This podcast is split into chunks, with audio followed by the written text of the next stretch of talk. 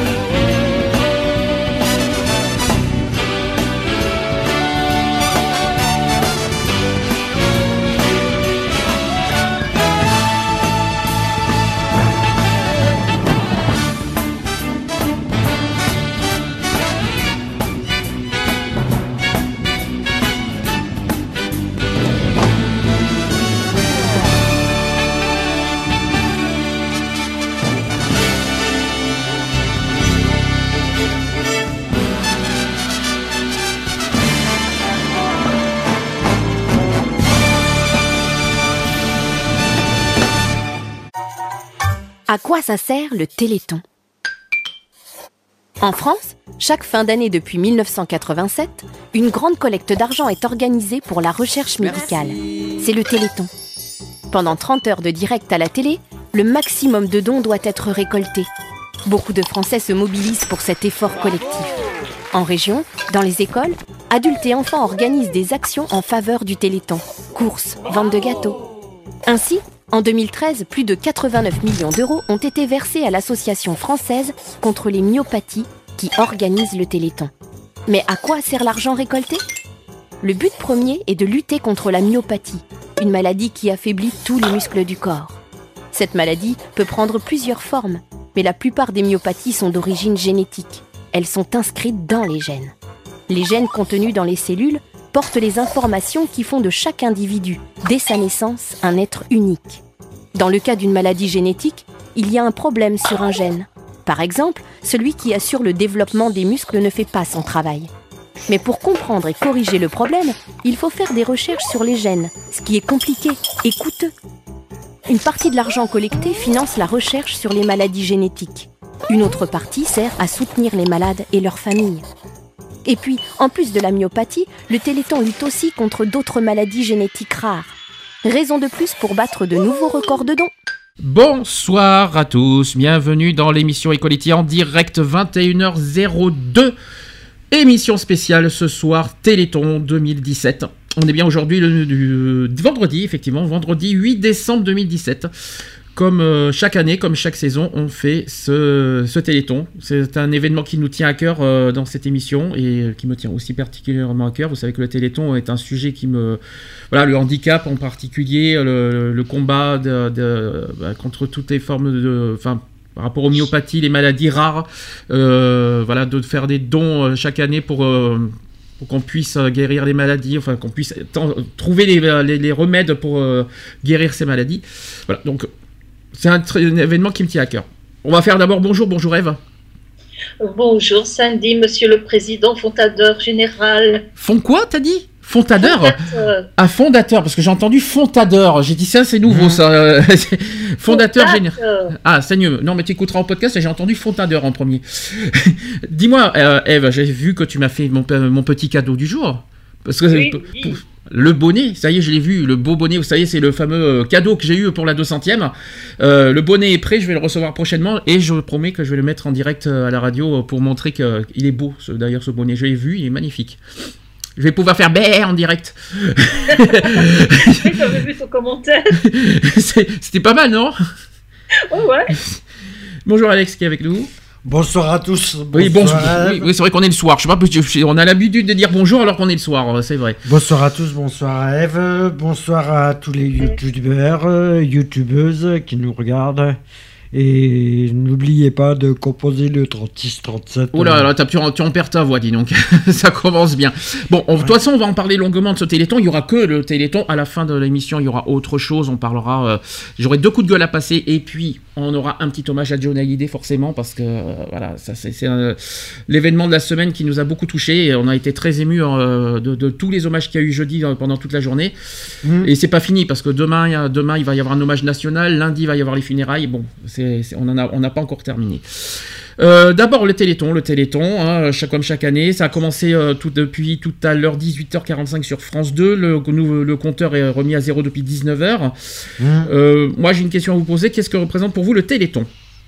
Eve, pour commencer. Alors Eve, déjà, en Belgique, est-ce qu'on en parle du Téléthon?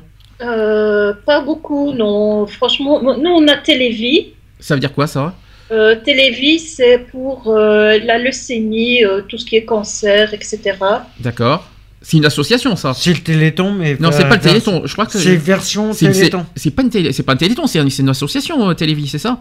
Euh, Télévis, c'est donc euh, RTL TVI qui Ah, organise une soirée D'accord. pour récolter des fonds euh, Pour la recherche du- euh, par rapport au pour cancer. une association justement qui euh, D'accord. Pour les chercheurs en fait, pour des chercheurs, euh, voilà. Mais le Téléthon, vous en, on- on- par- vous en entendez parler parce qu'on peut, on peut faire des dons aussi à partir de la Belgique. Je sais pas si tu étais au Mhm. courant. Euh, depuis la Belgique, depuis la Suisse, on peut faire des dons au Téléthon en France. hein. Euh, je pense que euh, peut-être que tu n'étais pas au courant. Et il y a, des, il y a pas de, aussi des, des événements à l'extérieur en Belgique aussi? Par rapport au Téléthon, à Bruxelles par exemple? J'avais la Pardon, Eve? Eve qui a perdu la connexion. Non, non, non, j'avais la télévision, euh, je, regarde, je voyais ça via euh, les chaînes françaises, Mhm. mais au- en Belgique, j'ai pas vraiment entendu parler du Téléthon. Et t- ah, pour toi, ça représente quoi le Téléthon? Alors ça, ça c'est un événement qu'on ne rate pas chaque année de toute façon. Bah, c'est un événement qu'on rate euh, jamais euh, chaque année parce que. Et pour moi, ça représente un espoir de. Un espoir de vie, euh, Un espoir de vie. Un espoir de, réussite euh, par rapport à la recherche? Alors le Téléthon, des- euh, vous savez que c'est le 31, ça, va, ça fait 30 ans aujourd'hui que ça existe. hein. Euh, ça existe depuis C'est le 1987. 31e. Ouais, c'est le Euh, 31e. c'est le 31e Téléthon, mais ça fait 30 ans voilà, euh, que, que ça existe. C'est que ça se passe tous les premiers week-ends de décembre, pour Mhm. ceux qui ne savent pas. Euh, sauf événement euh, exceptionnel, sauf s'il si, sauf s'il se passe quelque chose d'exceptionnel. Des fois, le Téléthon ne se passe pas euh, comme prévu. Mhm. hein. Voilà, comme, ça, comme ce week-end, l'événement est un peu bousculé par rapport à la mort de Johnny Hallyday, d'ailleurs. On va le dire tout à l'heure.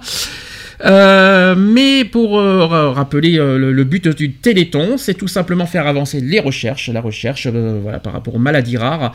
Il y en a... Rare, ça veut- on appelle ça des maladies orphelines. J'en ai une et ma fille en a une. Alors, je précise que c'est pas que pour les enfants. hein. Ah oui, oui. C'est le- les maladies rares ne, ne touchent pas que les enfants, faut pas l'oublier ça. Donc, euh, maladie orpheline. Oui. Alors, quand on dit maladie rare, voilà, on parle des myopathies. euh, Il y a des, tout à l'heure, on va faire un autre, on va faire un sujet, on va parler d'une maladie en, en particulier, on va parler de la myopathie de Duchenne, Mhm. qui est, euh, qui est une grande maladie euh, qui, qui n'est pas encore guérie à ce jour. Euh, on, évoquera ça euh, tout à l'heure plus longuement, de euh, à quoi ça correspond, quelles sont les causes et euh, quelles sont les solutions par rapport à ça. Euh, comme je vous ai dit, grâce au Téléthon, il y a des, des maladies qui sont guéries, il y, en a, il y a des maladies qui sont traitées, d'autres maladies qui sont en cours, voilà, qui qui sont pas encore qu'on n'arrive pas à traiter, et c'est pas fini parce qu'avec les années, il y a des nouvelles maladies qui, qui arrivent aussi. C'est ça le problème aussi. C'est pour ça qu'il y a toujours. qu'elles apparaissent. En fait, c'est pas qu'elles apparaissent, c'est qu'on se rend compte qu'elles sont là. Mhm. Ou qu'on les détecte euh, récemment, parce qu'il y a des, c'est des maladies qu'on détecte récemment, qu'on n'a jamais entendu parler il y a 30 ans, justement au Mhm. départ du Téléthon, et il faut pas s'étonner pourquoi le Téléthon existe encore aujourd'hui, 30 ans après. C'est pas, par- c'est pas pour euh, embêter les gens, euh, c'est vrai, ça, on ça demande beaucoup de- beaucoup de fonds, notamment on est en période de Noël, on est quand même en décembre. Euh, c'est vrai que ça demande beaucoup de choses, on demande aux gens de sans cesse de donner, donner, donner, donner, donner, euh, etc. Mais il faut se dire une chose, c'est que hum, ces maladies-là, malheureusement, ça peut toucher n'importe qui, ça peut euh, toucher n'importe quelle famille, ça peut toucher n'importe quel parent, euh, fut- futur parent même, n'importe qui, Mhm. et euh, ça peut tomber un jour ou l'autre à n'importe qui, et donc c'est pour ça qu'on est tous concernés par, euh, par, ce, par cette cause, le Téléthon. Tout à fait, parce qu'en plus, il y a des, des, des problèmes de santé qui, qui apparaissent à un certain âge. Euh, Mm. par exemple, il y a des maladies qui apparaissent seulement à 40 ans. Par exemple, bien sûr. Ouais. Est-ce que déjà je vais vous rappeler à quoi consiste euh, l'association AFM Téléthon. Donc l'AFM Téléthon est une association de parents et de malades qui mène un combat sans relâche contre les maladies génétiques rares et lourdement invalidantes. Alors c'est une association de militants, comme je vous ai dit, qui sont engagés dans le combat euh, contre les maladies génétiques, qui tuent par exemple muscle, euh, qui tuent muscle après muscle, euh, par exemple les maladies neuromusculaires. C'est un Mhm. exemple. La FM Téléthon qui est née d'une conviction et d'une volonté, c'est-à-dire guérir des malades longtemps considérés comme incurables. Et pour réussir, elle s'est fixé une règle d'or, c'est la rigueur et l'efficacité. Au sein de la FM Téléthon, bénévoles et salariés s'allient pour mettre en œuvre une stratégie uniquement guidée pour l'intérêt des malades et l'urgence de la maladie évolutive. Trois missions. Voilà, euh, dans cette association, il y a trois missions. Donc, la première mission, c'est guérir, avec la recherche et le développement des thérapies innovantes. Deuxième mission, c'est aider, aider les malades par des soins, l'accompagnement, la citoyenneté. Et la troisième mission, c'est communiquer. Il faut communiquer les savoirs auprès des familles, des professionnels et du grand public. D'autre part, l'association mène une stratégie d'intérêt général. L'innovation scientifique, médicale et sociale qu'elle impulse bénéficie à l'ensemble des maladies rares et des personnes en situation de handicap et fait avancer la médecine tout entière. La FM Téléthon, c'est aussi le Téléthon, tout simplement. Une mobilisation populaire unique qui a fait sortir les malades rares du néant et permis aussi une triple révolution génétique, sociale et médicale avec le développement des biothérapies. Ça, c'est la, révolution de ces 30 dernières années. hein, ça. Depuis sa, dès sa création, parce que la FM Téléthon, parce que le Téléthon au niveau de télé, ça existe depuis mi- 1987, mais l'association AFM Téléthon existe depuis 1958. C'est Ouais. pas- ça date pas d'aujourd'hui quand même. hein. Ça va faire, euh, si je ne compte, si je compte bien, ça va faire 60 ans l'année prochaine que la- l'association existe. hein. Donc, euh, l'AFM Téléthon, depuis sa création, a placé le soutien à la recherche et à la découverte des traitements innovants au cœur de son action. L'association est devenue un acteur majeur du développement des, des biothérapies pour les maladies rares, des traitements en rupture avec la pharmacologie classique. Ces thérapies qui utilisent les gènes ou les cellules bénéficient aussi à la médecine tout entière. Au-delà du soutien apporté à plusieurs euh, centaines de projets de recherche et jeunes chercheurs euh, chaque année, appel d'offres propres ou en partenariat avec d'autres associations, l'AFM Téléthon a créé ses propres laborat- laboratoires de recherche euh, qui sont fédérés au sein de l'Institut des biothérapies et des maladies rares. Ces laboratoires donc sont leaders dans, le, dans leur domaine respectif. Donc il y a le Généton, qu'on en a Mhm. beaucoup entendu parler ces dernières années. Donc la le Généton pour la thérapie génique des maladies rares. Il y a aussi euh, le laboratoire ISTEM, qui, euh, qui sont pour les, euh, qui est le- pour les cellules, euh, les cellules chou- je vais arriver, pour les cellules souches et la thérapie cellulaire, cellulaire des maladies monogéniques. Il y a aussi l'Institut de, euh, myologie pour la recherche et aussi- ainsi que pour le traitement euh, des maladies du muscle. Mhm. La FM Mais Télé- moi, le généto m'intéresse fortement puisque euh, ma, ma fille, elle a une mutation génétique. Alors que tu peux expliquer un peu plus? Mais Ah. en fait, au départ, euh, ils ne savaient pas, c'est- une maladie donc extrêmement rare, surtout euh, au stade où elle en était. Et euh, ils ne savaient pas de quoi elle était composée. Il a fallu attendre pas mal d'années pour savoir de comment elle était composée. Et en fait, c'est son système lymphatique qui est euh, atteint. Donc, au lieu d'avoir des vaisseaux euh, lymphatiques épais comme un cheveu, parce que normalement le système lymphatique, les veines qui conduisent ce système lymphatique est épais comme un cheveu, eh bien, elle, il faisait euh, minimum 5 cm de diamètre. D'accord. Et tu connais cette, euh, le, nom de cette maladie? Euh, C'était euh, un, on disait un lymphangiome, mais je ne sais plus, je ne sais pas si c'est toujours euh, sous cette appellation-là, parce que le médecin qui, qui la soigne, donc c'est un professeur maintenant, euh, et, et ont essayé de classer au fur et à mesure euh, des approches de la maladie, parce qu'il y a plusieurs stades. Donc ils essayaient de classer ça, et donc euh, aux dernières nouvelles, ça s'appelait un lymphangiome. C'est traité cette maladie aujourd'hui ou c'est encore un lymphangiome kystique. Est-ce que c'est traité cette maladie ou pas encore? Non. Toujours. À part la chirurgie, à part la chirurgie pour enlever la masse, il n'y a rien de. Ça de ne se guérit pas, c'est ça que tu veux dire. Il n'y a, pas de- il y a, il y a rien pour guérir cette maladie. Tu peux répéter le nom de cette maladie, s'il te plaît? Vas-y, répète. Lymphangiome kystique lymphatique. Très- D'accord. Bon, on prend ça en note. Alors, d'autre part, euh, l'AFM Téléthon est également une association de malades en capacité de produire ses propres médicaments à travers son laboratoire Généton Bioprod, qui a reçu le statut d'établissement pharmaceutique en 2013. Euh, comme pour la recherche, l'AFM Téléthon privilégie euh, l'innovation dans les domaines social et technologiques. Toutes ces actions visent un même objectif, c'est-à-dire améliorer la vie des malades en attendant la guérison. Alors, il y a quatre points, sachant que les malades... Premier point, c'est que des malades euh, atteints de maladies neuromusculaires, jusqu'alors condamnés, ont gagné en espérance et en qualité de vie. Ça, c'est par contre une première victoire. Mmh. Ça, c'est quelque chose qu'il faut quand même bien souligner, c'est que grâce au Téléthon, on a réussi à à, voilà, faire gagner d'espérance de vie euh, les malades, et notamment les, plus jeunes. Ça aussi, faut c'est ça qui est pas mal. Faut pas oublier ce truc. Mm. La FM Téléthon est pionnière aussi dans l'accompagnement de proximité avec la création du métier du référent parcours de santé et des services régionaux, dans la défense des droits des personnes en situation de handicap, ainsi que dans la création des lieux euh, de répit pour les aidants et les malades. La FM Téléthon aussi initie euh, aussi euh, donc le développement de technologies innovantes pour une euh, plus grande autonomie des personnes en situation de handicap, donc robotique, domotique, dispositifs d'interprétation de mouvements. Et enfin, l'association s'est battue aussi pour la reconnaissance des maladies rares en créant la plateforme Maladies Rares. elle a en fait, en, a fait en fait une priorité de santé publique en obtenant le prix des premiers et deuxième plans national Maladies Rares. Hmm. Donc voilà aussi à quoi sert le Téléthon. C'est pour ça que, je voulais qu'on en parle en introduction. Euh, pour vous, le Téléthon, quand on fait. D'abord, les quatre chiffres magiques. le 36, 37. Téléthon.fr. Vous pouvez faire des dons en ligne, il faut quand même le rappeler. Vous pouvez, euh, vous pouvez faire des hmm. dons en ligne par PayPal. Et sachez que quand vous faites des dons en ligne, un euro de plus est reversé au Téléthon. Je tiens, le, je tiens à le dire aussi. Euh, est-ce que. Pour vous, à part. pourquoi il faut donner au 36-37 pourquoi? Parce que ça, ça, va permettre d'avancer dans le bien-être des personnes, mhm. déjà. Euh, moi, je me souviens déjà quand ma fille est née, on me disait, il ne faut pas vous attacher à cette chose-là, elle ne va même pas vivre 24 heures. Mhm. Et euh, ça fait 24 ans qu'on se bat pour, euh, pour qu'elle reste en vie. Il a eu beaucoup de bas, et heureusement, il a eu des hauts. Surtout les premiers temps, il y avait plus de bas que de hauts. Euh, je, pensais toujours, euh, surtout la première année. Il y a des soucis techniques hein, au niveau. Trouver ma fille morte le matin. Mhm. Euh, chaque fois on me disait Ah, mais elle est encore en vie, elle est toujours en vie. Oui, désolé. Et, et moi, j'espère que plus d'autres parents vont passer par, par ce stade-là parce que c'est épuisant au niveau des nerfs.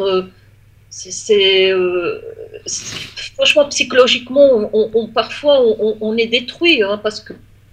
Par contre, j'ai une question. Euh, quand tu passes ton temps entre des soins, Excuse-moi de, poser... de réanimation. Excuse-moi, j'ai l'impression qu'on a un petit peu de décalage. Et comment tu t'es senti euh, en tant que maman Comment tu as éprouvé ça Comment tu as, euh, as, traversé cette épreuve? Ben, Déjà seule seul parce que il y avait il y avait à ce moment-là donc heureusement le père de de, de, de, de, ma fille mais euh, je vais dire, sinon, euh, question aide et autres, euh, je suis désolé, mais j'ai jamais eu aucune aide. Hein, C'était bon ainsi. Hein. T'as pas eu d'aide de qui Tu veux dire des associations, de, tes, de ta famille, de tes amis T'étais toute seule à affronter ça, en fait, sans, sans, personne? Oui, c'est pas normal ça, par contre. Et, et, comment vous avez trouvé à vous à surmonter cette épreuve? Mais franchement, c'était pas pas évident à un certain moment. Oui. Euh, il y a euh, une fois, j'ai craqué, euh, j'ai pleuré. Mm-hmm. Et mais sinon, j'ai essayé d'être forte, quoi. Mais c'est vrai que c'est quand même assez destructeur. Psychologiquement, tu veux dire? Ouais. D'accord. Et ta fille, elle se sent comment Est-ce que quel est son ressenti par rapport à ça? Ben, c'est surtout par rapport, euh, quand elle était jeune, euh, il y avait ce regard euh, méprisant et des moqueries des autres de, de, sa classe. La différence qui se dérange comme toujours. Qui, se mhm. moquait d'elle par rapport, parce qu'il voyait qu'il avait une différence mhm. au niveau du corps. Et, euh, et quand elle était petite, qu'elle avait sa masse, euh, il y a des gens qui venaient tâter sa masse euh, comme si c'était une bête curieuse, quoi. Hum, je vois ce que tu veux dire. Et ça, c'était pendant la période scolaire. Donc, du coup, elle a été, elle a été jugée, moquée, pointée du doigt. on n'arrêtait pas de, de la traiter. ouais, on visait son handicap. Ouais, se moquaient quelque- d'elle, oui. Ça, ça, ça a dû être dur, euh, très très difficile à, à- à- voilà, À accepter. à accepter. Bon, ça date de quand, ça, au, au fait? Ça, ça- ça- ça date de. C'était il y a longtemps? Non, non, il n'y a pas encore si longtemps que ça, on s'est moqué d'elle. Oui. Parce que, euh, si tu veux, il y a une friterie un peu plus loin. Oui. Et elle était partie chercher des frites. Et euh, il y a des, des, des gens là dans cette rue-là. Et ils ont vu qu'elle avait un sein en moins parce qu'elle a perdu un sein dans, dans l'opération, sa première opération. Et euh, ben, ils se sont moqués d'elle euh, parce qu'elle n'avait qu'un sein. Et tu as un message à porter euh, à des voilà, dire euh, par rapport à ces personnes qui se moquent? Tu as quelque chose à leur dire? À Un message à transmettre? Est-ce que franchement, il y a un message à transmettre à des personnes qui se, se moquent d'une personne qui, qui, qui a un handicap, qui est malade? Je te dis ça, euh, je t'ai posé cette question euh, comme ça pour euh, bah, justement pour leur voilà pour les sensibiliser par rapport à ça. Est-ce que est-ce que ça vaut le euh, quel- c'est c'est quelque part une une preuve de lâcheté et de je sais pas comment dire inhumain de, de- surtout de pointer des doigts des handicapés. Vous savez que j'ai horreur de ça en plus. Surtout quand on porte une maladie rare, c'est c'est encore plus ignoble que je l'imagine. Est-ce qu'on a un message à transmettre? Mais- Oui. Mais, mais même, même elle est une, une personne qui, qui est atteinte, une femme qui est atteinte d'un cancer du sein Hmm. et qui peut pas refaire une co- reconstruction ma- mammaire pour X ou raison Y. Oui. Hein? Euh, et alors, ils vont se moquer d'elle parce qu'elle a eu un cancer? Ben, il y en a qui, le pe- qui peuvent le faire malheureusement. Mais malheureusement. Hum. Et il y en a qui le feront euh, forcément. Il y en a qui le feront, mais on peut toujours trouver un moyen de, bah, de les sensibiliser, de leur faire changer un petit peu de leur mentalité. Hum. Euh, c'est vrai que ça existe encore de, de nos jours, peut-être moins qu'il y a 20 ans, il faut être honnête aussi, il faut être un peu clair. juste. Il y a 20 ans, c'était pire que ça, il faut être clair. Là, aujourd'hui, je trouve que la sensibilisation passe mieux, mais malheureusement, aujourd'hui, il existe encore des personnes qui se moquent encore des, euh, des, euh, des handicapés, Des qui de personnes doigts, qui, rigolent Mm. de- de- de- de- des malheurs des gens, qui Hum. rigolent des handicapés. euh, j'en ai, on en a encore vu même à Bordeaux à l'époque, euh, même aujourd'hui, on voit au moins parce qu'on est dans un petit village, mais dans des grandes villes, ça se voit énormément qu'il y a des personnes qui se moquent, euh, Ah, notamment des handicaps moteurs, etc. Mhm. Bon, je peux vous dire que c'est ces genres de personnes, je ne, je ne les comprendrai jamais pourquoi, on, pourquoi ils se moquent, euh, tout ça parce qu'ils ont euh, une différence. Parce qu'ils se disent que ça, peut leur, euh, ça leur arrivera jamais. C'est. Ah bah, sûr que aussi ça, va- simple que ça. Ça, ça leur arrivera jamais. C'est pas une raison que c'est pas une raison de se moquer des Mhm. autres, de, de- de se moquer de, bah, des Mais- autres par rapport à leurs différences. Moi, je trouve Mais ça, c'est parce qu'ils justement ils comprennent pas que. Ils comprennent pas quoi, c'est pas notre faute. C'est pas. Est-ce que c'est la faute des enfants justement que, Non, non, ils peuvent pas. C'est des maladies rares. Faut rappeler que c'est des maladies. Est-ce qu'on croit, est-ce qu'on croit franchement qu'un euh, euh, question euh, vite fait, euh, Eve, c'est à, la depuis la naissance cette maladie? Euh, Oui, on, en fait, on l'a vu en fin de grossesse. Oui. Et ça aussi, il y a beaucoup d'abrutis qui m'ont fait, comme, je suis désolée, mais comme réflexion, ah, mais si tu avais su pendant ta grossesse, tu aurais avorté alors? Ah, on te l'a reproché finalement. On dit que. Alors justement, est-ce que, est-ce que parce que ça aussi, euh, je sais qu'au Téléthon, il y en a beaucoup qui le disent, beaucoup de parents qui disent ça. Euh, est-ce que toi, dans ton, euh, tu dis, on t'a fait beaucoup de reproches. Pourquoi la, si tu savais qu'elle allait avoir une maladie rare, pourquoi dans ce cas la- aller au bout de ta grossesse? Est-ce que, est-ce que ça, ces réflexions-là, t'as- tu les as eues souvent? Oui, oui, et moi j'ai toujours, j'ai toujours répondu, même si j'aurais su au début de ma grossesse, j'aurais quand même donné son, sa chance de vivre. Et puis, je- et puis je Même pense. si elle vit que 24 heures. Et puis, je pense que dans ta tête aussi, que tu dirais que tu serais coupable aussi de quelque part dans ta tête, tu auras tué ton enfant si tu avortes. Bien je pense qu'il y a aussi ce côté. Bien sûr que je l'aurais tué. Et je pense que dans, dans- tu, tu te le serais reproché pendant toute ta vie, bien sûr. Ah oui, ça, ça- bah, de toute façon, toutes les femmes qui avortent Euh, finissent pas- tôt ou tard par regretter leur acte. Moi, j'ai vu des tas de reportages de femmes qui ont avorté et, euh, et par euh, volonté, hein, donc elles avaient eu une relation d'un soir, elles sont tombées enceintes, et je parle pas de viol ou autre. hein. Bien sûr. Je parle vraiment pas, voilà, ils ont eu une, une relation sexuelle non protégée et qui sont tombées enceintes. Eh bien, euh, juste parce qu'elles ne veulent pas de l'enfant, elles avortent. D'accord? Mais peu de temps après, elles, re- elles- elles regrettent. hein. Moi, j'ai vu des tas de reportages qui disaient Ah, mais maintenant, euh, mon enfant, il aurait tel âge. ah mais j'aurais pu la conduire à l'école, on aurait pu aller au, tu vois, faire des trucs. Hmm. Et toutes regrettent, mais toutes, toutes finissent par regretter leur acte. Justement, quel conseil tu donnes Justement, si jamais une mère apprend que son enfant est atteint d'une maladie rare ou de handicap, qu'est-ce que tu leur conseilles de, de donner la chance finalement à, son enfant de vivre? C'est ça, que c'est ça ton message? Oui. Ne jamais Même- avorter. Même, même s'il vit que 24 heures, parce que son, ça, c'est, vraiment un cas extrême, euh, euh, je veux dire comme ma fille, mais même si, voilà, même si la maladie est super euh, grave, laissez-lui au moins la chance. Ma fille, elle a 24 ans, à la naissance, on lui donnait même pas 24 heures à vivre, et elle a 24 ans. Donc, pour preuve que l'enfant peut vivre, laissez-leur leur chance. Donc ça, c'était notre message d'introduction. On va faire la première pause euh, de, on va faire la première pause intermédiaire. On va mettre Evan et Marco avec le boxeur. C'est leur tout nouveau titre. N'oubliez pas de faire 36-37. On est en direct. Je tiens à le rappeler. On est en même temps que le Téléthon. C'est sur France 3 en ce moment d'ailleurs. Euh, Faites le 36-37. N'hésitez pas. Et on se retrouve Téléthon.fr aussi. si Téléthon.fr vous- pour les dons en ligne. Voilà, Voilà. je tiens à vous le dire aussi. Donc, euh, À tout de suite. à tout de suite pour, Pour la la, suite. Des bleus sur ta mâchoire, les poings abîmés à force de cogner. Sur ces épreuves qui te séparent de ce rêve de gosse que t'as tant désiré.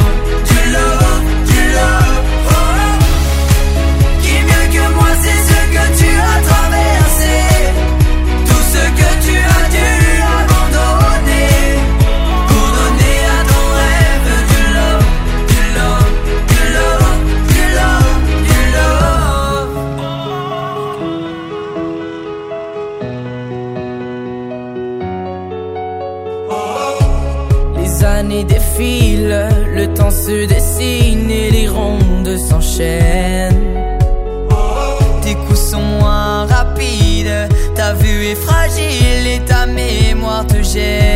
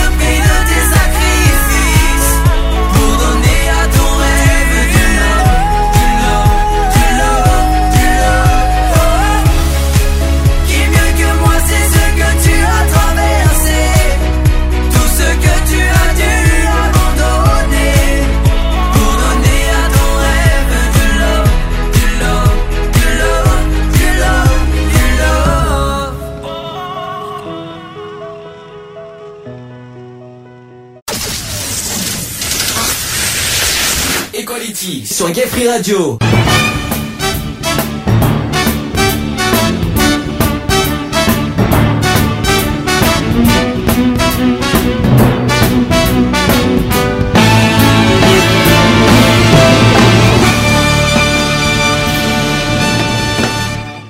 En 2018, l'AFM Téléthon s'engage.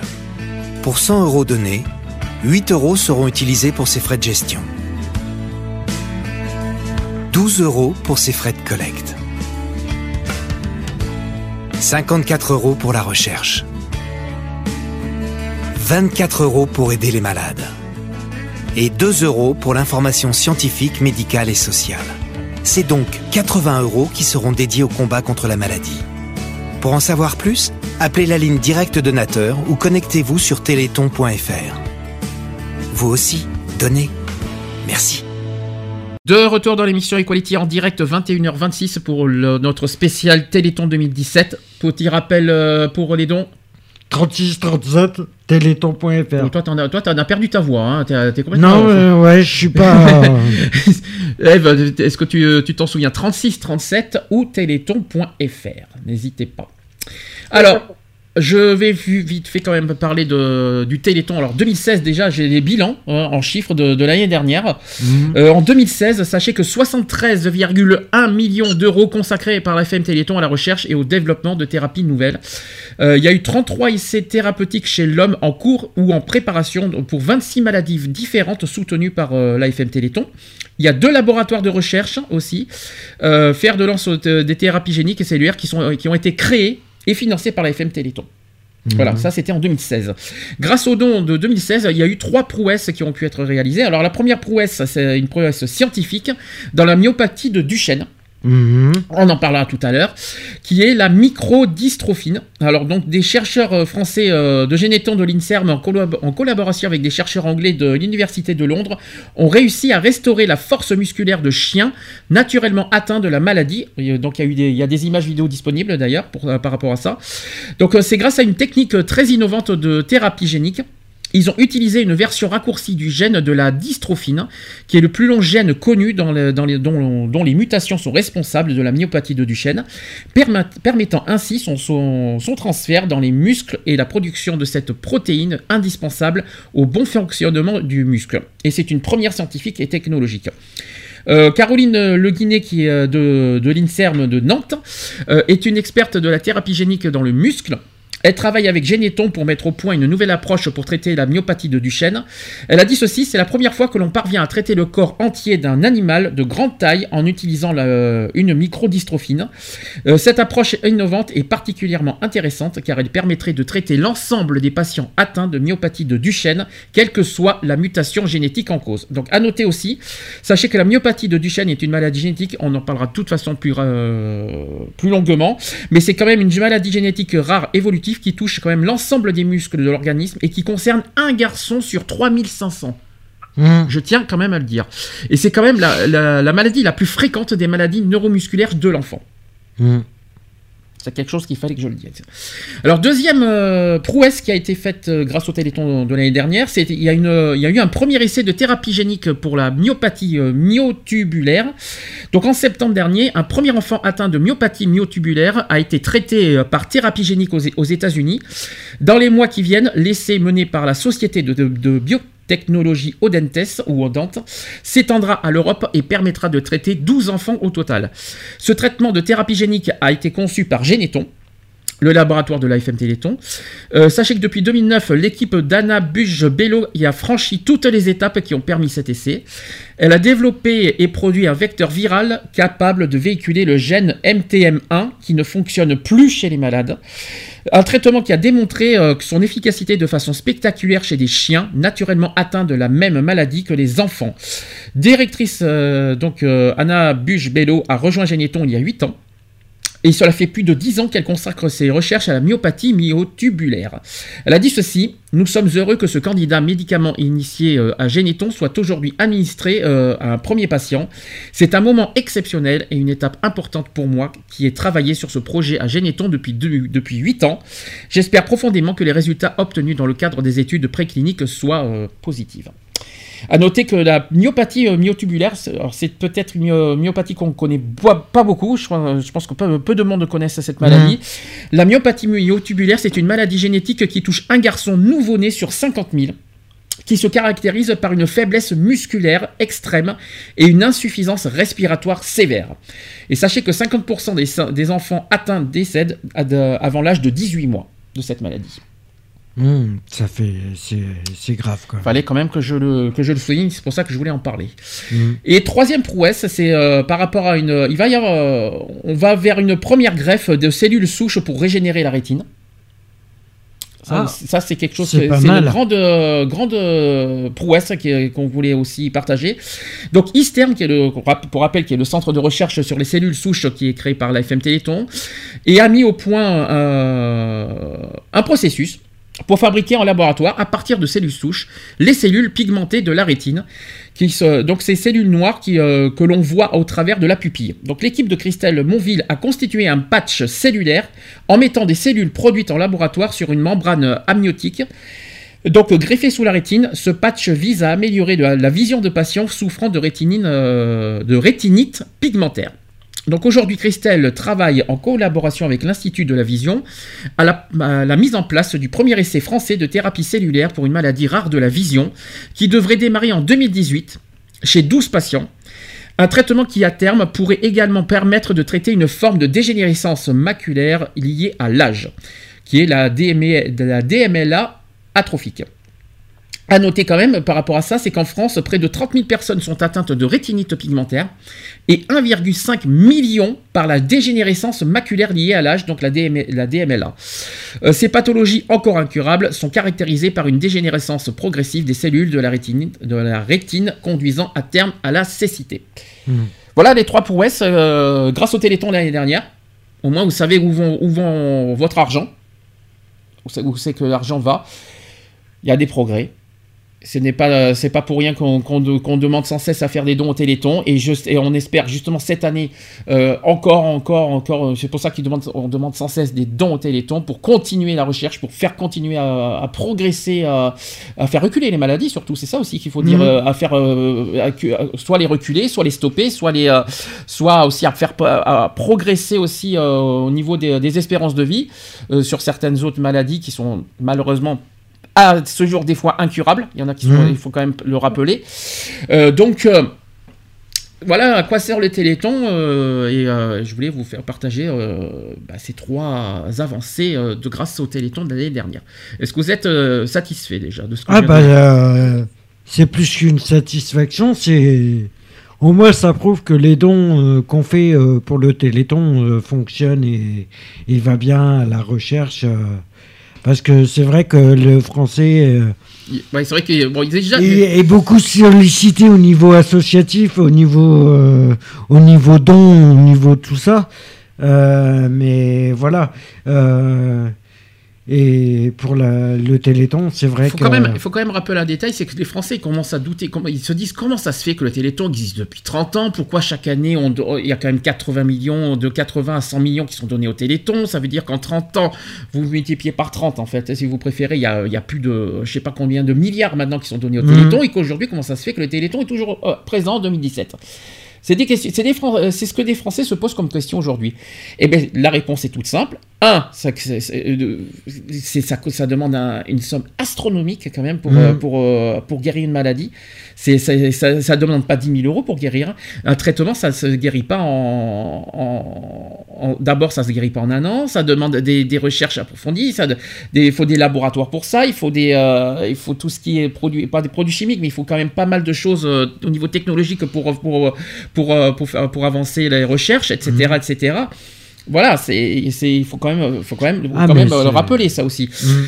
Euh, d'autre part, euh, comme je vous ai dit aussi tout à l'heure, c'est qu'il y a de nouvelles maladies qu'on détecte. Donc, donc, du coup, on est obligé de, à, chaque, fois de redemander encore des sous pour pour bah, pour bah, pour entamer des pour entamer des recherches sur les nouvelles maladies. Sur les nouvelles maladies et et c'est ce qui fait que le Téléthon existe toujours. euh, Il y a des progrès. c'est comme les restos du cœur, c'est comme euh, tout ça, c'est. Il y a- voilà. il y, a des pro. Non, euh, Resto du cœur, c'est hors sujet. On est complètement hors Oui, sujet. non mais. Non mais on est encore. y a Non, mais voilà, Non, non mais non mais le, le- le resto du cœur, c'est pas des maladies incurables. C'est ça que je veux Non, dire. c'est pas, c'est pas, le, c'est pas la même chose, mais c'est, ça existe toujours. euh, voilà, c'est parce qu'il y aura toujours, euh, il y aura toujours, euh, voilà. Des Non, mais ce que je veux dire, parce qu'il faut dire, ce qu'il faut quand même rappeler un détail, c'est que le Téléthon, s'il existe, c'est pour ça.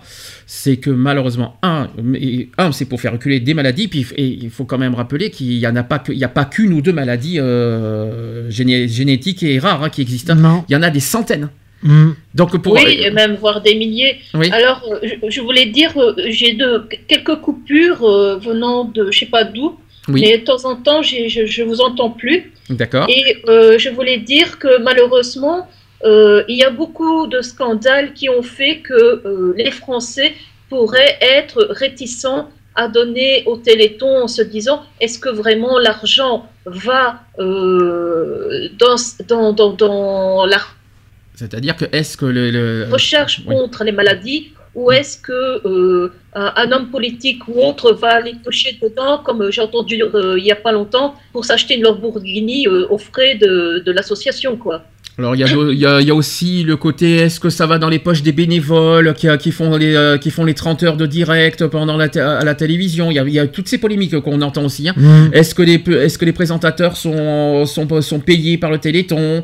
Est-ce que tout ce qui se passe aux événements extérieurs est-ce qu'ils sont payés ou est-ce que c'est vraiment bénévole etc. Il y a, il y a toutes ces polémiques là. Je vous rassure, euh, moi nous qui avons assisté plusieurs fois au Téléthon, je vous rassure, c'est vraiment bénévole tout ce qui se passe. Euh, tout est bénévole. C'est c'est- il y a sinon ça ferait pas 30 ans que ça existe. hein. Si Ouais. vraiment il y avait si vraiment il y avait le moins de problèmes euh, avec le Téléthon, euh, moi je veux dire ça fait ça ferait pas 30 ans que les Télétons existeraient. Je vous dis franchement. Ça c'est ça c'est clair net et précis. Après il faut toujours qu'il y ait des personnes euh, qui foutent euh, qui foutent la merde pour pour dire n'importe quoi. Qui, mais qui- au lieu de au lieu de foutre la merde, ne, ne dites rien, ne donnez pas au Téléthon, mais ne, ne, ne gâchez pas le combat. C'est ça qu'il faut dire. Mhm. Le- ne gâchez pas le combat des enfants, le combat des, per- des personnes malades qui n'y sont pour rien là-dedans, qui demandent une chose, c'est de guérir. Donc les personnes qui, qui critiquent le Téléthon, c'est dégueulasse. Je dis ça pas pour, ils peuvent penser ce qu'ils veulent, mais c'est dégueulasse pour les enfants, c'est dégueulasse pour, euh, pour euh, parce qu'ils cherchent une chose, c'est de vivre, de de- de- d'espoir, euh, d'espérer de guérir, de, de vivre, etc. Qu'on leur gâche pas cet espoir, c'est ça qu'il faut se dire. Donc euh, ne tuez pas l'espoir des enfants. Avec des critiques comme ça, c'est ignoble, quoi. C'est c'est vraiment immonde. Donc, euh, ne- s'il y a bien une chose à ne jamais faire, c'est de tuer l'espoir des enfants. Mhm. Voilà, on on n'a pas touché à ça. Ça, c'est clair, net et précis. Euh, on va passer au Téléthon 2017. Donc, Ouais. ça a commencé tout à l'heure à 19h, comme je vous ai dit, le compteur était à zéro. La marraine de cette année, Zazie. Zazie, euh, Ah, Une- ça j'adore. bonne marraine quand même. Hein. Euh, Je sais pas ce que vous en pensez. On, a un petit peu vu tout à l'heure en direct sur France 2. euh, la- euh, bonne marraine, je pense qu'elle a l'air bien investie. Elle a l'air bien à fond dans sa, dans, son- dans sa tâche de marraine. Elle a l'air bien. euh, je la trouve bien investie dans, sa, dans son. Oui, je pense aussi qu'elle est bien investie et après on va. Euh, Elle a rencontré des malades pendant quelques jours, hein, elle les a rencontrés, tout ça. Bon, là aujourd'hui c'est trop tôt pour vous le dire parce que voilà, le, le Téléthon a commencé que depuis 19h. On le saura beaucoup plus demain, ouais. je pense. Demain Ça- dans la journée. Demain dans la euh, journée, savoir si elle est vraiment à fond dans son, dans son rôle de marraine. Euh, ce soir aussi, le problème c'est que ce soir on est à la radio, donc on peut pas regarder et le Téléthon et regarder euh, et parler de Zazie en ce moment, hein, donc on peut Mhm. pas, on peut pas tout faire. Mais euh, je, par rapport à ce que j'ai vu à 19h, je trouve qu'elle a l'air bien, bien à fond. Elle a l'air motivée. Ouais. Ouais, je pense. Est-ce que, est-ce que vous pensez qu'on qu'on va dépasser les- le record? Est-ce que vous savez quel est le record du Téléthon? Le record qui date de 2006. Euh, non. 100 9 millions 106 millions. 106 millions. Est-ce que vous pensez qu'on, a- qu'on va y arriver à le dépasser, ce, ce chiffre? Bah, je sais pas. L'année dernière, on n'a fait que 80 millions. hein. Ouais. Donc, euh, c'est- après, je vais vous poser une question. Est-ce que franchement, euh, est-ce que franchement, le but du Téléthon, c'est de dépasser des records? Non, pas, euh, pas Est-ce, spécialement. que- est-ce c'est- qu'il faut se baser uniquement à des records, à des chiffres ci et là? Est-ce qu'il faut se baser sur ça? Non, c'est. Évidemment, c'est mieux. Évidemment, pour la recherche, c'est mieux de dépasser le record. Ça, c'est ce qu'il faut se dire. Le but de dépasser le record, c'est que plus il y a de chiffres, plus ça fait avancer la recherche. C'est le but recherché. C'est surtout que le coût de la vie augmente de plus en plus. Donc même les chercheurs eux-mêmes sont touchés par ça. Mhm. Donc le matériel qu'ils utilisent, lui aussi, augmente. Bien sûr. Et puis c'est vrai que c'est pas donné. C'est pas c'est c'est la, la nouvelle technologie, ça a un coût. hein. C'est vrai que c'est pas donné. Hein. C'est pas donné. euh, et c'est vrai que et pour euh, justement, euh, comme il y a des nouvelles maladies aussi, euh, on arrive à. il faut de nouveaux, de nouveaux matériels. Oui. De nouveaux matériels et ça, ça, ça a un coût financier qui est, qui est hyper cher et et c'est pas en. Il n'y a pas que, il y a pas que le- la technologie qui coûte cher, il y a les médicaments qui, il y a les traitements qui coûtent cher aussi. Oui, Il faut pas les oublier voilà. ça. La Il y a- recherche. Parce qu'on parle beaucoup du, on parle beaucoup du matériel, on parle beaucoup des laboratoires, on parle aussi des maisons parce que aussi, euh, je sais qu'il y a pas mal de, de, de, de- de- de trucs euh, là-dessus pour accueillir les malades. Je sais qu'ils font euh, beaucoup de ça aussi, mais il faut, rap- faut rappeler un autre détail, c'est que les traitements, c'est, c'est pas donné non plus. Non, de créer, clair. de, de trouver des traitements, de les créer, de les, euh, tout- de faire tout ça, c'est tout ce qui est recherche, tout ça, c'est vraiment pas donné. C'est ça qu'il faut se dire aussi. C'est pour ça que le, que ça, c'est pour ça que le, que le Téléthon existe toujours, il est toujours là en 30 ans après. C'est ça qu'il Mhm. faut se dire aussi. Là, je voudrais, euh, justement, pour ce Téléthon 2017, on les a découverts d'ailleurs tout à l'heure à 19h. Je voudrais qu'on parle des quatre euh, familles, des quatre combats, qui, euh, les quatre ambassadeurs de, cette, euh, de ce Téléthon 2017. Euh, donc, je vais commencer d'abord par Mathilde, qui a 28 ans. Le souvenir le plus précis, c'était au centre aéré. Donc quand j'avais, euh, je pense, 4 ans peut-être, où euh, je n'expliquais pas trop pourquoi, mais je restais dans mon coin et j'allais pas jouer avec les autres. En fait, c'est parce que j'avais peur de tomber et je voyais que j'étais pas capable de, faire les choses comme les autres. Je marchais, mais euh, je me fatiguais très vite en fait, et je courais pas. Euh, ou alors peut-être que je courais, mais mal. Et euh, les adultes autour euh, jugeaient que c'était peut-être parce que j'étais feignante ou que j'avais pas envie. Ou... J'ai fait un électromyogramme et c'est là qu'on m'a dit que c'était une myopathie. À l'école, j'étais un peu, je disais pas le mot euh, myopathie. Je me souviens que je disais que j'avais un problème à la jambe parce que j'avais eu une biopsie musculaire et du coup, euh, pour moi, c'était ça qui m'empêchait de marcher. La maladie a presque toujours été là dans, dans nos vies.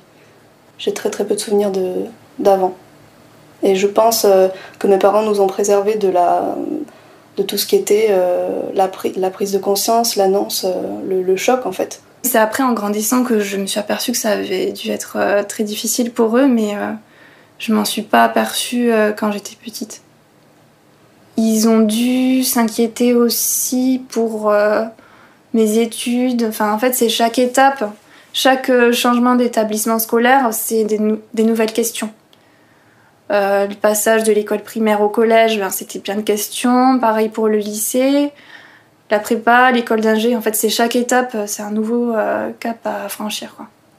Moi j'ai toujours eu l'impression qu'on qu'on qu'on avait le dessus sur la maladie parce que euh, voilà, on a toujours essayé de faire le plus de choses possible, même des choses euh, qui auraient pu surprendre des gens euh, si on leur avait dit voilà, euh, Mathilde est en fauteuil roulant et puis euh, voilà, on va à tous les concerts, on est au premier rang dans la fosse euh, et on, s'en fiche, on le fait parce qu'on a envie, on va pas se laisser euh, embêter par la maladie. J'avais réussi à organiser ma vie à être indépendante euh, malgré la maladie. Donc du coup, c'était plus vraiment un obstacle et ma priorité, c'était pas, c'était pas euh, guérir ou avoir un traitement. Enfin, j'y pensais même pas. Pour moi, j'avais, bah, j'avais réussi à avoir une vie presque autonome et, je, pensais plus aux, aux études à la suite, à trouver du travail que qu'à aller euh, faire des, examens. C'est un peu une nouvelle vie en fait. Euh, c'est dur à dire. euh, j'ai pas changé vraiment d'environnement. J'habite toujours au même endroit. Je suis toujours entourée des mêmes gens. Mais c'est juste que bah, je suis plus tout à fait pareil en fait. Jusqu'à mes 26 ans, je pensais avoir une myopathie. Enfin, on m'avait dit que c'était une myopathie. Le fait de devoir dire ben, j'ai une myopathie, mais j'en sais pas plus, c'est hyper frustrant. C'est comme si on connaissait pas une partie de soi-même en fait. Il y a eu une grosse période en fait euh, à partir de la classe prépa où je suis plus allée en consultation parce que euh, ben c'était pas ma préoccupation en fait. J'ai mis un peu euh, la maladie entre parenthèses et, c'est pendant ces années-là que les choses ont évolué sur ma maladie. Elle était très stressée d'aller en consultation parce qu'elle savait qu'elle allait devoir faire des examens. euh, Elle avait peur que ce soit douloureux en fait. Je m'attendais pas du tout à ça en fait. Pour moi, j'allais juste passer un examen. Et on m'a pris mon, diagnostic. Ben, ça y est, on, on, connaît votre maladie. Enfin, je sais plus exactement comment elle l'a dit, mais euh, c'était fou quoi. Moi j'ai pleuré, hein, parce que je pleure facilement. Elle m'a expliqué euh, ce que c'était euh, ma maladie. Elle m'a fait un dessin. J'avais besoin d'un dessin pour comprendre parce que j'étais trop euh, chamboulée. Et à ce moment-là, on, on, avait très peu de détails. On savait pas. il, y avait, il était peut-être peut question de traitement, mais on n'y croyait pas du tout. On se disait, on se focalisait sur l'idée du diagnostic et c'était déjà énorme. On m'a dit voilà que j'allais prendre du salbutamol et qu'on allait voir ce que ça donnait. Là, j'y croyais toujours pas. Hein. Je, je me suis pas dit ça va marcher. Très vite, en fait, au bout de deux mois, je pense, elle a commencé à avoir des résultats. Euh, c'est là qu'on s'est rendu compte progressivement, finalement, que, que sa vie allait changer, en fait. était déjà en train de changer. Les premières fois où je suis allée à la pharmacie, bah, c'était en fauteuil, forcément. Puis là, récemment, euh, j'y suis allée à pied. Et le pharmacien en revenait pas. C'était marrant ben, euh, les réactions, c'est euh, ben, il est où le fauteuil C'est ça en fait. Le, le, simple fait en fait de, de pouvoir marcher euh, librement, c'est oui, c'est juste pouvoir marcher dans la rue en fait. C'est banal, mais c'est ça qui change le, le plus. Il y a quand même des choses qui ont changé depuis le traitement. En fait, le fait de, de sortir dans la rue euh, sans fauteuil roulant, c'est un peu. Euh, enfin, je ressens euh, le changement dans le regard des gens, en fait, et dans leur manière de se comporter. Et il y a eu un petit temps d'adaptation, en fait. Où je me disais. Enfin, j'avais peur, en fait, de sortir sans fauteuil roulant. En fait, j'avais peur de choquer les autres en apparaissant sous un coup sans fauteuil. C'est idiot, mais. J'ai préféré euh, envoyer d'abord un mail à tout le monde disant euh, attention, vous allez me voir debout. je suis encore dans la phase où je, où je regarde ce que je suis capable de faire. J'ai du mal à évaluer euh, mes capacités pour le moment. Je marchais déjà un petit peu avant, mais c'était symbolique en fait pour moi de descendre dans ma rue sans fauteuil et me dire bon ben allez, on, on va prendre le métro. Le fait de ne pas pouvoir danser, je pense c'est ce qui a été le plus frustrant. D'être dans un coin, de regarder les gens danser et puis euh, toute seule quoi. Là, je pense que j'aurais les capacités de le faire, mais j'ai j'ai jamais fait ça donc je ne sais pas danser. Mais ça fait partie des choses que j'aimerais apprendre. Le fait de courir aussi. Euh, là, ben, depuis que je prends le traitement, j'ai essayé de courir. En fait, je me rends compte que je sais pas courir. Enfin, je cours, mais ça ressemble à rien. Mais je trouve ça vraiment génial comme sensation. Elle a découvert euh, ce que c'était avoir un point de côté. Elle a découvert qu'elle avait chaud quand elle marchait parce qu'elle faisait un effort euh, physique qu'elle qu'elle pouvait pas faire avant. Elle connaissait pas la sensation de, de chaleur, d'essoufflement. Euh, et elle, a aussi découvert le fait d'a- d'avoir mal aux pieds.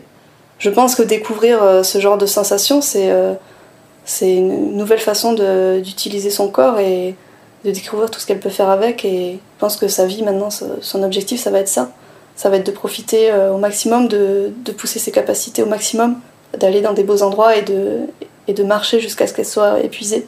Moi, tout ce que je veux, en fait, c'est qu'elle puisse euh, plus jamais se dire euh, euh, je peux pas le faire parce que je suis malade.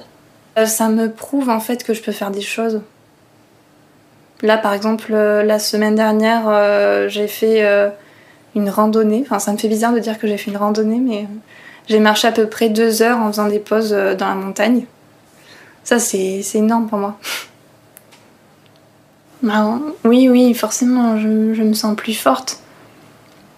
Ouais, grâce au traitement, je suis plus faible comme avant. Enfin, je pense que au bout d'un moment, la faiblesse physique, elle a forcément un impact sur la faiblesse euh, mentale. hein. Je, je vis des choses que j'aurais jamais espéré pouvoir faire.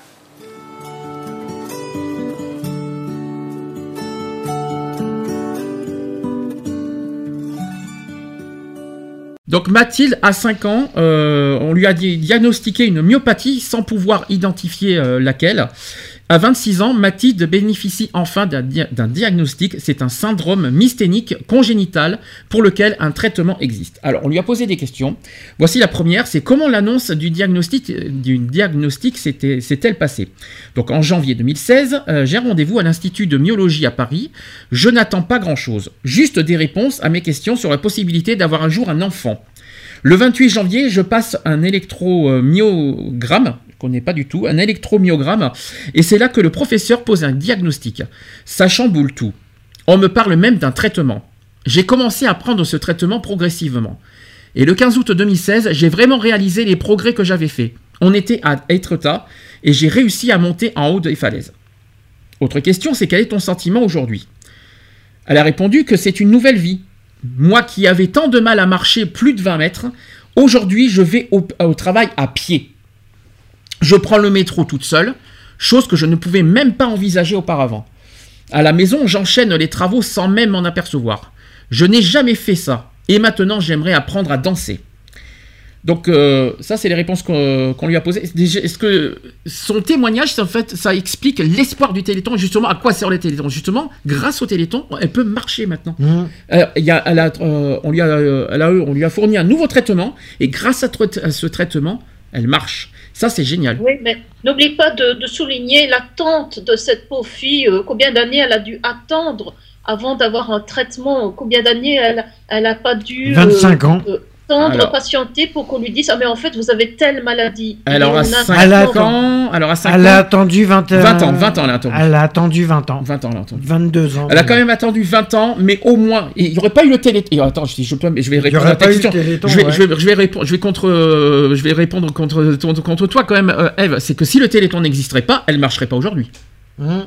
Ah mais c'est pas contre le téléthon que je dis ça. Je dis simplement le- la, la pauvre elle a dû attendre quand même 20 ans Je sais. avant. Je sais, je sais, mais ce que je veux dire par là, c'est que heureusement que le téléthon existe, parce que si le téléthon n'existerait pas, elle marcherait pas aujourd'hui. Ah oui. C'est ça qu'il faut se dire. C'est ça, que, c'est ça aussi à quoi sert le téléthon et pourquoi on donne au téléthon. C'est par rapport à Mais ça. justement, il faut donner au Téléthon parce que comme ça, ça évitera à d'autres personnes d'attendre 20 ans aussi pour être soignées, qu'au lieu d'attendre 20 ans, eh bien peut-être que 6 mois ou même, j'espère, avant, elles ont un traitement et elles ne Mhm. devront pas attendre 20 ans avant qu'on dise Ah, mais en fait, vous avez telle maladie et on va, on va, on va vous donner un traitement. Alors, ce qu'il faut retenir dans, l'histoire de Mathilde, c'est que le diagnostic, c'est vital pour Mathilde, et il a en même temps ouvert la, la porte à un traitement. Et même si bien souvent il n'existe pas encore de traitement, le diagnostic permet toutefois de bénéficier de soins adaptés et de se projeter dans l'avenir. Une prise en charge médicale adaptée, ce sont des années de vie gagnées pour les malades.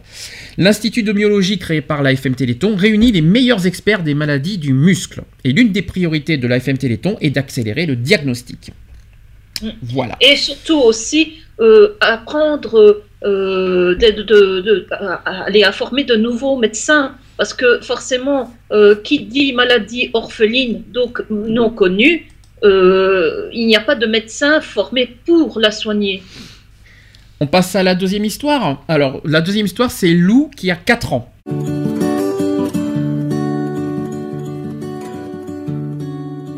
Lou était diagnostiquée euh, entre versé un an et demi à peu près. Bah, pendant des mois, au début, c'était plus moi, en tant que maman, qui sentais des petites choses, qui était un petit peu perturbée. Enfin voilà, c'est tout à fait le terme, c'est ça. Je me sentais perturbée des petites choses. C'était beaucoup physiquement avant tout, le fait qu'elle ne marche pas, qu'elle avait du mal à tenir sa tête aussi également. Et puis un jour, tout simplement, euh, euh, c'est le médecin traitant qui s'est déplacé et puis euh, qui l'a ausculté et qui m'a dit euh, Je trouve votre fille hypotonique. Lorsque le médecin nous a annoncé en fait le verdict, on, a un peu encaissé parce qu'on n'avait pas de notion de ce qu'était la maladie en elle-même. Le mot déjà amyotrophie spinale, enfin ça nous est un peu. On l'a pris en plein visage en se demandant ce que c'était. On s'est posé des questions, enfin on a posé des questions au professeur sur l'avenir de la puce et en général. On a senti un malaise automatiquement du corps médical. Et moi oui j'ai eu vraiment la peur en fait, la peur que ma puce parte très vite. Le médecin a été tranchant, il nous a expliqué que l'eau ne marcherait pas, euh, ne marcherait sûrement jamais. C'est vrai que là, je suis, je suis sur le choc, je suis effondrée. J'ai ma fille dans les bras euh, qui gigote en plus dans tous les sens, qui doit sentir effectivement notre stress. Et donc c'est c'est très très difficile à encaisser. Qu'est-ce qui va se passer? Comment est-ce qu'on va faire? Est-ce que notre puce va être heureuse? Est-ce que J'ai un peu ce souvenir qui reste. De, de prendre le coup de massue et puis de repartir avec mon enfant euh, avec ce, ce nouveau, ce poids en fait. C'est c'est tellement ce- qui ne passe pas. Aujourd'hui, euh, j'ai assimilé. J'ai pas dit que j'acceptais toujours que ma fille soit malade, mais aujourd'hui, de toute façon, elle est malade, donc on n'a pas le choix. Et ma sœur, elle est en fauteuil roulant. C'est c'est la maladie qui l'empêche de marcher. Et toute la famille est un peu triste. Elle, elle est obligée d'aller dans un verticalisateur pour que ses jambes elles restent droites. Elle doit mettre des bottes pour pas que ses pieds ils se tordent. Elle peut pas monter les escaliers, du coup on va devoir faire une chambre en bas. Elle a une maladie qui l'empêche de faire un peu tout. Alors au quotidien, c'est c'est vrai que c'est un gros bouleversement euh, dans, dans la famille, puisque euh, on a l'arrivée après euh, d'un d'un fauteuil, on a l'arrivée de- d'un tas de matériel, de machines, etc. Donc qui sont aussi impressionnantes euh, aussi pour son frère qui, qui n'a que trois ans de plus qu'elle. Donc c'est beaucoup de choses qui arrivent comme ça au fur et à mesure, mais qui arrivent très vite dans le foyer, qu'il faut mettre en place, qu'il faut apprendre à son enfant à porter, à supporter aussi, à s'adapter avec. Et puis bah, l'arrivée d'un fauteuil qui fait 140 kg, qui est encombrant. Euh, notre fille ne peut pas rentrer et sortir de la maison euh, avec son fauteuil, qui sont ses jambes aujourd'hui. Tout devient pas compliqué, mais c'est vrai qu'on découvre l'handicap et puis tout ce que ça engendre derrière. Et, derrière- et avec la maladie, il va aussi euh, les rendez-vous réguliers, euh, le suivi médical qui est quand même assez lourd. cette maladie en fait fait que tout s'organise autour de la maladie en elle-même On se déplace avec un verticalisateur, avec une machine. Enfin, c'est. Voilà, c'est beaucoup plus. En termes de logistique, on va dire, logistique déplacement, c'est beaucoup plus compliqué. J'ai un corset pour ma main, pour me, bien me tenir. On a eu pas mal de petits soucis sur la mise en place, la mise en route du corset, donc euh, c'est assez contraignant. Oh, au début, c'était un sentiment de. pas de refus, mais euh, ce corset m'énervait. Aujourd'hui, j'ai compris, hein, j'ai bien compris que c'est. Voilà, surtout pour elle. J'ai du mal à me projeter en fait en me disant qu'est-ce qu'on va faire dans 5 ans? Est-ce que. Je le fais pas en fait. Je suis plus à rester euh, à terre, enfin, année par année. On avance tout doucement, problème par problème. Cette petite puce qui au quotidien me, booste, c'est elle qui est mon qui est mon, moteur chaque jour en fait. C'est pour elle que je me bats et en fait voilà. Une fois qu'on on a assimilé et on s'est dit de toute façon c'est comme ça elle est malade on n'a pas le choix. Et ben moi je me suis dit c'est parti maintenant faut que je me batte faut passer à autre chose. Moi le but c'est que ma fille elle vive comme son frère un maximum qu'elle vive le plus normalement possible comme tous les autres enfants ça c'est c'est mon combat chaque euh, événement en particulier dans la vie de Lou est quand même une victoire. Enfin, chaque, euh, chaque chose, c'est, avant d'être une victoire, c'est quand même toujours un combat en fait au quotidien parce qu'au niveau administratif, tout ce qu'on doit faire et mettre en place pour que quelque chose se fasse et que notre enfant puisse euh, vivre comme les autres en fait, euh, le plus normalement possible, on va dire, comme les autres enfants, euh, c'est quand même un combat au quotidien parce que c'est quand même très lourd à gérer. Il y a beaucoup de choses à prévoir, mettre en place, les délais qui sont parfois longs. On voulait qu'elle aille dans une école tout à fait normale, comme son frère. On voulait qu'elle soit à la même école que son frère. Euh, voilà, qu'elle ait en fait, euh, on va dire, le parcours d'un enfant standard. On s'est battu et on a fait le nécessaire. On a, j'ai- enfin tous ensemble, on a mis d'une autre et puis aujourd'hui est rentrée à l'école et ça, ça a été vraiment une victoire pour moi que ma fille puisse rentrer dans la même école que son frère. Une petite victoire parmi certainement beaucoup d'autres à venir, mais euh, voilà. J'ai fait pas mal de recherches sur Internet, justement sur tout ce qui était en fait développement des médicaments, aussi bien aux États-Unis, enfin dans tous les pays limitrophes, de tous les tests qui étaient en fait lancés euh, sur le marché, voir un petit peu comment ça fonctionnait, les résultats qu'il y avait. Il y a deux ans en arrière, on nous a dit qu'il n'y avait aucun traitement de mis en place, etc. Aujourd'hui, on a l'impression que, on en- enfin moi, qui me documente aussi, mais on a l'impression d'entendre énormément parler de, traitements, de choses qui sont mises en place. Je vois énormément de personnes qui disent euh, demain, euh, premier essai, premier ceci, c'est là tous les jours. Je vois quelque chose de nouveau avec des personnes. Allez, c'est lancé en Belgique, c'est lancé. On a l'impression que ça devient euh, ça se multiplie en fait. On voit bien que tout petit à petit ça, ça avance et c'est plus juste un essai en fait. Hein. Ça commence vraiment à devenir quelque chose qui, je trouve pas, voilà, qui, qui se propage. On souhaiterait effectivement que notre enfant puisse euh, en bénéficier quoi. C'est voilà, comme tout parent puisqu'on a toujours euh, cet espoir au fond de nous que notre enfant un jour euh, puisse puisse guérir tout simplement.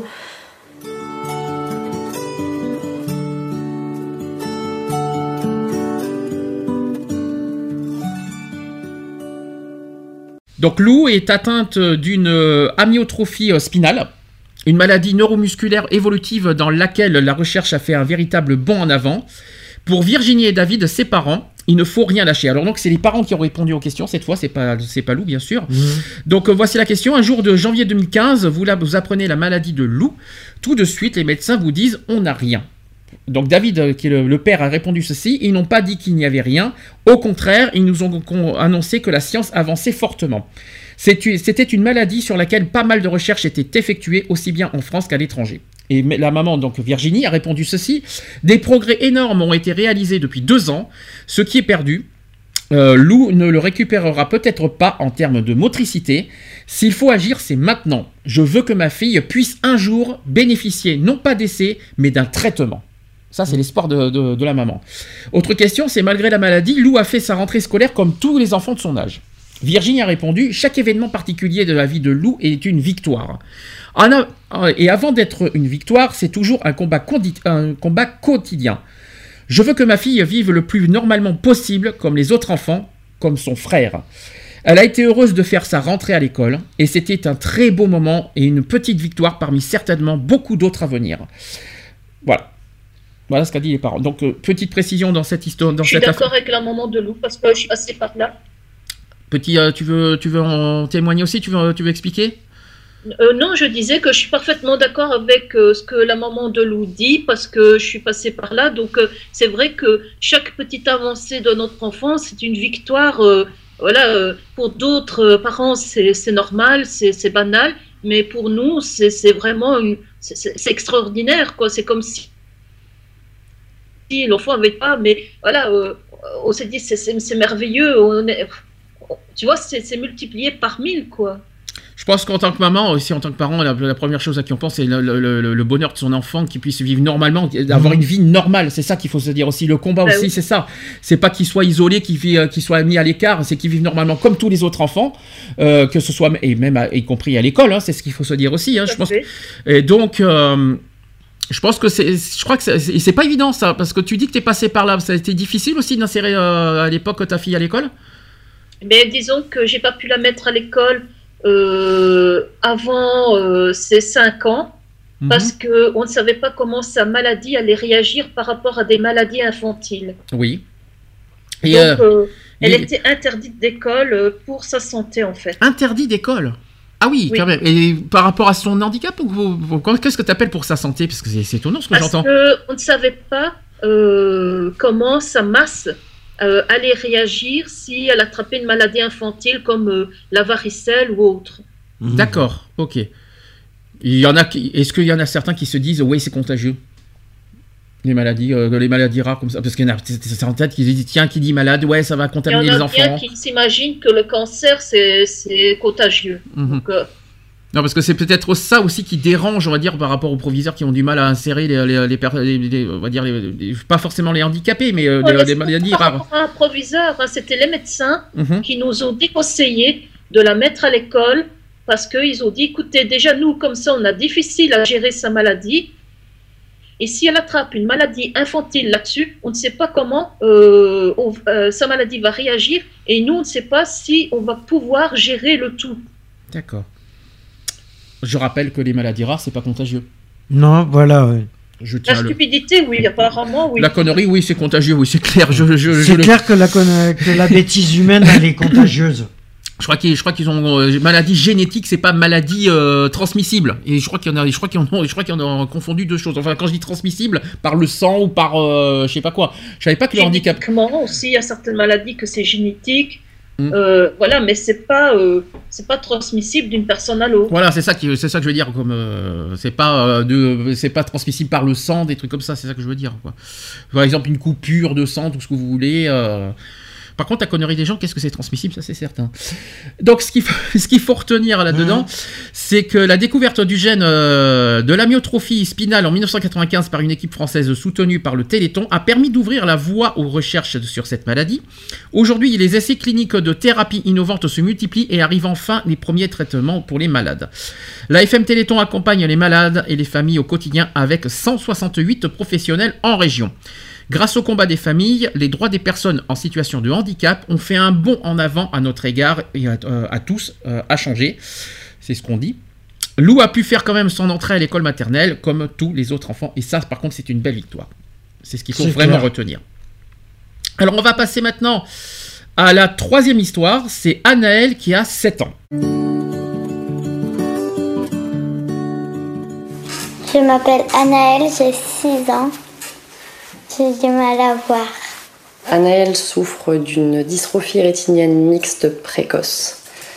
C'est une euh, maladie dégénérative de la rétine.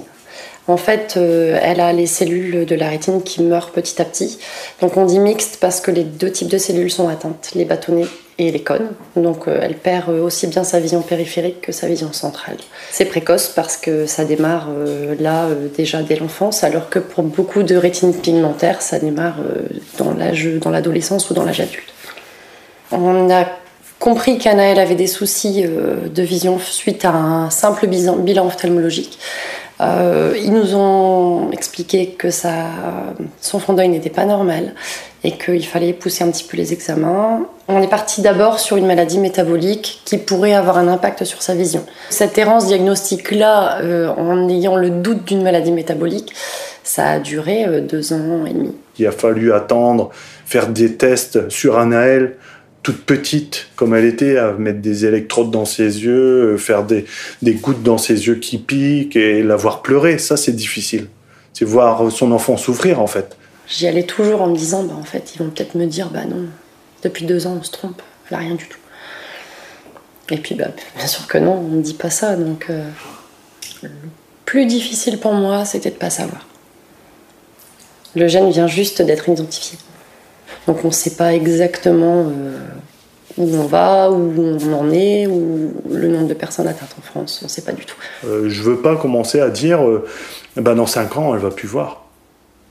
Déjà, je peux pas me le, je peux pas me, je peux pas me l'imprimer ça. On sait pas où est-ce qu'on va vraiment avec la maladie d'Anaël. Maintenant, euh, j'espère être tout le temps là, quoi, pour l'aider. faut apprendre à pas baisser les bras, en fait. Il faut, être là pour elle. Anaël, aujourd'hui, euh, elle commence, elle, elle sait pas expliquer sa maladie.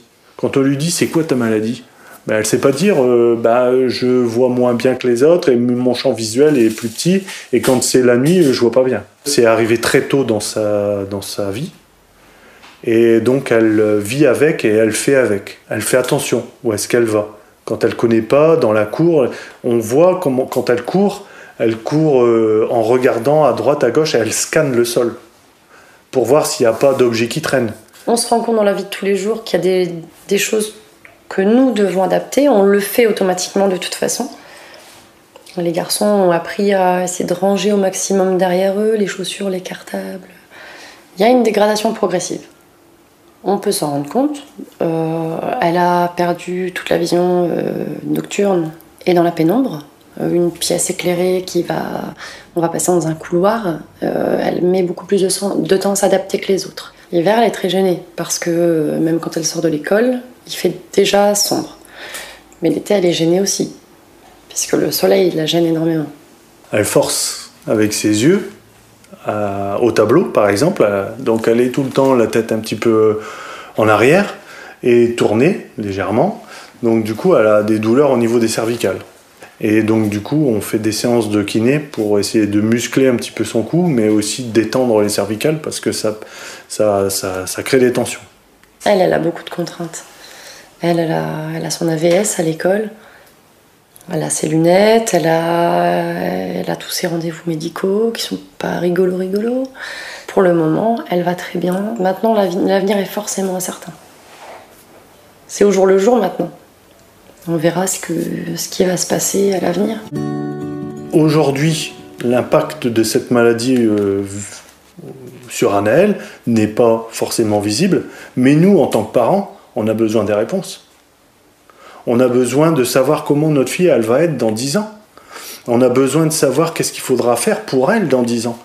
Si la maladie évolue comme euh, on peut l'entendre, donc euh, en, en diminuant ses facultés visuelles, eh ben, elle aura toujours besoin de l'aide. Il faut, faut trouver quelque chose. Il faut, on sait qu'on a une dizaine d'années devant nous. On doit, de toute façon, on peut faire que ça. On peut que combattre et espérer. On n'a que ça là. On a maintenant qu'on a le gène, on sait qu'on peut continuer à combattre. Je sais que la recherche, c'est pas que le téléthon, mais les chercheurs ont besoin de financement et ça passe forcément par le téléthon. S'il n'y a pas de financement, il n'y a pas de recherche. S'il n'y a pas de recherche, il n'y a pas de guérison. Moi, j'ai envie de dire que le Téléthon, pour l'instant, n'a que ça comme espoir. Je, me suis mise volontaire euh, il y a deux ans pour ça. Je ne peux faire que ça pour me battre. Finalement, on gagnera. Parce que Anaël, elle le, euh, pourra vivre normalement. Il y, a, les malvoyants déjà maintenant, par rapport à il y a 10, 15 ans, n'ont pas la même vie qu'avant. Donc dans 10 ans, les nouvelles technologies, tout avance, tout évolue.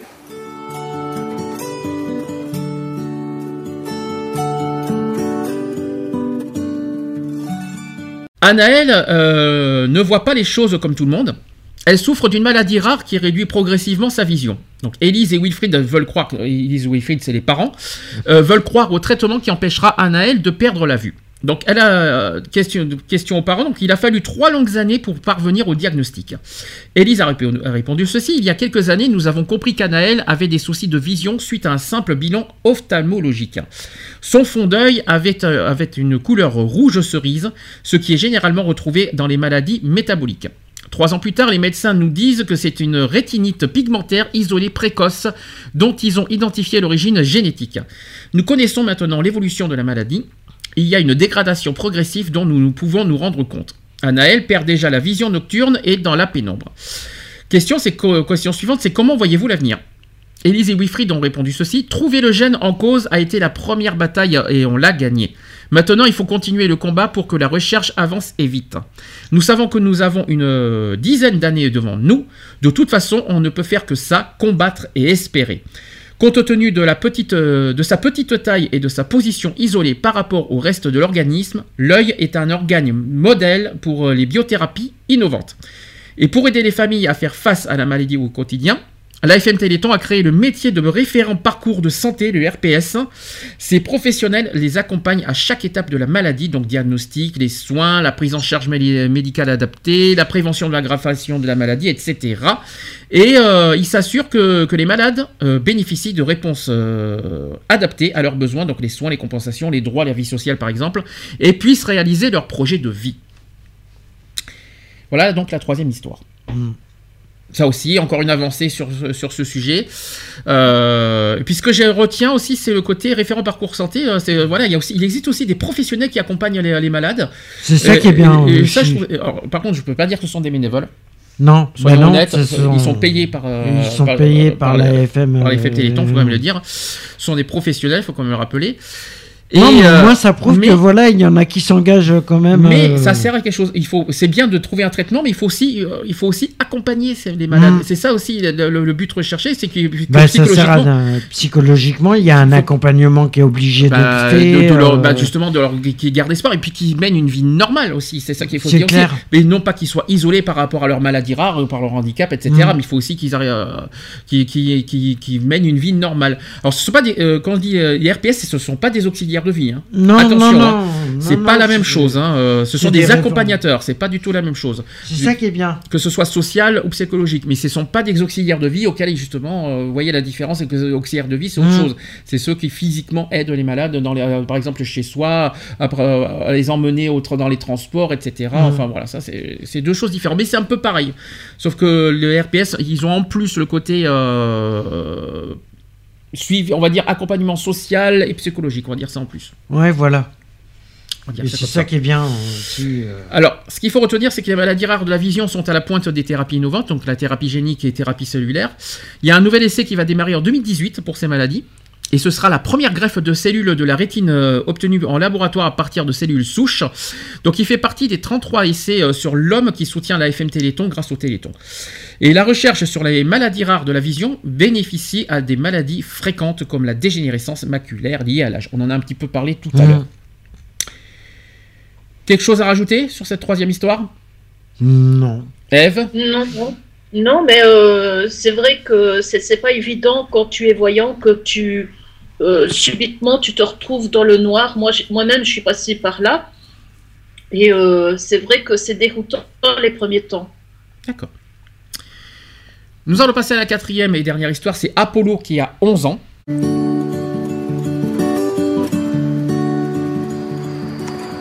Dès tout petit, on s'était rendu compte qu'Apollo marchait souvent sur la pointe des pieds. Euh, mais tout petit, ça nous inquiétait pas spécialement. On a sollicité plusieurs fois euh, les médecins à, l'occasion de consultations classiques, euh, qui nous ont tout à fait rassurés en disant qu'il y avait un passage chez les enfants où ils marchaient sur la pointe des pieds, que ça passerait. Sauf que vers 8 ans, ça passait pas. J'ai demandé une fois de plus à un médecin est-ce qu'on pourrait faire des examens complémentaires? Est-ce qu'il n'aurait pas besoin de séances de kiné? Et du coup, il nous a orientés vers un médecin orthopédiste qui, lui, nous a dit tout de suite que c'était sans doute une maladie neuromusculaire. J'ai accompagné Apollo pour qu'il fasse la prise de sang le jour même, et le lendemain, il, avait les résultats. Elle a euh, vu l'enveloppe, elle s'est mis la main devant la bouche et elle s'est mise à pleurer. Je lui ai demandé pourquoi, parce que je comprenais pas. Et elle m'a expliqué. À ce moment-là, moi aussi, je me suis mis à pleurer et je me rappelle que j'ai dit que ma vie, elle était fichue. Quand mon papa l'a appris, il a pleuré aussi. Il me disait qu'il était désolé. En fait, s'il y a un moment qui me fait vraiment très très mal, c'est cet instant-là où j'apprends la maladie d'Apollo, où j'ai compris la vie ne sera plus jamais pareille. On savait que c'était une myopathie, que c'était euh, probablement une myopathie du chêne. Le premier euh, diagnostic qui était posé, euh, c'était myopathie du chêne. Mais pour être sûr, il fallait faire euh, une biopsie musculaire. Au mois de juillet, les résultats d'Apollo sont arrivés en disant bah, les chercheurs ont trouvé par hasard que c'était euh, pas une myopathie de Duchenne, euh, que la mutation était sur un autre chromosome. Donc c'est une bonne nouvelle parce que du coup ça progressera moins vite. C'est une mauvaise nouvelle parce que du coup ses frères et sœurs peuvent aussi être porteurs de cette maladie. Je me pose souvent la question, est-ce que qu'est-ce que ça changerait que je sache pour les autres alors qu'ils sont petits, ils vivent leur vie, il n'y a pas de médicaments, on on peut pas traiter cette maladie aujourd'hui. Qu'est-ce que ça changerait pour eux? Je pense que d'apprendre la maladie d'Apollo, ça nous a réveillés d'une certaine manière, où on s'était dit, il faut qu'on fasse plein de choses aujourd'hui avec Apollo. Parce que le temps pour Apollo, il passe beaucoup plus vite.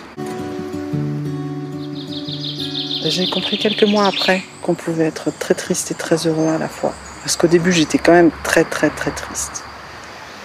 Je me suis tout de suite tournée vers l'avenir et vers l'avenir d'Apollo. Euh, parce qu'on a toujours voulu aller de l'avant avec, euh, avec.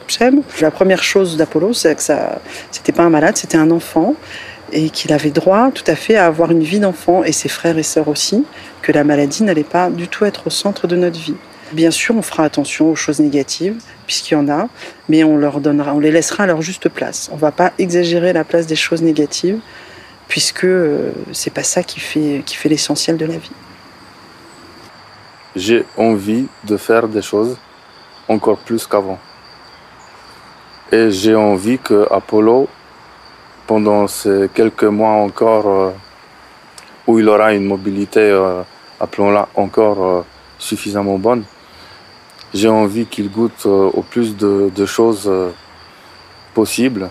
Je, je, je, je pense que je, je prends les choses à l'envers, c'est-à-dire tous les jours je me dis ouf, Apollo marche encore un petit peu. Et le jour où il ne marchera plus, simplement je ne me le dirai pas. Et, euh, et euh, la journée continuera, on fera autre chose, on fera avec le fauteuil. Ouais, ça me rend triste, ça m'inquiète pas trop parce que je sais que ça va arriver. Mais j'essaye de ne pas trop y penser, ouais, parce que de toute façon ça va arriver et pour le moment il y a, y a rien qui pourra changer. Peut-être c'est prétentieux de, de penser ça, mais je pense que la maladie euh, nous a pas beaucoup dévié, je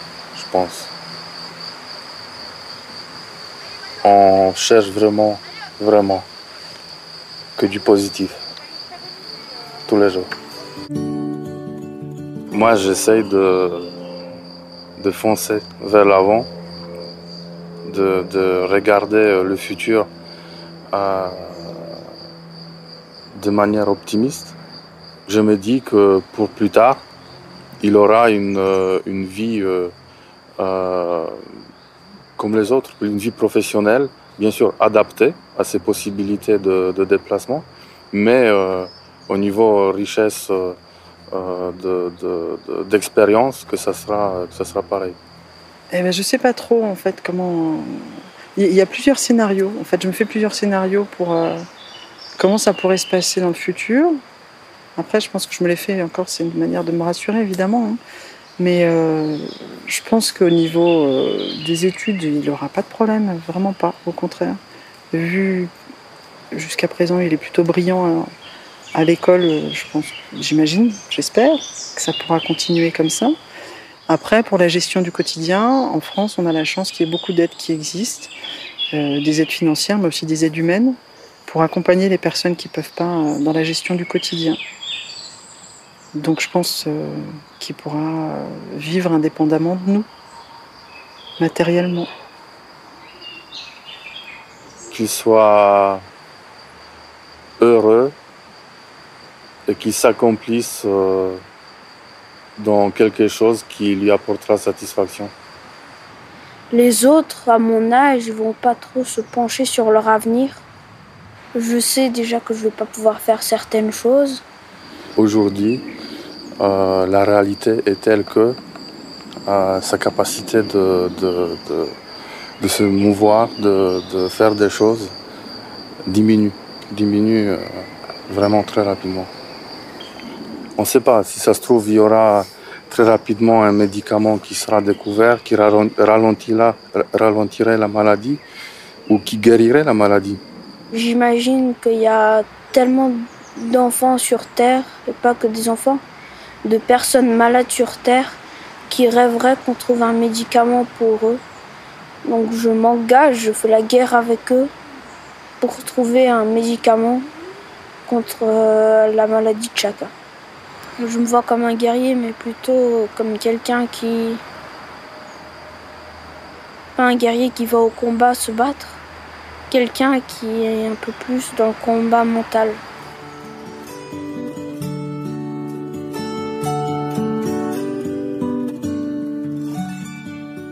Donc Apollo est atteint euh, d'une maladie euh, neuromusculaire évolutive. Et malgré sa volonté euh, farouche de se battre, Apollo est en train de perdre la marche. Et en attendant des, traitements, Apollo et sa famille profitent de chaque instant.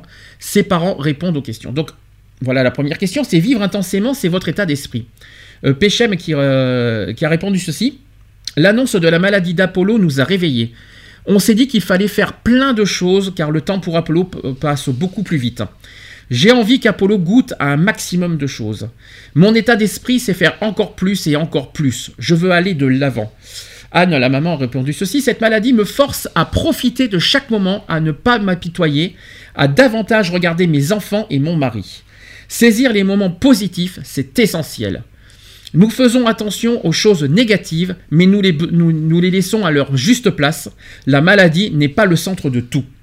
Autre question, c'est Apollo qui se dépeint comme un guerrier mental. Donc Péchem qui a répondu, il est beaucoup plus mûr que les enfants de son âge, peut-être sans le vouloir.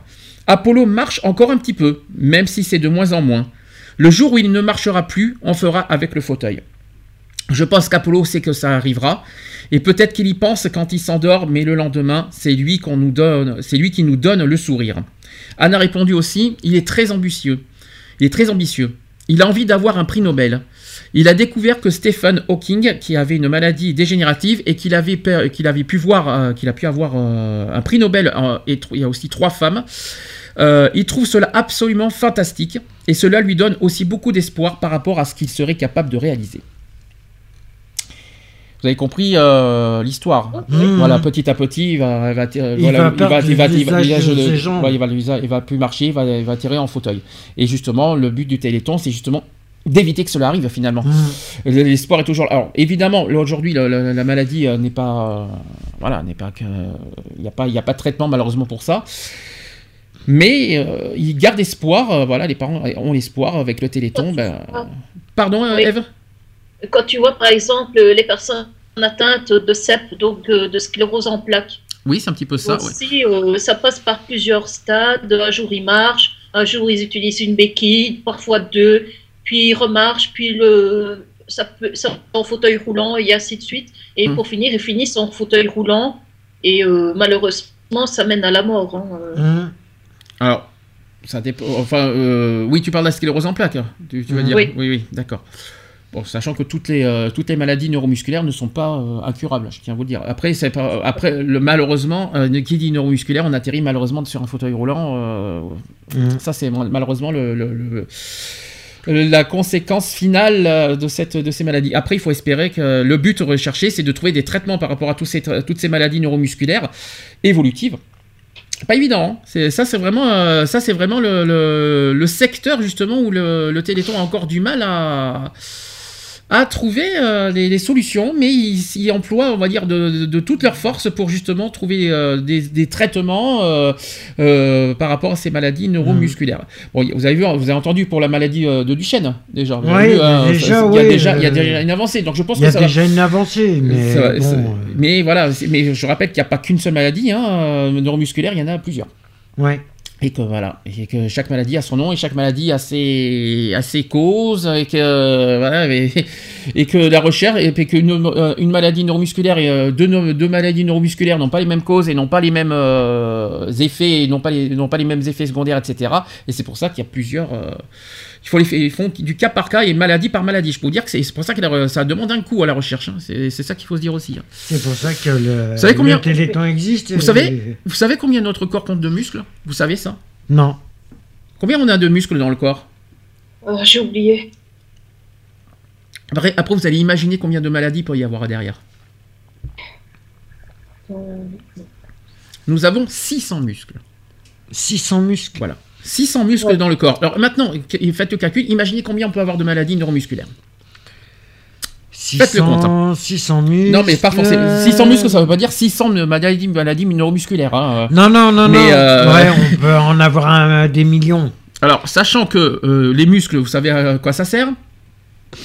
Ah, ben, euh, déjà, euh, À bouger. euh, Voilà, donc la marche, les courses, les mouvements.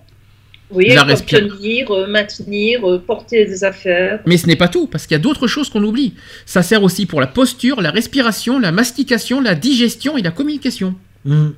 Donc ça aussi, il faut, faut faire très attention, parce que... euh, D'où pourquoi tu as parlé de, de la sclérose en plaques tout à l'heure, euh, Eve? Parce qu'il y a aussi, Oui. euh, voilà, il y en a des, scléroses en plaques, il y en a qui ont du mal aussi des fois à parler, à, bouger, etc. L'addiction, ouais. Pardon Mm. Au niveau- L'addiction, oui, ouais, oui, au au niveau niveau de- au niveau. euh, Donc on dépend intégralement de, de tous ces bons fonctionnements. Donc euh, sachez que les muscles représentent plus de 50% du poids du corps d'un adulte. Ah, quand même. Ce qui est quand même énorme. Et les 53 muscles du visage, parce qu'on a 53 muscles euh, dans le visage, permettent de prendre 5000 expressions différentes. Ah bah Ça oui, déjà, de- quand tu, que j'ai dit que rien que pour faire un French kiss, faut utiliser 34 muscles du visage. Ouais, c'est ce que t'as dit la semaine dernière, ouais, je Toutes les expressions. hein. Bah oui, pour sourire, pour parler, même pour parler. Faut pas oublier ça aussi, même pour parler, pour, pour, euh, pour nous exprimer comme on fait, et ça demande aussi des muscles. Euh, faut quand même pas, pas l'oublier ça aussi. hein. Alors ce qu'il faut retenir, c'est que les maladies neuromusculaires sont les plus complexes à traiter car elles touchent tout le corps. Elles privent progressivement adultes et enfants de leurs mouvements. Il en existe plus de 200 différentes de maladies. 200 200 maladies neuromusculaires actuellement qui existent. C'est quand même énorme. La maladie d'Apollo fait partie de des 99 maladies, 99% maladies rares pour lesquelles il n'existe aucun tra- traitement curatif. J'ai bien dit aucun. Alors si plus de 15... Alors sachez que... Rappelons aussi qu'il y a que, que toutes les maladies euh, neuromusculaires, euh, actu- on va dire, au niveau pourcentage, sont incurables. Ouais.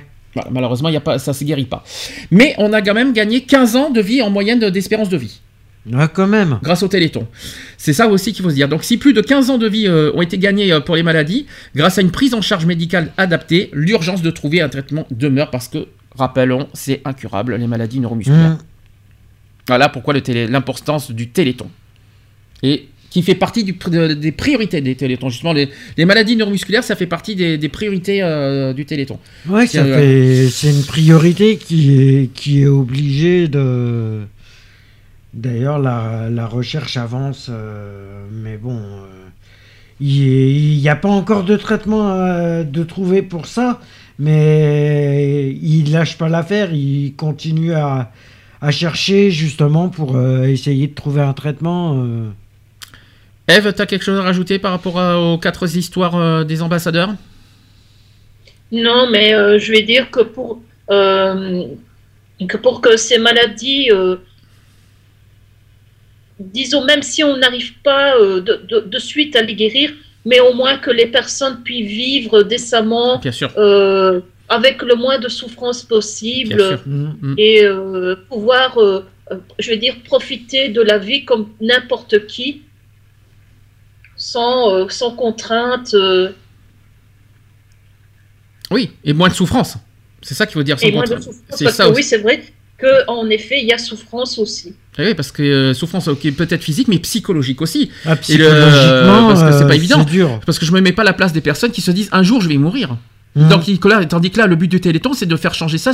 Un jour, euh, j'aimerais, euh, j'espère vivre le plus longtemps possible, voire, voir le voir être guéri, euh, avoir un traitement justement pour euh, pour euh, pour vivre euh, jusqu'au bout, quoi. Enfin, c'est-à-dire jusqu'à euh, jusqu'à 80 ans, euh, voire plus, quoi.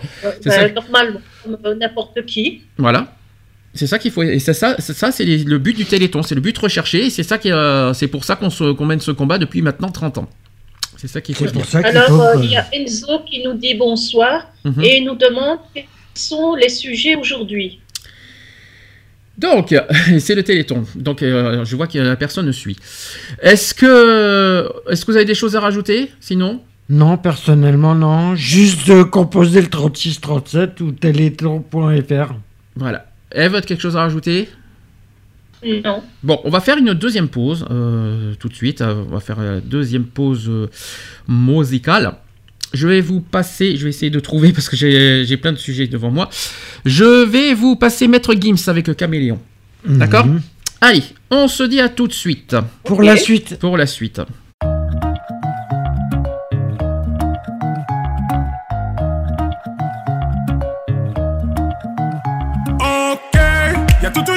Derrière nous.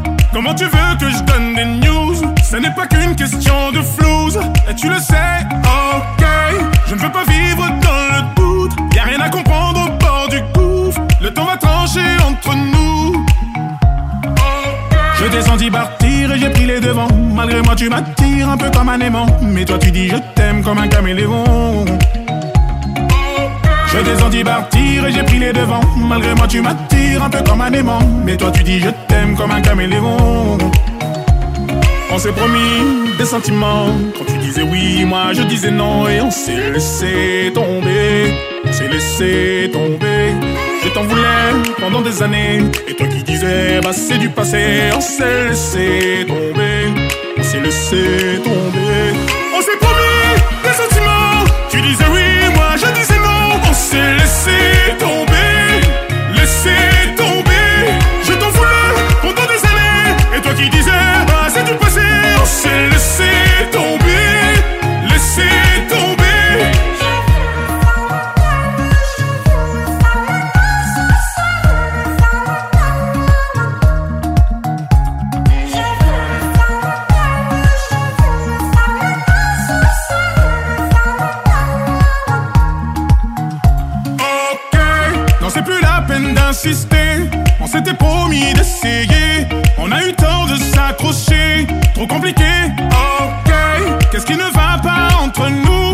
finir par me rendre fou. Je n'étais pas au rendez-vous. Et toi non plus. Je senti partir et j'ai pris les devants. Malgré moi, tu m'attires un peu comme un aimant. Mais toi, tu dis je t'aime comme un caméléon. Je senti partir et j'ai pris les devants. Malgré moi, tu m'attires un peu comme un aimant. Mais toi, tu dis je t'aime comme un caméléon. On s'est promis des sentiments. Quand tu disais oui, moi je disais non. Et on s'est laissé tomber. S'est laissé tomber. Je t'en voulais pendant des années. Et toi qui disais, bah c'est du passé. On s'est laissé tomber. On s'est laissé tomber. On s'est promis des sentiments. Tu disais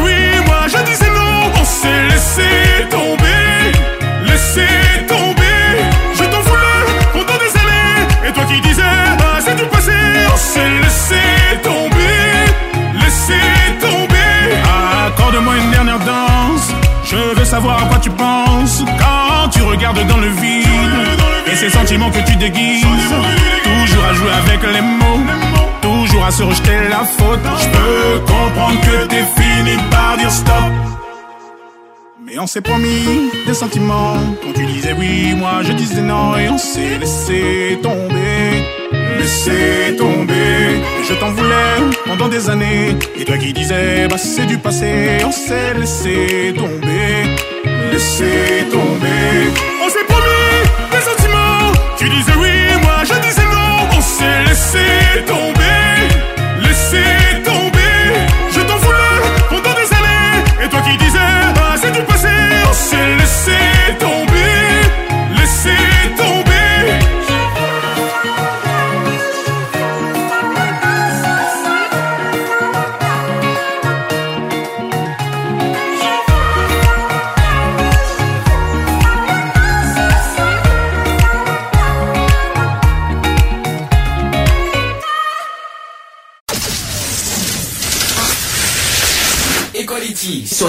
Sur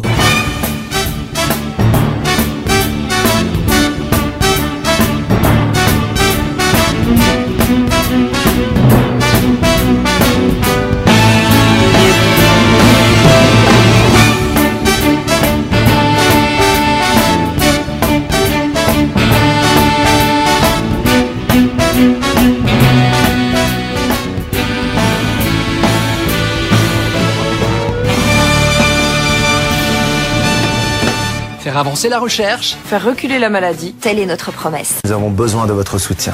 Par téléphone au 3637 ou téléthon.fr. Le 3637 ou téléthon.fr. L'union fait la force. De retour dans l'émission Equality en direct 22h07 pour la spéciale Téléthon du week-end. Petit rappel pour, les, pour donner 3637 ou téléthon.fr en ligne. Je vous rappelle que pour les dons en ligne, vous, euh, vous reversez 1 euro de plus au Téléthon. C'est pas vous qui reversez, hein. c'est PayPal, qui reverse 1 euro de plus euh, à chaque, euh, à chaque À paiement chaque PayPal. don PayPal. euh, Chaque paiement. PayPal vaut 1 euro de plus, c'est ça que je voulais dire. C'est bien. Bien. On continue le- notre soirée spéciale Téléthon, donc on va revenir sur euh, l'édition 2017, euh, ce qui a commencé depuis 19h tout à l'heure. Mhm. Euh, Il y a quatre villes ambassadrices cette année. Alors je vais vous dire lesquelles. Il y en a certains que vous ne connaissez pas. Il y a Angoulême, Ouais. il y a Bénin. Alors Bénin c'est dans, le dix- euh, c'est dans le département 19, je ne sais pas si vous le savez. Il y a Aubagne-en-Provence, ça c'est plus chez nous ça. Ouais. Aubagne-en-Provence, c'est euh, dans les Bouches-du-Rhône. Et vous avez Saint-Quentin dans le 02. Voilà. Mhm. Sachez que 200 000, 200 000 bénévoles dans toute la France seront mis, euh, vont- sont mis- mobilisés en ce moment pendant tout le week-end. Et d'ailleurs, hein, si je peux me permettre, juste une chose. Quel Oui, courage. euh, Mais alors, quel quel, cour- courage parce que c'est vrai qu'ils ont un week-end assez pourri. Eh, non mais quel courage euh, le entre le froid et la neige qu'il va y avoir tout le week-end. Et la flotte là en ce moment. Et la, et la- la pluie aussi. Non mais quel courage de passer un week-end entier dehors euh, pendant le Téléthon. Euh, moi je leur dis chapeau. Euh, franchement bravo pour, aux bénévoles de passer tout le week-end pendant 30 heures à la suite sans dormir, sans rien du Mhm. tout, pour, pour, faire, pour se, se mobiliser dans toutes les villes de France avec ce froid, alors, qui, fait, qui fait un froid mais glacial comme pas permis, avec, ce, avec cette neige parce qu'on on prévoit, il y a de la On neige demain. de la neige, ouais. Demain il y a de la neige apparemment, donc on ne sait pas, il mélangé avec de la pluie, on ne sait pas. Donc chapeau bas aux bénévoles, hein, quoi qu'il en soit. Et euh, tout au long de ces 30 heures, parce que euh, je rappelle que le Téléthon dure 30 heures, les Français mobilisés pour ce Téléthon vont redoubler d'énergie pour cuisiner aussi leur spécialité taille euh, XXL, et donc et aussi organiser des rassemblements hors normes, hors normes des plus loufoques ou relever des exploits made in Téléthon. Alors côté télévision maintenant. Côté télé, programme télé que je vais pouvoir vous communiquer aussi. Euh, J'ai l'intégralité des- Mhm. de, de ce qui va se passer à la télévision. Donc ça a commencé depuis 18h45 tout à l'heure sur France 2. Donc avec euh, comme ça euh, s'appelait le Téléthon est un exploit. Donc euh, je rappelle que c'est présenté par Sophie Davant et Nagui quand même. hein. Sophie Mhm. Davant qui fête ses 20 ans cette année d'animation euh, au Téléthon. Elle a dit tout à l'heure. Euh, Nagui aussi, hein, il est là depuis des années. hein, euh. Euh, ouais, bah lui, ça doit faire une quinzaine d'années qu'il doit être là. Oh oui, euh, même oh, peut-être pas 15, je pense pas que c'est 15, mais Aussi, euh, ça fait longtemps. hein. il en est pas là. Il Il, en est pas loin. hein. C'est sûr, c'est vrai que ça fait longtemps Nagui aussi. hein. Euh, ensuite, ce soir, depuis 20h50 sur France 3, euh, il y a une soirée musicale baptisée Tapis Rouge pour un Téléthon. Donc c'est animé par Sophie Davant, Wendy Bouchard et Cyril Ferraud. Mhm. Euh, ensuite, euh, il va y avoir à partir de minuit 10 sur France 2 tout à l'heure qui va s'appeler La Nuit du Téléthon. Mhm. Voilà.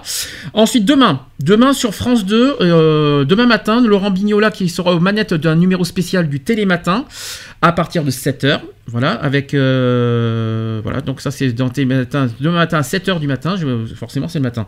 Mhm. Ensuite, vous avez Églantine Émeillé et Thomas Soto qui vont prendre le relais avec Objectif Traitement, juste Mhm. après Télématin. Et c'est là qu'il va y avoir un petit souci demain. Vous savez qu'on a, vous savez que qu'on a perdu Johnny Hallyday euh, il y a deux jours. Ouais. Et donc il va y avoir des changements de programmation demain midi au niveau de- du Téléthon. Ça veut dire qu'ils vont passer le Téléthon sur France 5. C'est la première fois qu'il va y avoir le Téléthon sur la 5, hein, je vous dis franchement. Parce que d'habitude, c'est entre la 2 et la 3. Tandis que là, demain, ah, parce qu'ils vont passer l'hommage national de, Johnny ouais. Hallyday euh, en direct. euh, ça, va, ça va passer sur France 2. Donc forcément, ils vont basculer le Téléthon sur France 5. Vous allez me dire pourquoi ils n'ont pas mis sur France 3 c'est une question qu'on peut se poser, mais apparemment c'est pas possible. Donc du coup, France 5 va prendre l'antenne à partir de 11h en diffusant euh, l'émission qui s'appelle La Grande Parade Disneyland Paris. Pourquoi? Parce que Disneyland, pour la première fois, a ouvert, les- a ouvert ses portes à la télévision dans, dans leur, euh, dans leur euh, truc, quoi, dans leur, euh, chez eux. Chez eux, ouais. C'est la et- première fois qu'il y a la télévision chez eux d'ailleurs. hein. Et ils se, et ils se mobilisent pour le Téléthon aussi. Voilà, et ça sera présenté par Sophie Davant, Damien Tevno et Daphné Burki. Donc ensuite, toujours France 5, parce que c'est pas fini, sur, ça continue encore sur France 5, à partir de midi, euh, qui vont, il va y avoir l'émission euh, l'émission des exploits.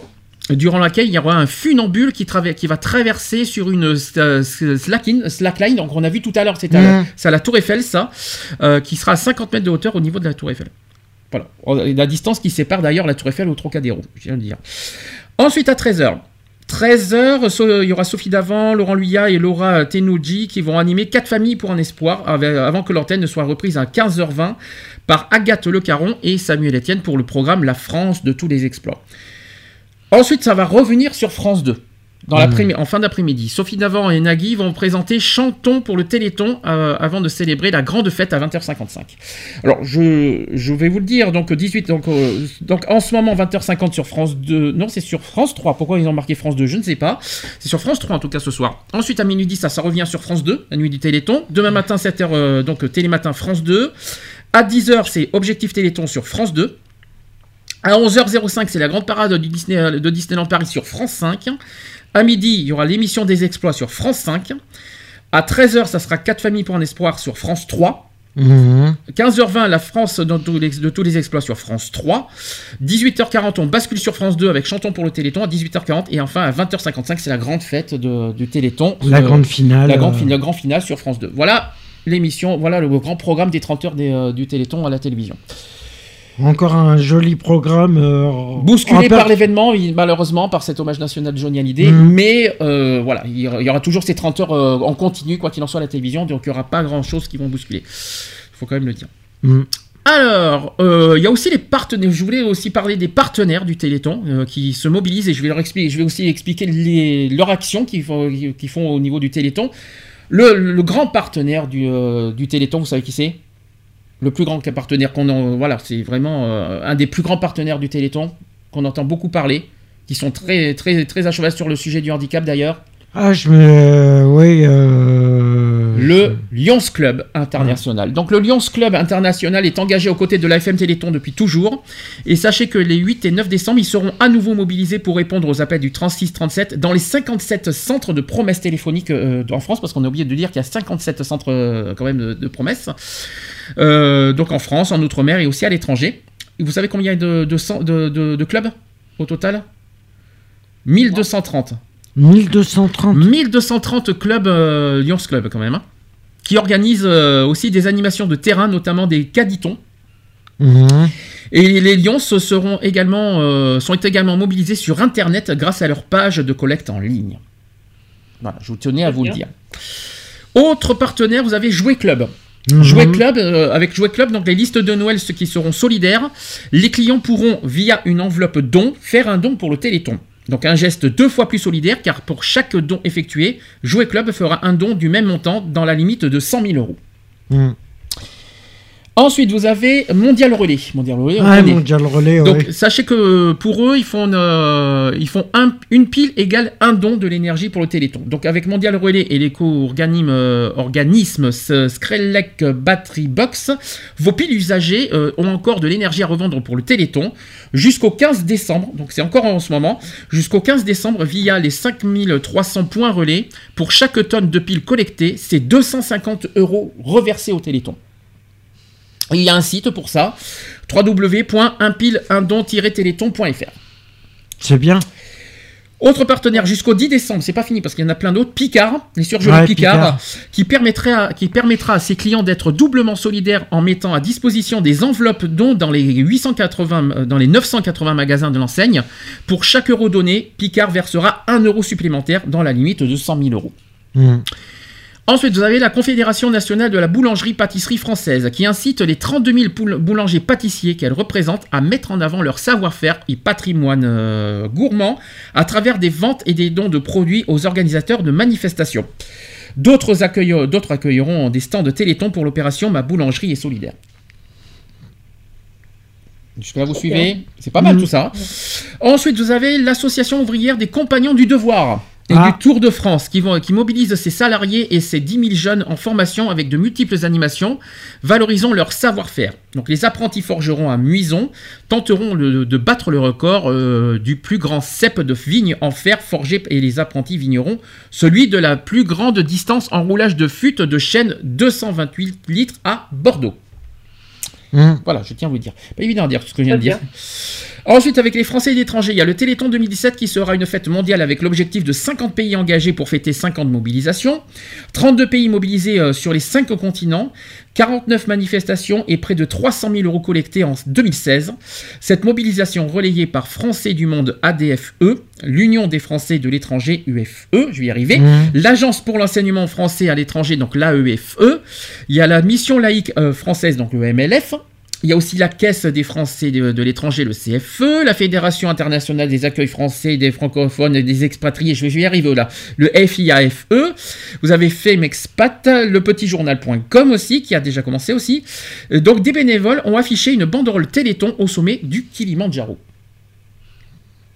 Euh, par contre, euh, je ne sais pas si, c'est chez moi ou si c'est chez vous, mais il a eu un gros, gros problème de son.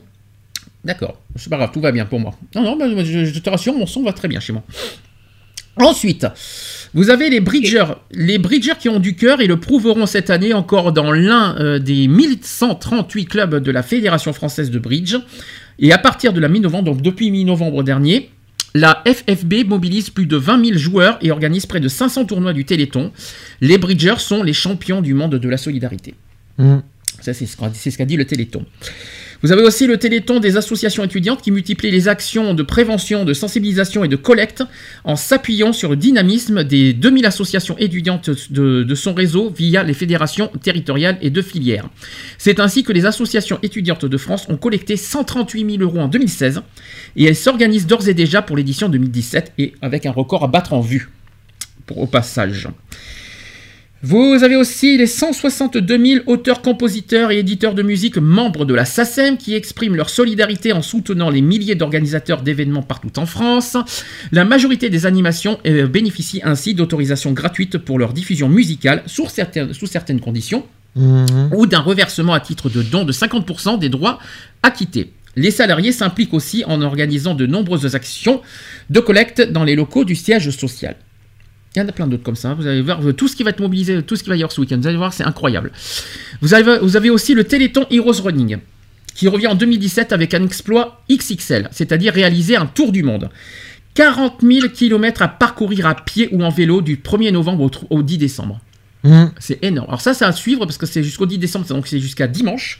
Mhm. Euh, à savoir où ils en sont aujourd'hui. D'ailleurs, on va peut-être le savoir d'ailleurs toute la journée de demain. Le, le record, on va, on va le savoir. Ça. Ouais, on va savoir. euh, Demain, demain 9 décembre, le- la tour Montparnasse qui ouvre ses portes de- pour une course Tower Run.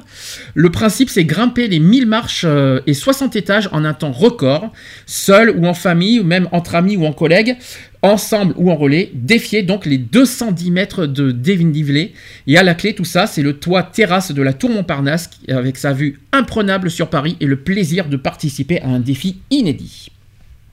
C'est quand même fort tout ça. hein. Il y a beaucoup de sport, euh, il y a beaucoup de défis sportifs ce week-end, j'ai remarqué. Mhm.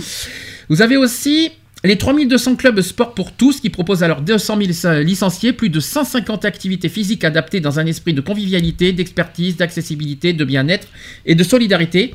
Chacun peut s'engager en organisant des animations téléthon avec son club ou en donnant sur la page de collecte. Sachez qu'il y a un kit promotionnel qui a été envoyé euh, par la fédération aux 100 premières euh, animations organisées par les clubs. Autre chose, vous avez aussi Roulons pour le Téléthon, qui est un engagement évident pour la Fédération française de cyclisme, sur des valeurs de défi, de dépassement de soi et de solidarité partagées par ses 2600 clubs. Donc euh, cyclisme sur route, cyclisme sur- le, cyclisme sur piste, vous avez le VTT, le BMX, le cyclocross, le polo vélo, le cyclisme en sam, vélo couché, etc. Donc, tous ces 120 000 licenciés sont invités à, à mettre leur vélo au diapason du Téléthon. Voilà, ça c'est dit, ça c'est fait. Ensuite, vous avez le badminton. Mhm. Badminton, qui est sport accessible à tous et convivial, est aussi solidaire avec les nombreuses animations des clubs euh, de la Fédération française de badminton, avec des tournois fluo nocturnes sur 24 heures avec les familles, les amis et le grand public, et aussi des records et défis illustrant le dépassement de soi pour le combat contre la maladie. Vous avez aussi le tournoi euh, Dark Ping, qui est, euh, Dark Ping, vous à ping, donc ping-pong forcément. Mhm. Défis et records euh, originaux ou simplement tournois solidaires. Donc la Fédération française de tennis de table incite tous ces clubs à multiplier les initiatives et lance la quatrième édition du Challenge Cornio. Donc trois tables à gagner, trois clubs lauréats avec un prix spécial. Vous avez le football euh, amateur aussi qui soutient Téléthon? Donc la Fédération française de football, euh, donc le FFF, mobilise ses 22 ligues, ses 90 tri- districts et ses 17 000 clubs amateurs. De nombreux projets éducatifs et sportifs se dérouleront par- partout en France pour l'occasion de dont l'opération billetterie solidaire Télé- Téléthon, les 2 et 3 décembre dernier, c'était lors du 8e tour de la Coupe de France. Les 88 clubs amateurs pourront reverser 1 euro par billet vendu, auquel la FFF ajoutera 1 euro supplémentaire avec un objectif d'au moins 50 000 euros. Toutes les animations du football amateur sur euh, www.télétonfoot.fr. Pour ceux qui ne savent pas, n'hésitez pas à aller sur le site. Euh, J'en ai. hein. Je suis désolé de, de la longueur, mais je vais vous dire qu'il y, en a- il y en a plein. Vous allez comprendre tout ce qu'il y a, parce que ça peut, euh, de- comme ça, demain vous saurez aussi euh, dans, dans- dans certains sites, tout ça, ça serait bien que vous visitiez, puis que si ça peut, vous pouvez aussi vous engager à, à- à participer au Téléthon grâce à, à ses partenaires. C'est pour ça que je cite tout le monde. Vous avez Euh, le slip français, on a entendu tout à l'heure. Alors ça, c'est génial, on l'a vu tout à l'heure. Euh, pour la quatrième année, donc le slip français s'engage avec un nouveau bonnet iconique. On l'a vu tout à l'heure Mhm. euh, à la présentation du Téléthon. Il est magnifique. Par contre, c'est juste le prix qui m'embête un petit peu, mais euh, 35 euros, 35 euros euh. le bonnet. Euh, donc cette année désigné par la créatrice française Isabelle Marant. Donc pour chaque bonnet vendu, c'est 35 euros le bonnet. Il est beau. Ça fait cher. Mais il est beau. Ouais, mais ça fait cher. Cher mais beau. Donc Mhm. sachez que l'intégralité des bénéfices, soit 10 euros, sera reversée à la FM Téléthon. 10 euros par euh, bonnet, c'est-à-dire 35 euros achetés, mais 10 euros euh, pour chaque 10 bonnet. euros, c'est 10 ça, fait euros versés. vous, ça fait qu'il vous revient à 25 euros en fin de compte. Ouais, mais c'est 35. Le CIF français reversera 10 euros pour euh, chaque bonnet vend- vendu. C'est ça que ça veut Ouais. dire. Donc, objectif de ça, c'est dépasser les 50 000 euros de collecte pour le Téléthon 2017. Donc, j'ai le site pour ceux qui peuvent y aller. C'est en vente sur euh, www.leslipfrançais.fr slash bouge-ton-pompon. Mhm. Voilà, on s'en souvient, on l'a vu tout à l'heure. Il est magnifique en tout cas. Ouais. Et c'est aussi. Pompon sur le chihuahua? Oui, par- exemple. Et vous avez- vous l'avez aussi dans tous les points de vente du slip français dès maintenant avec le hashtag bouge ton pompon. Mhm. Pompon P-O-M, P-O-N, au fait. hein, ne vous trompez pas de, au niveau orthographe. N'hésitez pas, parce que pour ceux qui ont les moyens, faites-le. Oui, voilà, faites-le si vous pouvez euh, Parce qu'il est le beau. faire. euh. Il est beau. Ah, Avoue qu'il est beau. Oui, il est, il est beau. Mais il bon, est beau, il est bien fait. mais après, est- pour- après, c'est accessible, pour, accessible pour ceux qui en ont les moyens. qui en ont les moyens et- Pas pour- Enfin, si je peux me permettre, au moins ça vous fait un jet. Si vous avez peur de faire 30 euros, euh, si vous voulez, au, au lieu de, si je peux me permettre, je donne aussi un petit, un, un petit, Une un petit conseil. euh, au lieu de faire 30 euros de dons en ligne, achetez ce, ce petit bonnet, puis ça vous fera, euh, ça vous fera, vous gagnerez un bonnet, et à côté vous ferez un don au Téléthon. Ça vous fera, vous serez gagnants là, les uns et les autres, tout le monde sera gagnant comme ça, si je peux me permettre. C'est pas fini, vous avez Carrefour. Carrefour qui s'attaque au record mondial de la plus longue tarte aux pommes avec 350 mètres de tarte cuisinée pour les, par les salariés. Alors je vous rassure, je vous rassure, c'est pas des tartes dans la gueule, ça n'a rien à voir, ça n'a strictement rien à voir. Non, c'est tarte aux pommes. Donc c'est un défi doublement savoureux puisque les parts euh, seront vendues au profit du Téléthon. Mhm. Donc à depuis le 4 décembre dernier, les magasins à enseigne Carrefour vont- ont proposé euh, des ventes de produits dédiés. Donc il y a des huîtres, des chouquettes, des sacs pocket aussi, des bouquets de fleurs. Entre 50 centimes et 1,50€ et 1,50€ seront reversés au Téléthon pour chaque produit acheté. C'est bien. C'est bien ça. Mhm. Donc portez-les quoi qu'il en soit avec votre cœur. Ça c'est très important. Donc allez à Carrefour demain par exemple. Ouais, voilà, si vous voulez aller faire des, si vous avez des courses à faire, euh, allez à Carrefour. euh, ou... Allez à Carrefour et vous ferez aussi, vous pouvez, vous, vous pouvez acheter une petite tarte aux pommes. Et vous Euh, Super U, Super Non, non, il n'y a U, que euh, Carrefour. Non, non, il n'y a que Carrefour qui fait ça. Carrefour, euh, Que oui, Carrefour. mais Quand je dis Carrefour, c'est Carrefour. point. Oui, mais tous les, tous, tous les Carrefour, magasins. Non, c'est que, non, non, c'est que Carrefour. N'insiste pas, c'est que Carrefour. Ah, il y a que Carrefour Oui. qui se mobilise. Non, non, tu euh, confonds avec, euh, tu confonds avec ce qu'on a, ce qu'on a connu il y a 5 ans. Non, ça n'y est pas, ça. Alors, je continue. Euh, les 230 pharmacies du groupe euh, Paris Pharma qui proposent aussi des sacs en forme de cœur 100% éco-responsables à 1 euro, donc l'intégralité des recettes sera reversée au Téléthon.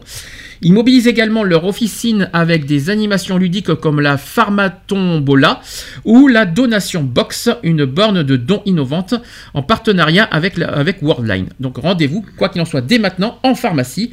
Et sachez que c'est aussi des, euh, euh, sachez que c'est que je me pré- l'intégralité sera réversée au Téléthon après déduction de la TVA, je tiens à le préciser. Voilà, Mhm. Pour ceux qui ne savaient pas. Autre chose, vous avez les personnalités présentes sur le plateau du Téléthon pendant l'émission et des artistes contemporains de, contemporains de renom qui mettront en vente un objet personnel ou une œuvre d'art à acquérir sur le site de Drouot? On en a entendu parler Mhm. tout à l'heure. Euh, vous savez qu'on on l'a entendu tout à l'heure, ce qui, ce qui est en vente, on l'a vu euh, à 19h. Il y a, pour l'équipe de France, euh, l'équipe un de maillot, France, un et maillot et un un- ballon euh, signé par toute l'équipe de France de, Voilà. foot- de de football. Voilà, qui, euh, qui est en vente sur le site Drouot. Donc drouotonline, euh, drouotonline.com. Voilà. Voilà. Faites vos enchères, euh, Voilà. faites euh, vos enchères et, et peut-être que. Donc n'hésitez pas. Drouot Online, euh, il y a des personnalités qui vendent sur ce site euh, aux enchères justement certaines. euh, voilà, de- voilà, tout- vous faites vos achats, vous allez voir. Je sais qu'en tout cas pour l'instant ce qu'on a vu, je ne sais pas ce qu'il y a ce soir en vente, on n'a pas encore vu, mais quoi qu'il en soit, on sait que l'équipe de France de football a mis en vente et aux enchères un ballon et, Et un et un maillot, et un maillot bleu signé par toute l'équipe de France. Ça c'est bien. Si, et ensuite, vous avez aussi le, pour la bûche de Noël qui était gourmande. Et, euh, donc, si, et si votre bûche de Noël était gourmande et solidaire? Ça, c'est une bonne question. Donc, une bu- alors, je vais vous donner un petit peu envie. Une bûche glace vanillée, framboise et meringue. Sachez que ce dessert unique a été créé par tout par par tout par ou tout par gel plutôt. Et, et ouais. ainsi que Philippe euh, Gauvreau, donc qui est deux étoiles au guide Michelin 2014. Et donc sachez que pour chaque bûche Noël en couleur achetée, c'est 1 euro pour le Téléthon, en vente dès maintenant jusqu'au 26 décembre sur le site toutpargel.fr ou aussi sur le numéro, d'un- c'est un appel gratuit d'ailleurs depuis un poste fixe au 3040. Mhm. Donc si vous voulez avoir votre bûche à Noël, n'hésitez pas à appeler tout par gel. Vous, euh, vous commandez votre bûche de Noël et c'est 1 euro reversé au Téléthon. Ça aussi, ça peut être sympa.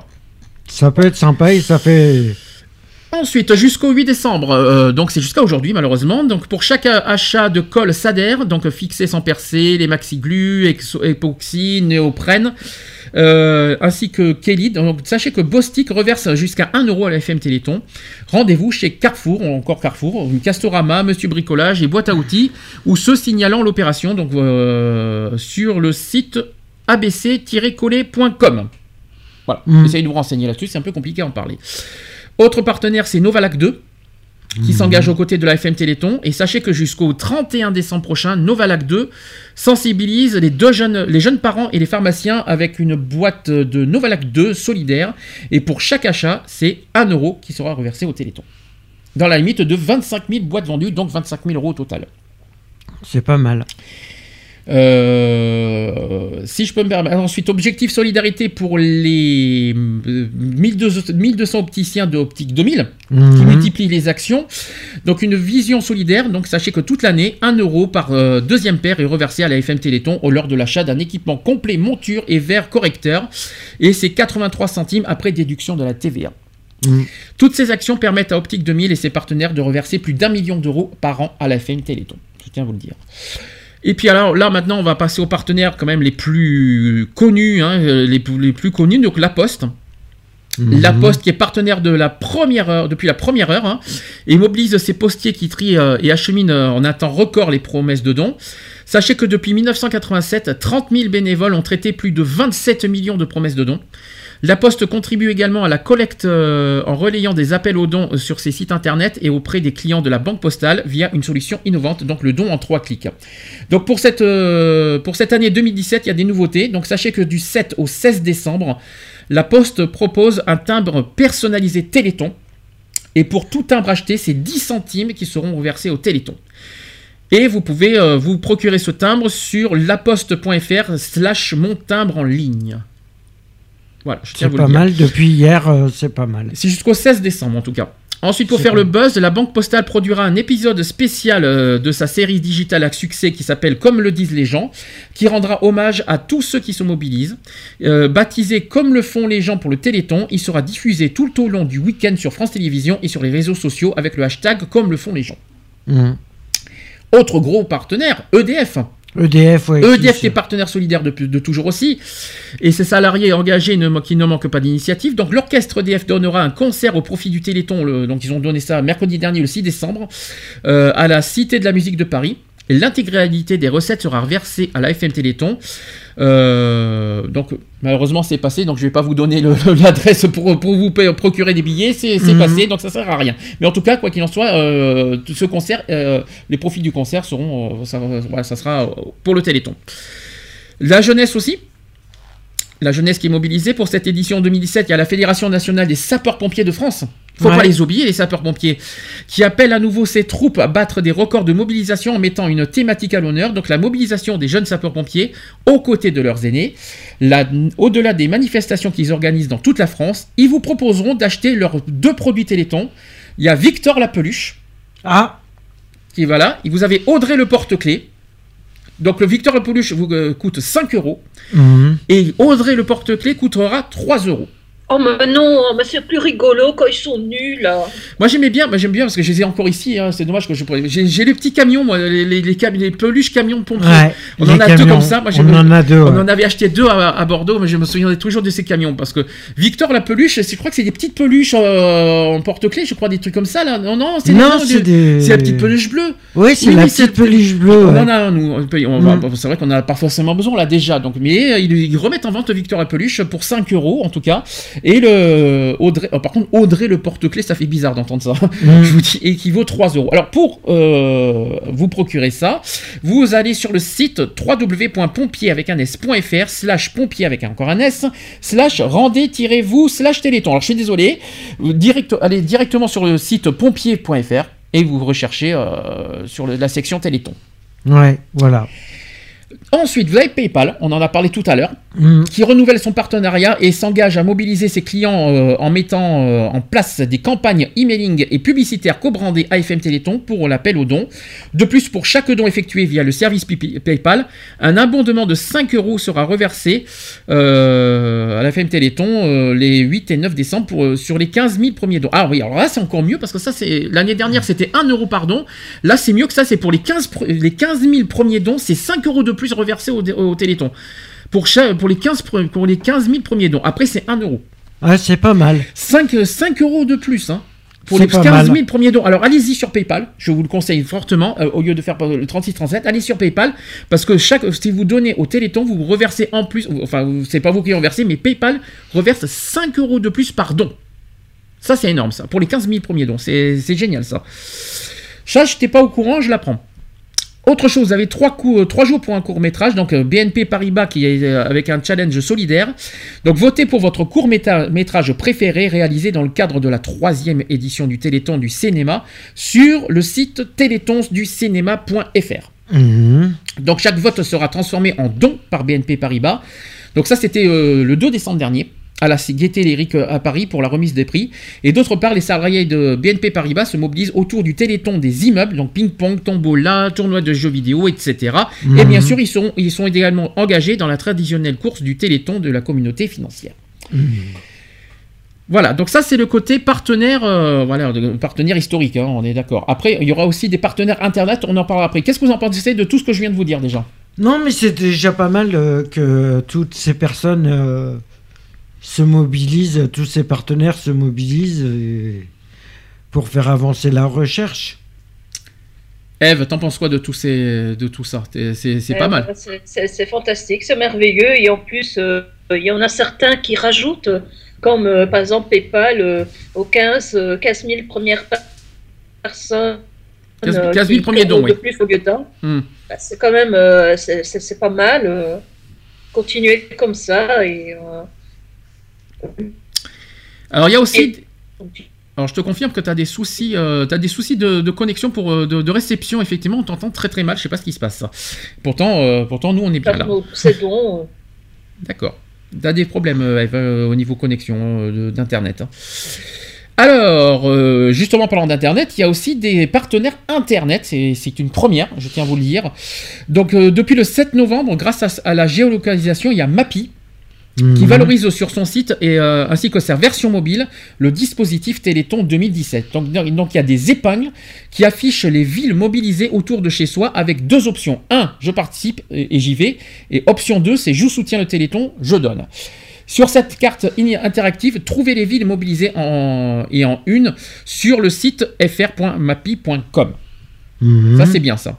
Autre site, c'est J'accède et Strico qui lance une action solidaire d'intérêt général et propose aux jeunes d'identifier des lieux accessibles ou de partager des informations pour faciliter la vie des personnes à mobilité réduite. Et sachez que chaque contribution compte. euh, devenez d'ailleurs un, héros du quotidien avec euh, le site www.j'accède.com euh. Voilà. Il y a aussi Doctissimo qui, se, qui se mobilise, qui donne une visibilité au Téléthon euh, sur son site doctissimo.fr et ses médias sociaux en présentant l'histoire des quatre familles euh, ambassadrices, notamment via un mini-site dédié sur la page d'accueil.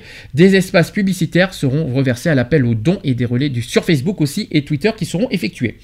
Vous avez aussi Page Jaune. Jaune qui est leader en France pour la recherche locale des professionnels. Et Page Jaune se mobilise pour le Téléthon et communique au, au travers d'une campagne de promotion très impactante sur ses sites web et applications mobiles pour inciter leurs audiences à faire un don sur toute la période du Téléthon. Vous avez aussi pour la première année, alors ça c'est est très étonnant ce que je veux dire, il y a Free. Free qui, Free, Free qui est l'opérateur mobile, oui, euh, Mhm. l'opérateur euh, box. Free qui crée un mini-site dédié à l'AFM Téléthon sur son portail. Des espaces publicitaires, des contenus éditoriaux et des appels aux dons seront placés sur la page d'accueil vers le mini-site. Et Free relayera également le Téléthon sur ses réseaux sociaux. Euh, vous avez également Bankin. Vous avez également Bankin qui invite sa communauté à faire un don euh, via son application, les réseaux sociaux et par euh, euh, emailing et s'engage à reverser 1 euro au Téléthon pour chaque don effectué. Euh, sur chaque don effectué avec Bankin. D'ailleurs, les 25 000 premiers dons concernés. Euh, la Banking Cup qui sera encore plus solidaire avec une quarantaine de start-up innovantes françaises qui participeront à un tournoi de foot indoor. Une donation box, y- une donation box y sera euh, mise à disposition.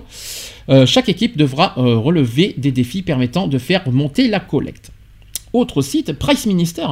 Mhm. Price Minister qui soutient aussi le Téléthon 2017 en créant une super boutique éditorialisée sur sa marketplace euh, pour recueillir des dons et qui met en place aussi des campagnes emailing et publicitaires.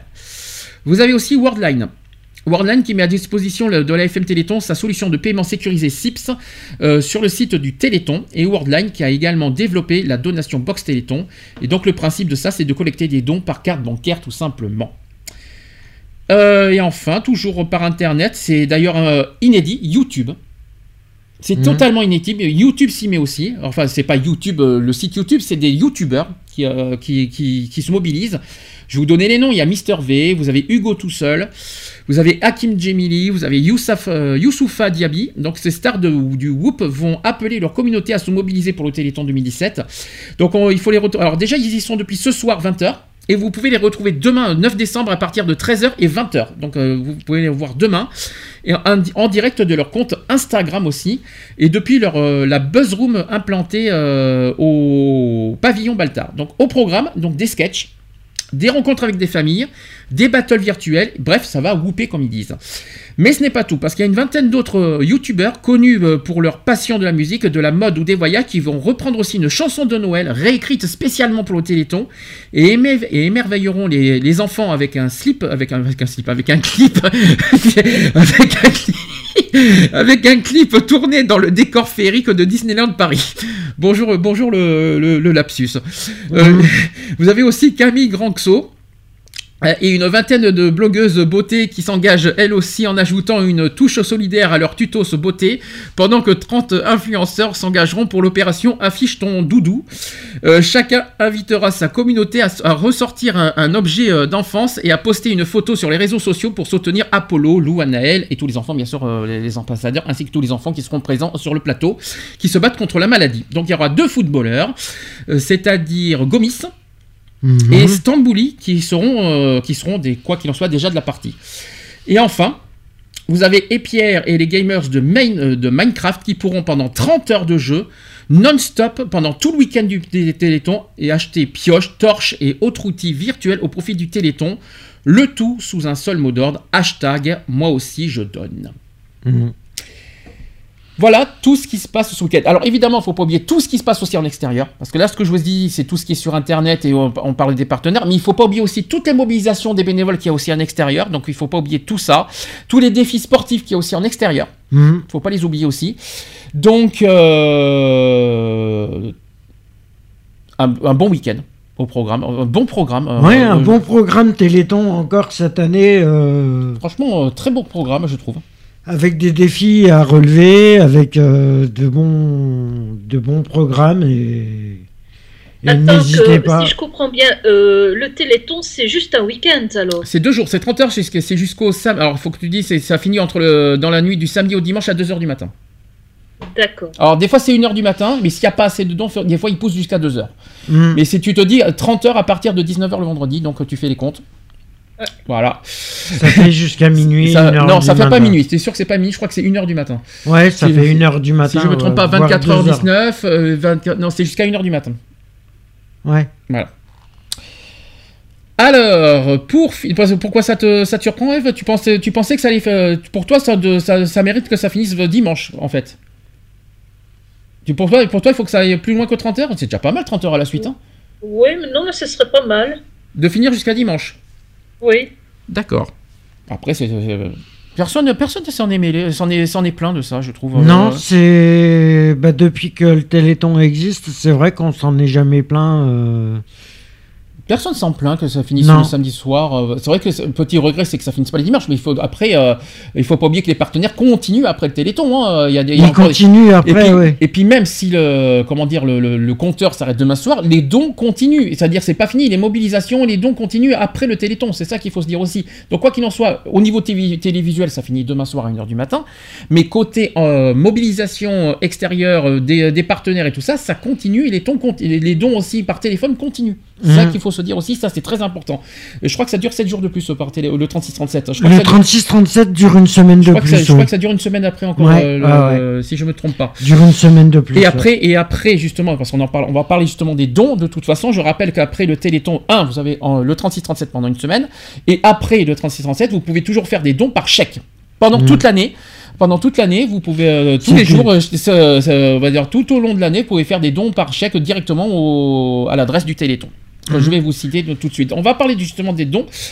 Euh, justement, euh, sachez que pour 100 euros, 100 euros, j'ai- les chiffres officiels de, de- de comment vont être déployés les dons. Pour 100 euros, euh, sachez que c'est 83 euros pour les missions sociales. Alors 80 euros, euh, ce qu'ils appellent mission sociale, c'est la recherche, Mhm. les essais thérapeutiques, les aides aux malades et les revendications. Ensuite, toujours sur 100 euros, vous avez 10,2 euros sur les frais de collecte. Alors ça, c'est un petit peu notre, notre, euh, notre petite critique, on va dire, parce que c'est vrai qu'on on ne comprend toujours pas. Euh, vous savez, les frais de gestion et les frais de collecte, on a un petit peu du mal avec ça. Mhm. Euh, vous savez, les publicités, les affiches, les trucs sur internet, les, les- les, les sites sur internet, tout ça. Est-ce que ça mérite franchement euh, 10,2 euh, euros sur 100 euros quand même sur ça? Moi, nous, c'est quelque part la- la- le reproche qu'on fait au Téléthon, c'est que je trouve que c'est beaucoup. Ouais, ça fait beaucoup. Pour quand des même. frais de gestion, des collectes. 10 euros, ça Parce fait que- beaucoup. Parce que euh, je vais vous dire, c'est 10,2 euros de frais de collecte et 6,8 euros pour les frais de gestion. Hmm. Ouais, ça fait cher. Si vous préférez, au total, ça fait euh, 16, virg- euh, ça fait même 17 euros. 17 euros pour tout ce qui est frais de collecte et de gestion. Ouais, ça fait cher. Donc imaginez, vous faites euh, sur des millions, Hmm. vous faites euh, par exemple sur 100 millions, bah, bah, multi- multipliez. Vous faites sur 100 millions, et imaginez, ça fait, 10 milli- ça fait 17 millions sur les frais de collecte et de gestion. Je trouve ça beaucoup. hein. 17 millions, ça fait un peu cher quand Je- même. non, mais non, c'est pas que c'est cher, c'est que c'est trop. Moi, bon, sans- Ouais, pas- ça fait trop, Je ouais. savais pas qu'il y avait besoin de 17 millions d'euros sur des frais de collecte et de gestion. Bon, bon, moi, c'est le seul reproche que je fais Mm. euh, au Téléthon euh, à ce niveau-là. Moi, je pense que les, les recherches méritent même limite 90-95% des, euh, des dons. C'est vraiment ça la priorité absolue euh, de- pour moi du Téléthon. Voilà. Après le reste, sur les frais de collecte et de gestion, ok. Mais 4, au moins 90%, même jusqu'à pousser jusqu'à 95%, euh, moi, en tout cas, c'est mon avis personnel. Ce n'est que mon Mm. opinion, je tiens à le dire. Alors, le 36-37 donc, est ouvert depuis ce matin depuis le 8 décembre.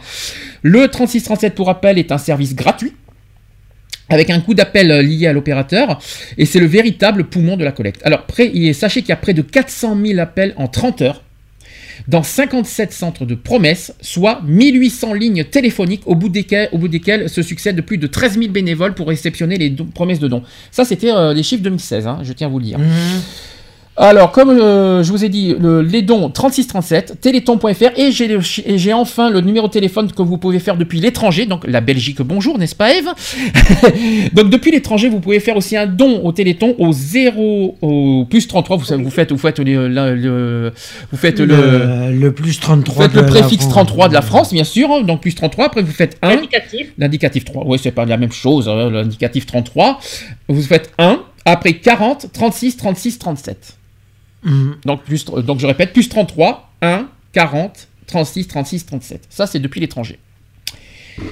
Donc les dons soutiendront euh, la recherche médicale sur les maladies rares et qui voient une explosion des essais. Ça, c'est ce qu'a expliqué Laurence Thienot-Herman, qui est la présidente de la FM Téléthon. En plus de 300 programmes de recherche, l'association soutient une trentaine d'essais thérapeutiques en cours ou en développement, donc la thérapie génique ou cellulaire, etc., sur une vingtaine de maladies rares du sang, des muscles, du cerveau, du foie et de la vue, etc. Et parmi les récents résultats euh, encourageants, des chercheurs ont réussi à redonner de la force musculaire à des chiens atteints de la myopathie de Duchenne. On va en parler dans quelques instants de cette maladie, qui est la maladie rare d'origine génétique. Mais la recherche a un coût, c'est un lot qui, de traitement de thérapie génique qui coûte, alors écoutez ça, c'est ce que je viens de vous dire, c'est pour ça que je vous dis que c'est très cher. Le lot de, traitement de thérapie génique coûte jusqu'à 500 000 euros. Un lot. Ça fait cher. Un lot. Ouais, ça fait, ça fait beaucoup. Pour, un, pour, une malade, euh, pour une maladie du système immunitaire et du sang, comme le syndrome de Wiskott-Aldrich, qui- il a fallu par exemple plus de 3 millions d'euros pour produire 6, lots de médicaments pour traiter 15 patients. Putain. Vous comprenez pourquoi c'est très cher. Ouais. Mais pour aller plus, euh, plus avant, jusqu'à l'autorisation de mise sur le marché, il faudra encore au Généton, euh, le laboratoire de la FM Téléthon, 4 vi- 4,5 millions supplémentaires. Parce que la France a, est quand même a été leader dans le domaine de la génétique et du diagnostic pendant dans les années 90 et faute de moyens, ce n'est plus le cas aujourd'hui Mhm. et c'est dommage. Elle plaide pour que la France se dote d'une grande plateforme nationale de séquençage à haut débit pour, accéder au, euh, pour accélérer l'accès au diagnostic des malades. Et depuis le premier Téléthon en 1987, je tiens à le rappeler, l'AFN Téléthon a investi plus d'un milliard d'euros dans la recherche contre les maladies rares. Le Téléthon français demeure quand même la plus importante collecte populaire de dons au monde et grâce à vos dons, grâce à vos efforts, chaque année, la recherche avance. Donc Télé- l'AFM Téléthon est toujours présente au rendez-vous. Les progrès de la science sont impressionnants. Le travail des équipes est toujours spectaculaire. Donc plus que jamais, le Téléthon constitue un exploit. Et le plus bel exploit, c'est l'engagement de tous, que ce soit des participants ou les donateurs, qui re- qui renouvellent chaque année. Euh, plus que jamais, euh, le Téléthon a besoin de vous. Et tout le monde compte sur vous, sur vos dons, sur votre participation. La recherche a besoin de votre engagement. Et on peut faire reculer les maladies grâce à vos dons et grâce à votre mobilisation. Il n'y a qu'un seul geste.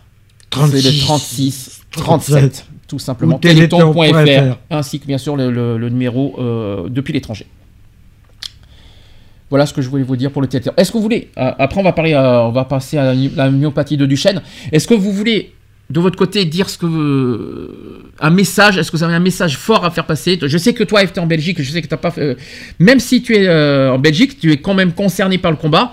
Est-ce que tu as quand même un message fort à passer euh, pour à la fois pour donner, pour se mobiliser, pourquoi il faut donner, pourquoi il faut se mobiliser, pourquoi il faut s'engager par rapport à ce combat du Téléthon? Pourquoi il faut s'engager? Parce qu'il y a des personnes qui sont en souffrance et qui attendent des, solutions à leurs euh, problèmes d'existence et euh, même euh, à leur vie tout court. Ils ne savent pas si demain ils vont se réveiller vivants. et il y a des parents qui sont en souffrance de voir leur enfant malade. si, si cet enfant, lui aussi, va se réveiller le lendemain, ou qu'est-ce qui va être son avenir.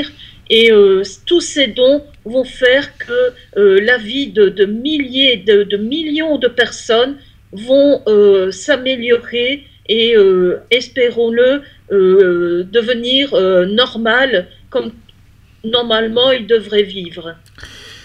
Il y a une chose que je voudrais souligner qu'on n'a pas pas dit, mais on en a un petit peu parlé dans les télétons précédents. C'est que c'est vrai qu'on voit beaucoup dans les télétons les enfants, Mhm. les enfants malades. Il y en a plein qui se disent ouais, on voit des enfants malades, le- la télévision se sert des enfants pour euh, pour attendrir les téléspectateurs pour qu'on fasse des dons au téléthon. Moi, je vous dis que non. C'est pourquoi on voit les on voit les enfants parce que c'est les premiers touchés par les maladies rares, tout simplement. C'est parce qu'aussi euh, c'est quand même euh, immonde que des mal- que des enfants euh, ne, ne puissent pas vivre normalement dans le voilà, ils, ils ont pas de vie normale, ils n'arrivent pas à vivre normalement dans, dans la vie courante, tout ça, notamment dans les écoles, même dans leur euh, même chez soi, même, Même dans la chez- propre famille, même etc. hein. C'est pas c'est pas pour vous c'est pas pour attendrir ni pour plaindre des enfants ni pour vous voilà c'est c'est pour vous faire prendre conscience que que, que c'est c'est pour faire plus prendre conscience que les que les enfants sont quand même les plus touchés par euh, par euh, bah, par ces maladies euh, par ces myopathies par cette maladie par ces maladies rares.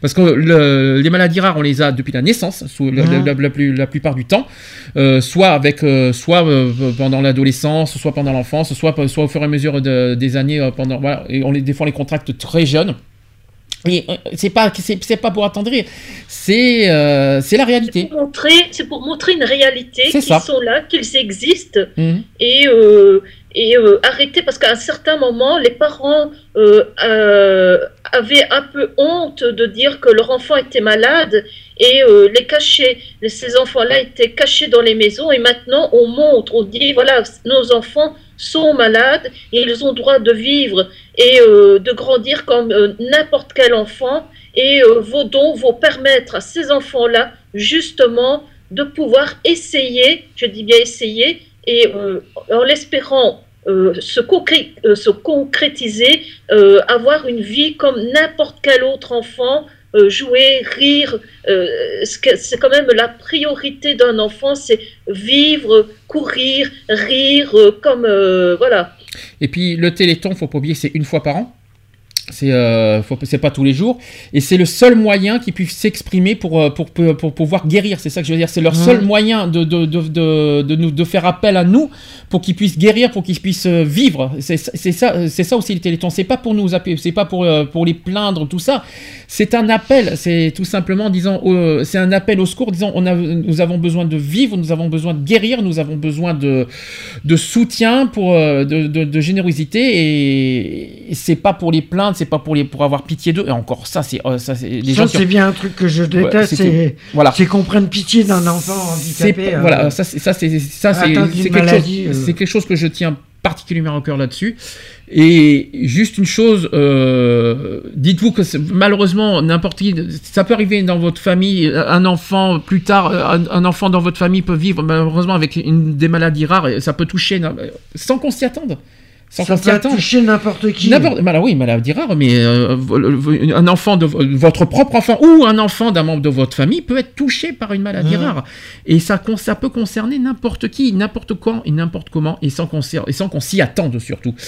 Et euh, les enfants n'ont pas demandé non plus de vivre avec ces maladies rares. Ils n'ont pas demandé, ils n'ont pas souhaité. Donc, euh, le but, c'est pas. Regarde-moi, Hmm. regarde-moi, c'est quand même mon, mon premier enfant. Hmm. euh, je venais d'avoir 21 ans et euh, mon premier enfant, quand on accouche de son enfant, de son premier enfant, on pense à tout sauf à une maladie orpheline et qu'on on- qu'on- qu'on- qu'on dise euh, ben, votre enfant, euh, ben, d'ici 24 heures, on n'en parle plus. Bien sûr. On pense à tout sauf à ça. Bien sûr. Alors, ce qu'on va faire, euh, dernier, on va faire la pause. je vais mettre Vianney avec Dumbo. Qui, qui, euh, je vous allez me dire Dumbo, oui, euh, Dumbo de Disney, euh, c'est c'est bien Dumbo. Et juste après, on va parler de cette, de cette myopathie de Duchenne. On va, je vais en parler en détail ce que c'est, euh, cette maladie. D'accord? À tout de suite. On se dit à tout de suite. Pour Pour, la la, suite. suite.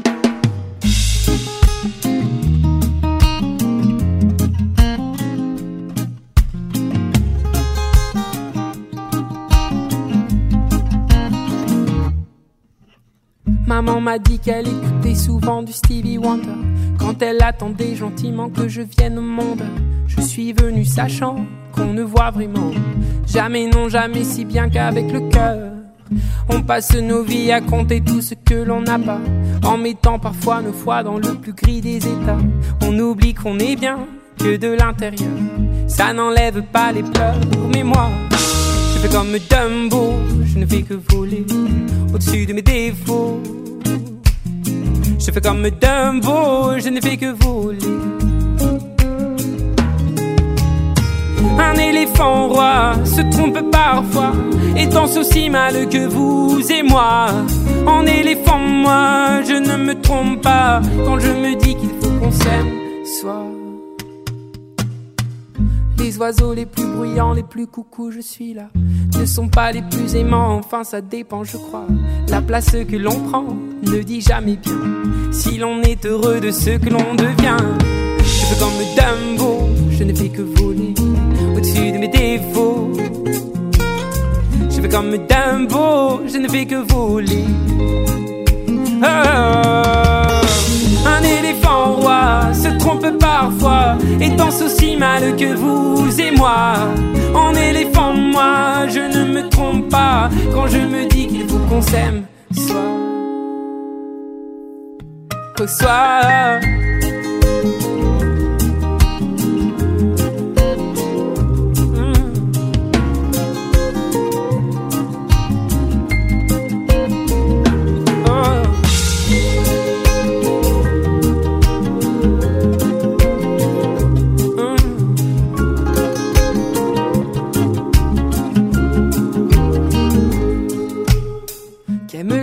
qui ne s'aiment pas.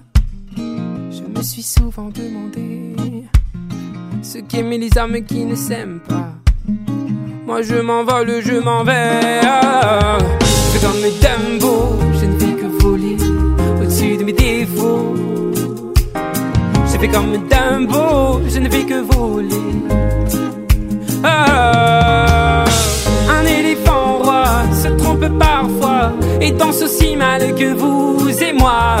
En éléphant, moi, je ne me trompe pas quand je me dis qu'il faut qu'on s'aime. Soit un éléphant roi se trompe parfois et danse aussi mal que vous et moi. En éléphant, moi, je ne me trompe pas quand je me dis qu'il faut qu'on s'aime. Soit.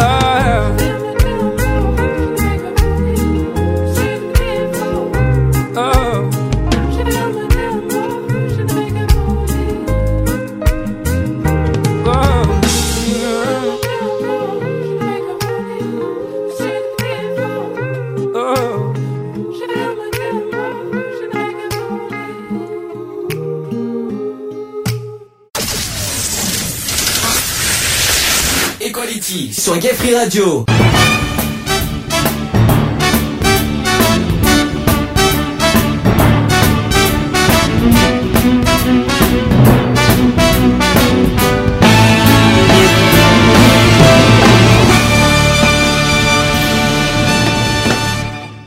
En 2018, l'AFM Téléthon s'engage.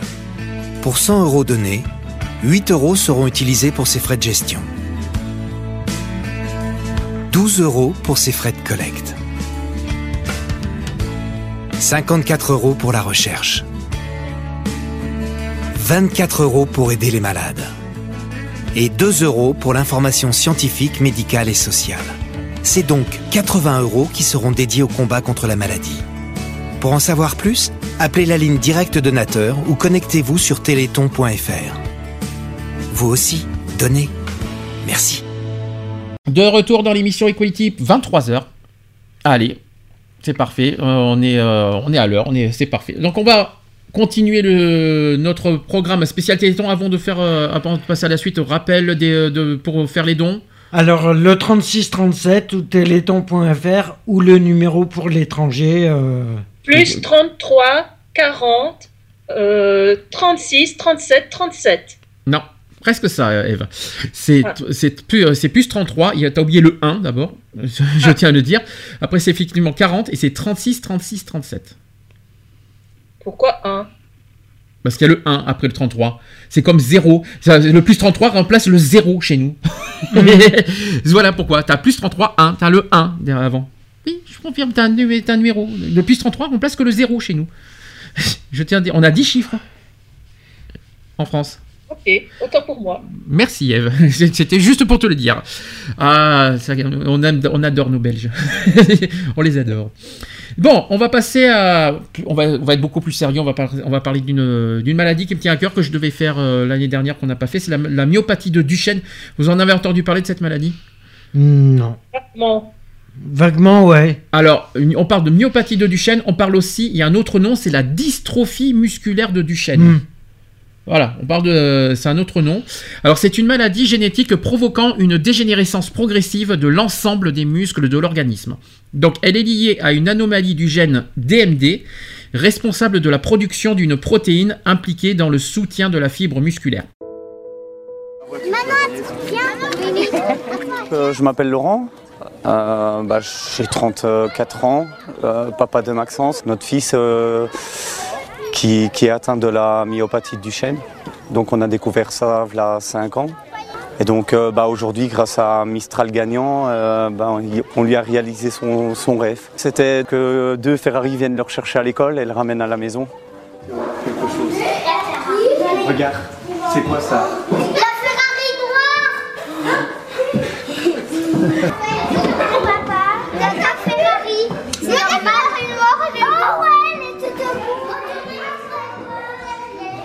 Il était au courant, mais pas que c'était aujourd'hui. Il pensait euh, que son rêve serait réalisé après les vacances de Noël.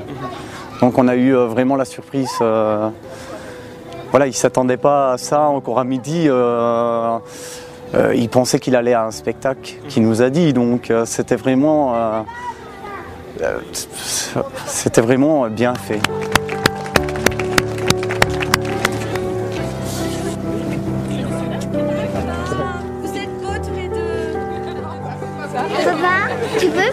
Tu veux que je vienne avec?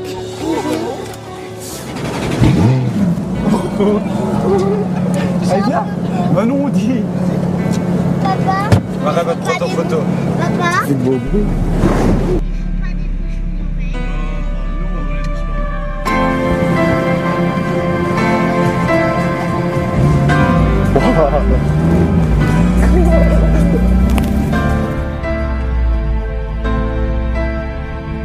C'est depuis qu'il est tout petit. Il a commencé euh, par les voitures rouges. Et puis un, un jour, en voyant une vraie Ferrari, euh, il a dit c'est les Ferrari que j'aime. Les rêves qu'il pouvait faire, euh, il y en avait plein. Il pouvait aller euh, nager avec les dauphins, il pouvait aller euh, par exemple dans une ferme pendant une semaine. Et je vais dire, euh, voilà, Maxence, c'était son rêve. Il avait euh, celui-là et il n'en avait pas d'autre. Sauf si la science aurait vraiment évolué. euh, d'ici là, euh, d'ici 2-3 ans, on sait qu'il y aura des chances que, que Maxence soit en chaise roulante.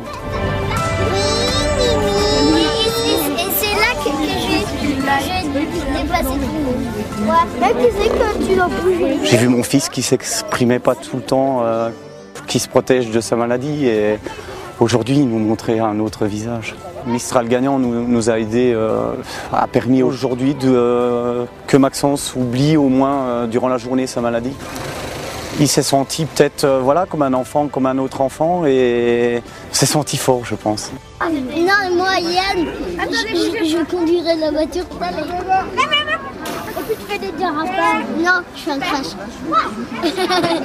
Il nous montre, il nous montre euh, les valeurs de la vie.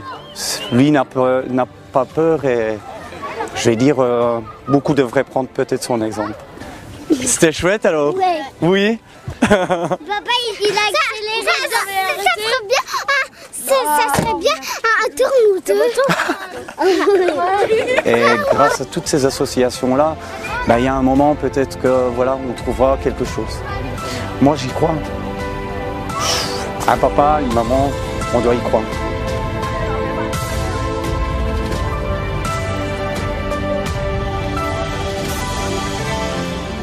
Alors sachez que, comme je vous ai dit, la myopathie de Duchenne touche tous les muscles et, et sans exception.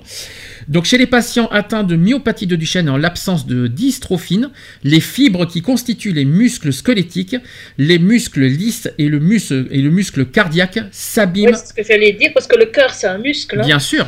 Et aussi donc le muscle cardiaque s'abîme à chaque contraction et finissent par se détruire. Les, des cellules souches musculaires tentent de régénérer le tissu musculaire lésé, mais ce processus est vite débordé euh, et la dégénérescence euh, finit par l'emporter. Le gène DMD responsable de la maladie étant situé sur le chromosome X, 99,9% des maladies sont des garçons. Donc très peu sont des filles. Les femmes peuvent être porteuses d'une mutation affectant ce gène, mais comme elles possèdent deux chromosomes X et donc deux copies du gène DMD, elles développent extrêmement rarement la maladie. La myopathie de Duchenne est une maladie donc rare. Elle touche chaque année 150 à 200, à 200 garçons nouveau-nés en France. Chaque année. Déjà. Autre chose, c'est qu'environ 2500 personnes sont affectées par la maladie en France, actuellement. Chez les femmes présentant un gène DMD muté, le risque de donner naissance à un garçon atteint de la maladie est de 50%. S'il s'agit d'une fille, le risque qu'elle soit porteuse de l'anomalie génétique est également de 50%. Mais il faut savoir que dans un tiers des cas, la mutation responsable de la maladie survient spontanément chez l'enfant sans que sa mère la lui ait transmise. Pour les personnes malades ou ayant des membres de leur famille touchés par la maladie, il est impossible d'avoir recours au conseil génétique lors d'une consultation spécialisée dans un CHU ou dans certains hôpitaux. Ces consultations permettent de connaître le risque de, de transmettre la maladie ou de la développer. Oui, Les- c'est ce que j'allais Oui, Eve. dire des recherches génétiques. Oui, c'est ça. Alors, les parents potentiellement transmetteurs peuvent avoir euh, recours au diagnostic prénatal afin de savoir si l'enfant à naître est porteur de la maladie. L'examen génétique est réalisé au début du second trimestre de grossesse à partir d'ADN extrait du tissu qui entoure le fœtus et du liquide amniotique. Il est également possible d'avoir recours au diagnostic pré, euh. Préimplantatoire, je vais y dire, c'est pas, pas facile à dire ça. Préimplantatoire, voilà, j'y arrivé. Dans le cadre d'une fécondation in vitro. Dans ce cas, l'examen génétique est réalisé sur l'embryon avant son implantation dans l'utérus. La technique est compliquée euh, et ne peut actuellement s'effectuer que dans quatre centres agréés à Paris, donc Necker et Antoine euh, Blé- Bléclair. Il y a aussi à Strasbourg avec le CHU, euh, le- dans un CHU de Strasbourg, je ne vais pas vous dire le nom parce qu'il est dur à dire. Et vous avez aussi à Montpellier avec l'hôpital de Villeneuve. Mhm. Alors, Moi, j'ai été à Paris. J'ai Oui. été à Paris pour, euh, pour ma fille. Oui. À deux reprises. d'accord. Et, et ça ça s'est euh, déroulé ils, comment ils étaient débordés par euh, l'importance euh, de, de son problème de santé. Et l'accueil, euh, comment, ça, comment vous êtes accueillis comment il, Euh, comment- L'accueil, euh, ça va, impeccable. Euh, on est quand même tombé sur, euh, désolé, mais une andouille de médecin. Ah, quand même, malheureusement, d'accord. Oui, on est quand même tombé sur une andouille de médecin. Mais euh, il était dans une équipe et l'équipe nous a reçus avec lui dedans. Et euh, quand on, a, dit à l'équipe euh, ce qu'il voulait faire comme traitement, euh, ses collègues, sans savoir que c'était lui, ils ont dit que le médecin qui nous avait dit ça était bon à être radié de l'ordre des médecins. D'accord, donc c'est pas un bon médecin, mais ça n'a rien à voir euh, avec l'hôpital. C'est le médecin qui est pas euh, qui est pas forcément fiable, quoi, tout simplement. Voilà. Mais sinon après, mais sinon à part ça, à part euh, à part ce médecin, il y a eu euh, ça ça vous a ça beaucoup n'a apporté? abouti nulle part puisque pour eux c'était trop complexe. Ah oui, d'accord. Ah bon, qu'est-ce que qu'est-ce que comment ça c'est trop complexe hein? Oui, pour eux, c'était une maladie trop complexe, trop difficile à gérer. Ils ne voulaient pas entreprendre quoi que ce soit. Euh. Ah, pour moi, je trouve, je trouve que c'est une faute professionnelle parce que tout médecin euh, a quand même a- a le devoir, pour moi, même si c'est complexe, de, De- de- de s'occuper, euh. bah, de prendre en charge, de trouver un minimum de solutions, d'a- d'avoir un suivi euh, médical, quoi. C'est ça que je veux Mhm. dire. Même si c'est compliqué, il y, a, il y a un minimum de suivi médical euh, derrière, quoi. Ah, mais euh, c'est pas les seuls. Hein. Ouais. Euh, J'ai eu 5-6 médecins euh, qui, euh, qui m'ont envoyé balader en disant, euh, gentiment, en disant que c'était trop complexe pour eux, qu'ils ne voulaient pas entreprendre euh, des soins. hein. Oh, c'est faux, c'est une faute professionnelle. D'en- D'envoyer, d'en- d'envoyer bouler, c'est une faute professionnelle pour moi. Ouais. Parce qu'on est un- ça, un mé- c'est faute professionnelle. Ah oui, mais c'est c'est grave. Est-ce que tu dis ça date de quand? Ben, quand elle était petite, euh, donc euh, elle avait, euh, qu'on a été en France, euh, c'était en 95. Ah oui, bon, ça date pas d'aujourd'hui en même temps, donc parce que ça serait aujourd'hui. euh, Ouais, ça serait voilà. aujourd'hui, euh. Ah oui, mais ouais, tu, me- tu me dis ça en- dans les années 90, donc euh, là, euh, là, il y, a- y a un peu prescription, on va dire, donc là, là est le problème. Mm. Mais c'est grave parce que j'espère qu'aujourd'hui ça se, voilà, ce que nous dit Eve, j'espère que ça, ça n'existe plus, quoi, que ça, qu'il n'y ait- qu'on n'entend plus jamais parler en disant que oui, on envoie balader parce que c'est complexe. Oh non, je pense Euh, qu'à mon avis. J'espère, euh, que ça a bien changé aujourd'hui euh, la mentalité à ce niveau-là, parce Ouais. que c'est un médecin. Et euh, en l'an 2000 aussi. Alors en 2000 aussi, ça fait quand même 17 ans. Donc, euh, oui. Bon, il y a quand même un peu de prescription quand même, mais j'espère qu'aujourd'hui, ce que je veux dire, c'est que j'espère qu'aujourd'hui, ce n'est plus le cas. C'est ça que je veux te dire, parce que là, Mhm. parce que c'est quand même assez grave ce que tu dis. Ça peut, c'est, c'est- c'est- c'est grave, mais j'espère que ça n'existe pas. C'est ça que je veux dire. Ça n'existe plus, ouais. Alors revenons sur la maladie de Duchenne. Donc il y a de nombreuses manifestations euh, par rapport à cette maladie. qui ont- Donc il y a des lésions et des régénérations cellulaires dans la maladie de Duchenne. La maladie se manifeste rarement avant l'âge de 3 ans. Mhm. Le garçon commence à tomber et a des difficultés à se relever. Une faiblesse musculaire gagne progressivement les membres inférieurs, donc le bassin et haut de la cuisse, entraînant des difficultés pour courir et monter les escaliers, ainsi que des chutes fréquentes. Elle touche ensuite les muscles du dos et les membres supérieurs, donc l'omoplate et l'épaule, avec des difficultés pour attraper des objets en hauteur et lever les bras. Les muscles du dos étant situés le long de la colonne vertébrale, leur affaiblissement entraîne une scoliose. Il y a ensuite les muscles respiratoires qui sont également touchés par la maladie, généralement au moment de l'adolescence. L'altération de leur fonction est accentuée par la survenue d'une déformation de la colonne vertébrale qui gêne la respiration. Cela entraîne des difficultés euh, à expectorer, un encombrement, une impression de souffle court et la survenue fréquente d'infections, donc les bronchites les pneumonies entre autres. En outre, donc, euh, l'atteinte des muscles abdominaux rend le tout moins efficace pour dégager les voies respiratoires. La maladie aussi qui s'accompagne également d'une atteinte du muscle cardiaque qui se contracte moins efficacement. Donc cette atteinte survient à un âge variable et souvent de façon silencieuse. Elle peut se manifester par un essoufflement anormal et des palpitations, mais le plus souvent elle est découverte au cours d'examens de contrôle pratiqués au moins une fois par an.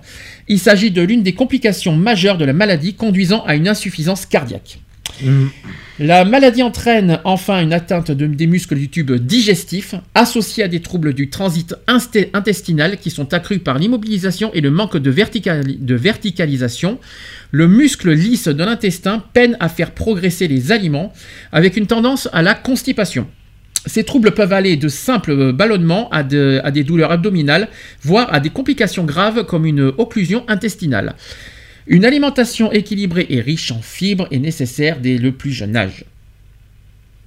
Donc voilà Ouais. déjà les complications, enfin les, euh, comment, ça, comment, ça, comment ça fonctionne, euh, que- quelles sont les manifestations de, de cette maladie.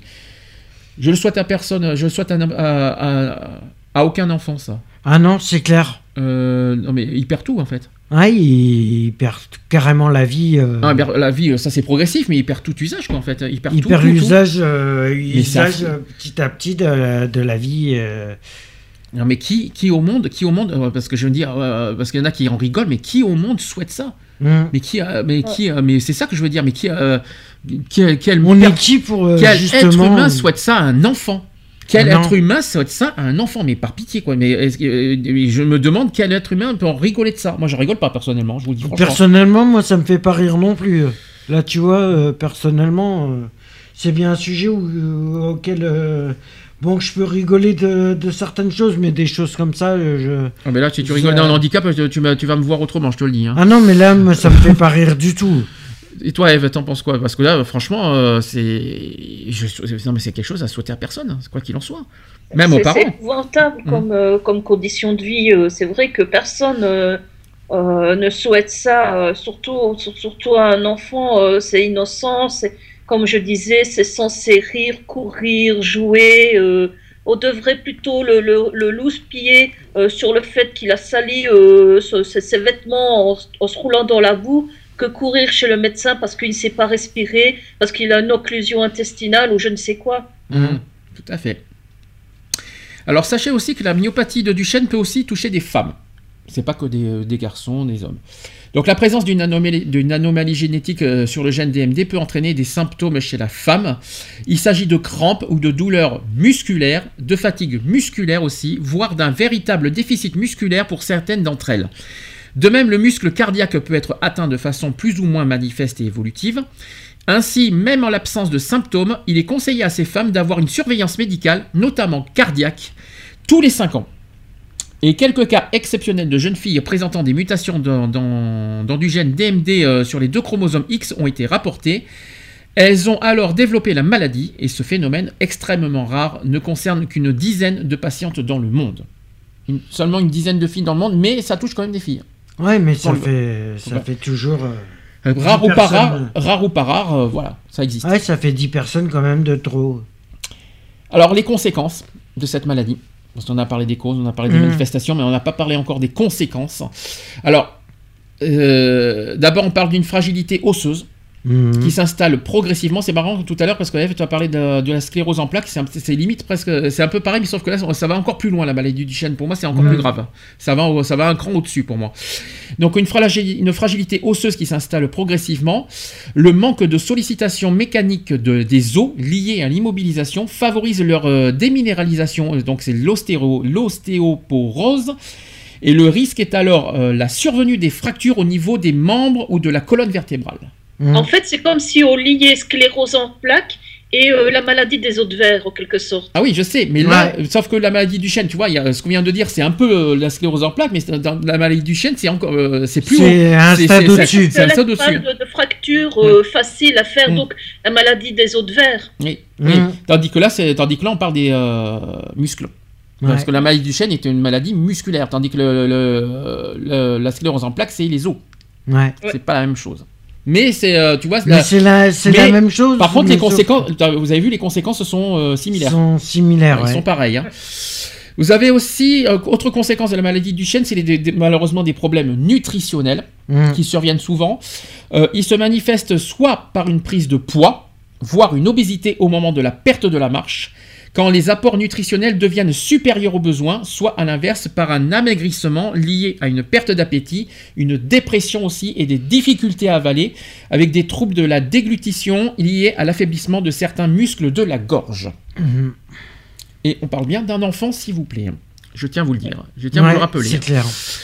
On parle aussi, autre conséquence, c'est une incontinence correspondant à des pertes occasionnelles et incontrôlées des urines, peut apparaître à un âge variable, généralement à l'adolescence. Elle résulte de l'affaiblissement des structures qui contrôlent la miction. Le phénomène est accentué par le manque de toilettes accessibles aux personnes à mobilité réduite ou par la dépendance d'un tiers pour s'y rendre. Par ailleurs, l'immobilité et l'apport insuffisant en liquide favorisent la formation de petits calculs dans la vessie ou dans les reins, lithiase urinaire, qui sont à terme très douloureux. Mm.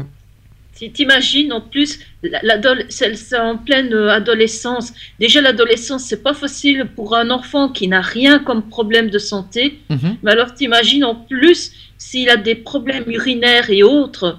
Bah oui. Ça, ça- ça- ça doit être catastrophique euh, point de vue psychologique déjà pour l'enfant. Mm. Ça doit être horrible, ouais, c'est horrible. C'est vrai que c'est des situations qui sont pas. C'est pas fini, hein, j'en ai d'autres. hein. J'ai encore d'autres conséquences. hein. Vous avez aussi des troubles de la microcirculation qui peuvent se produire tardivement. Mhm. Il s'agit le plus souvent d'une sensation de froid et de picotement au niveau des extrémités des membres, notamment des pieds, liés à un mauvais retour de sang. Mhm. Vous avez aussi des difficultés d'apprentissage qui peuvent être liées à des troubles anxieux ou dépressifs, ainsi qu'à l'absence de, dystrophine dans le cerveau et le cervelet. L'anxiété de l'enfant face à la maladie peut également entraîner des problèmes émotionnels se manifestant par des sautes d'humeur, une certaine irritabilité, voire de l'agressivité, ou une baisse des performances scolaires. Quelques enfants présentent des troubles majeurs de la communication. C'est incroyable ce que je suis en train de vous dire. Non, Quand je pense, qu'on- quand je pense qu'on est en train de parler des, des- d'un enf- d'un- des enfants, quoi. Mhm. C'est, ça fait mal au cœur quand rien que de, rien de, de savoir ça. Euh, et, et c'est, c'est- bon. Il y, a, il y a des avancées, on en a un, peu- un peu- un peu- on a un petit peu parlé de ça en début d'émission, il y a des avancées sur cette maladie, mais ça reste quand même incroyable. Tant que cette maladie n'est pas encore guérie à 100%, euh, euh, je vous dis, ça fait mal. Ça fait mal euh, Ah, ça fait de de sa- sacrées conséquences quand même. les hein. conséquences restent euh, encore pénibles et toujours Mm. pas euh, résolues, Mm. si je peux me permettre. Est-ce que vous avez quelque chose encore à rajouter pour ce que je viens de dire avant de, que je continue euh, sur la suite par rapport à Non, ce- ben non. Qu'est-ce que tu veux rajouter d'autre J'ai pas fini, hein, j'ai pas fini de toute façon. hein, donc, euh, mais euh, vas-y, continue. mais non, mais sur le- les conséquences, j'ai fini. Mais est-ce que toi, Eve, t'as quelque chose à rajouter là-dessus?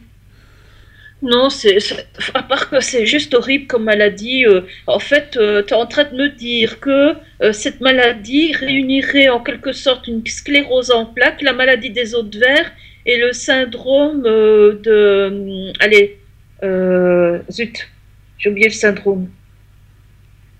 bah, T'as oublié aussi tout ce qui est cardiaque. Faut pas les Voilà. oublier. euh, Troubles c'est- digestifs. C'est horrible, quoi. C'est- comme si euh, l'enfant avait 5-6 maladies, mais en une. Mhm. Et pour des maladies, euh, pour les neuromusculaires. Après, vous allez, après, vous allez dire pourquoi tout est, tout est lié, parce que malheureusement, ça touche tout le corps, parce que tout le, comme, les, mu- comme on a dit tout à l'heure, euh, notre corps euh, est composé de muscles, Mhm. et donc forcément tout notre corps est touché parce que les muscles sont, voilà, tout- parce que je rappelle que la maladie de Duchenne touche tous les muscles, donc forcément tout notre corps est visé, Mhm. tout notre corps est malheureusement euh, touché, Atteint. et Ouais. atteint, malheureusement. C'est pour ça que les conséquences sont radicales. C'est Mhm. radical. Voilà, il faut pas s'étonner. Mais rappelons qu'on parle quand même d'un enfant. Mm. C'est ça qui, c'est ça, Ça aussi- est- c'est ça que j'interpelle. C'est là, c'est sur ce terrain-là que je veux interpeller tout le monde justement. Euh, donc il y a une prise en charge euh, par rapport à cette maladie qui favorise l'autonomie et la qualité de vie. Heureusement, merci, c'est déjà ça. Heureusement, ouais. Donc actuellement, il n'existe pas de traitement permettant de guérir de la maladie. Déjà, ça c'est clair, net et précis. Euh, Il n'y a pas de traitement par rapport à ça. La prise en charge des patients repose sur l'optimisation de leur capacité musculaire ainsi que sur la prévention et le traitement des complications, notamment des complications cardiaques et respiratoires. C'est vrai que ça c'est le plus grave. là. Mm. Les corticoïdes, qui sont utilisés en pratique courante par la majorité des praticiens pour tenter de ralentir la progression de la maladie, les études ont montré que ces médicaments prolongent la période de marche de deux ans en moyenne. Ouais, mais n'empêche, on entend dire, on parle des Oui, corticoïdes. mais ce qu'on ne dit pas, c'est tous les effets négatifs Eh oui, des corticoïdes. bien sûr. Et et on administre ça aux enfants. Donc, la tension, ça fragilise les os, Mm. euh, ça, ça peut tuer tes reins. Oui. Et tout ça, ça, on ne le sait pas. Tout- ça, ne le dit pas. Et néanmoins, en plus, oh, toujours sur les corticoïdes, de nombreux enfants ne répondent pas à ce traitement qui entraîne au demeurant des effets indésirables, c'est ce que vient de dire Eve, Mhm. important, comme, alors, je vais vous dire comme pourquoi, comme la fragilisation osseuse, et qui contraint les jeunes patients à un régime sévère, pauvre en sel et en sucre en plus. Mhm. Donc tu vois, je rajoute En un plus, plus. ils font un régime euh, en plus par-dessus. Moi, je le sais parce que quand j'étais aveugle, Mhm. j'étais sous corticoïdes et euh, j'ai fait une bête chute, mais vraiment une bête chute. hein. Euh, je me suis juste rattrapée et en faisant ça, euh, je me suis fait une triple fracture. D'accord. Alors, autre prise en charge, c'est au, sujet de la fonction cardiaque, par exemple. Donc, la fonction cardiaque peut, quant à elle, être légère- légèrement protégée par une association de médicaments cardioprotecteurs. Euh, il s'agit des IEC, c'est les inhibiteurs de l'enzyme de conversion, euh, ainsi que des bêta-bloquants indiqués dans l'insuffisance cardiaque. Mhm. N'empêche que les, les enfants supportent. hein, si Ouais, permettre.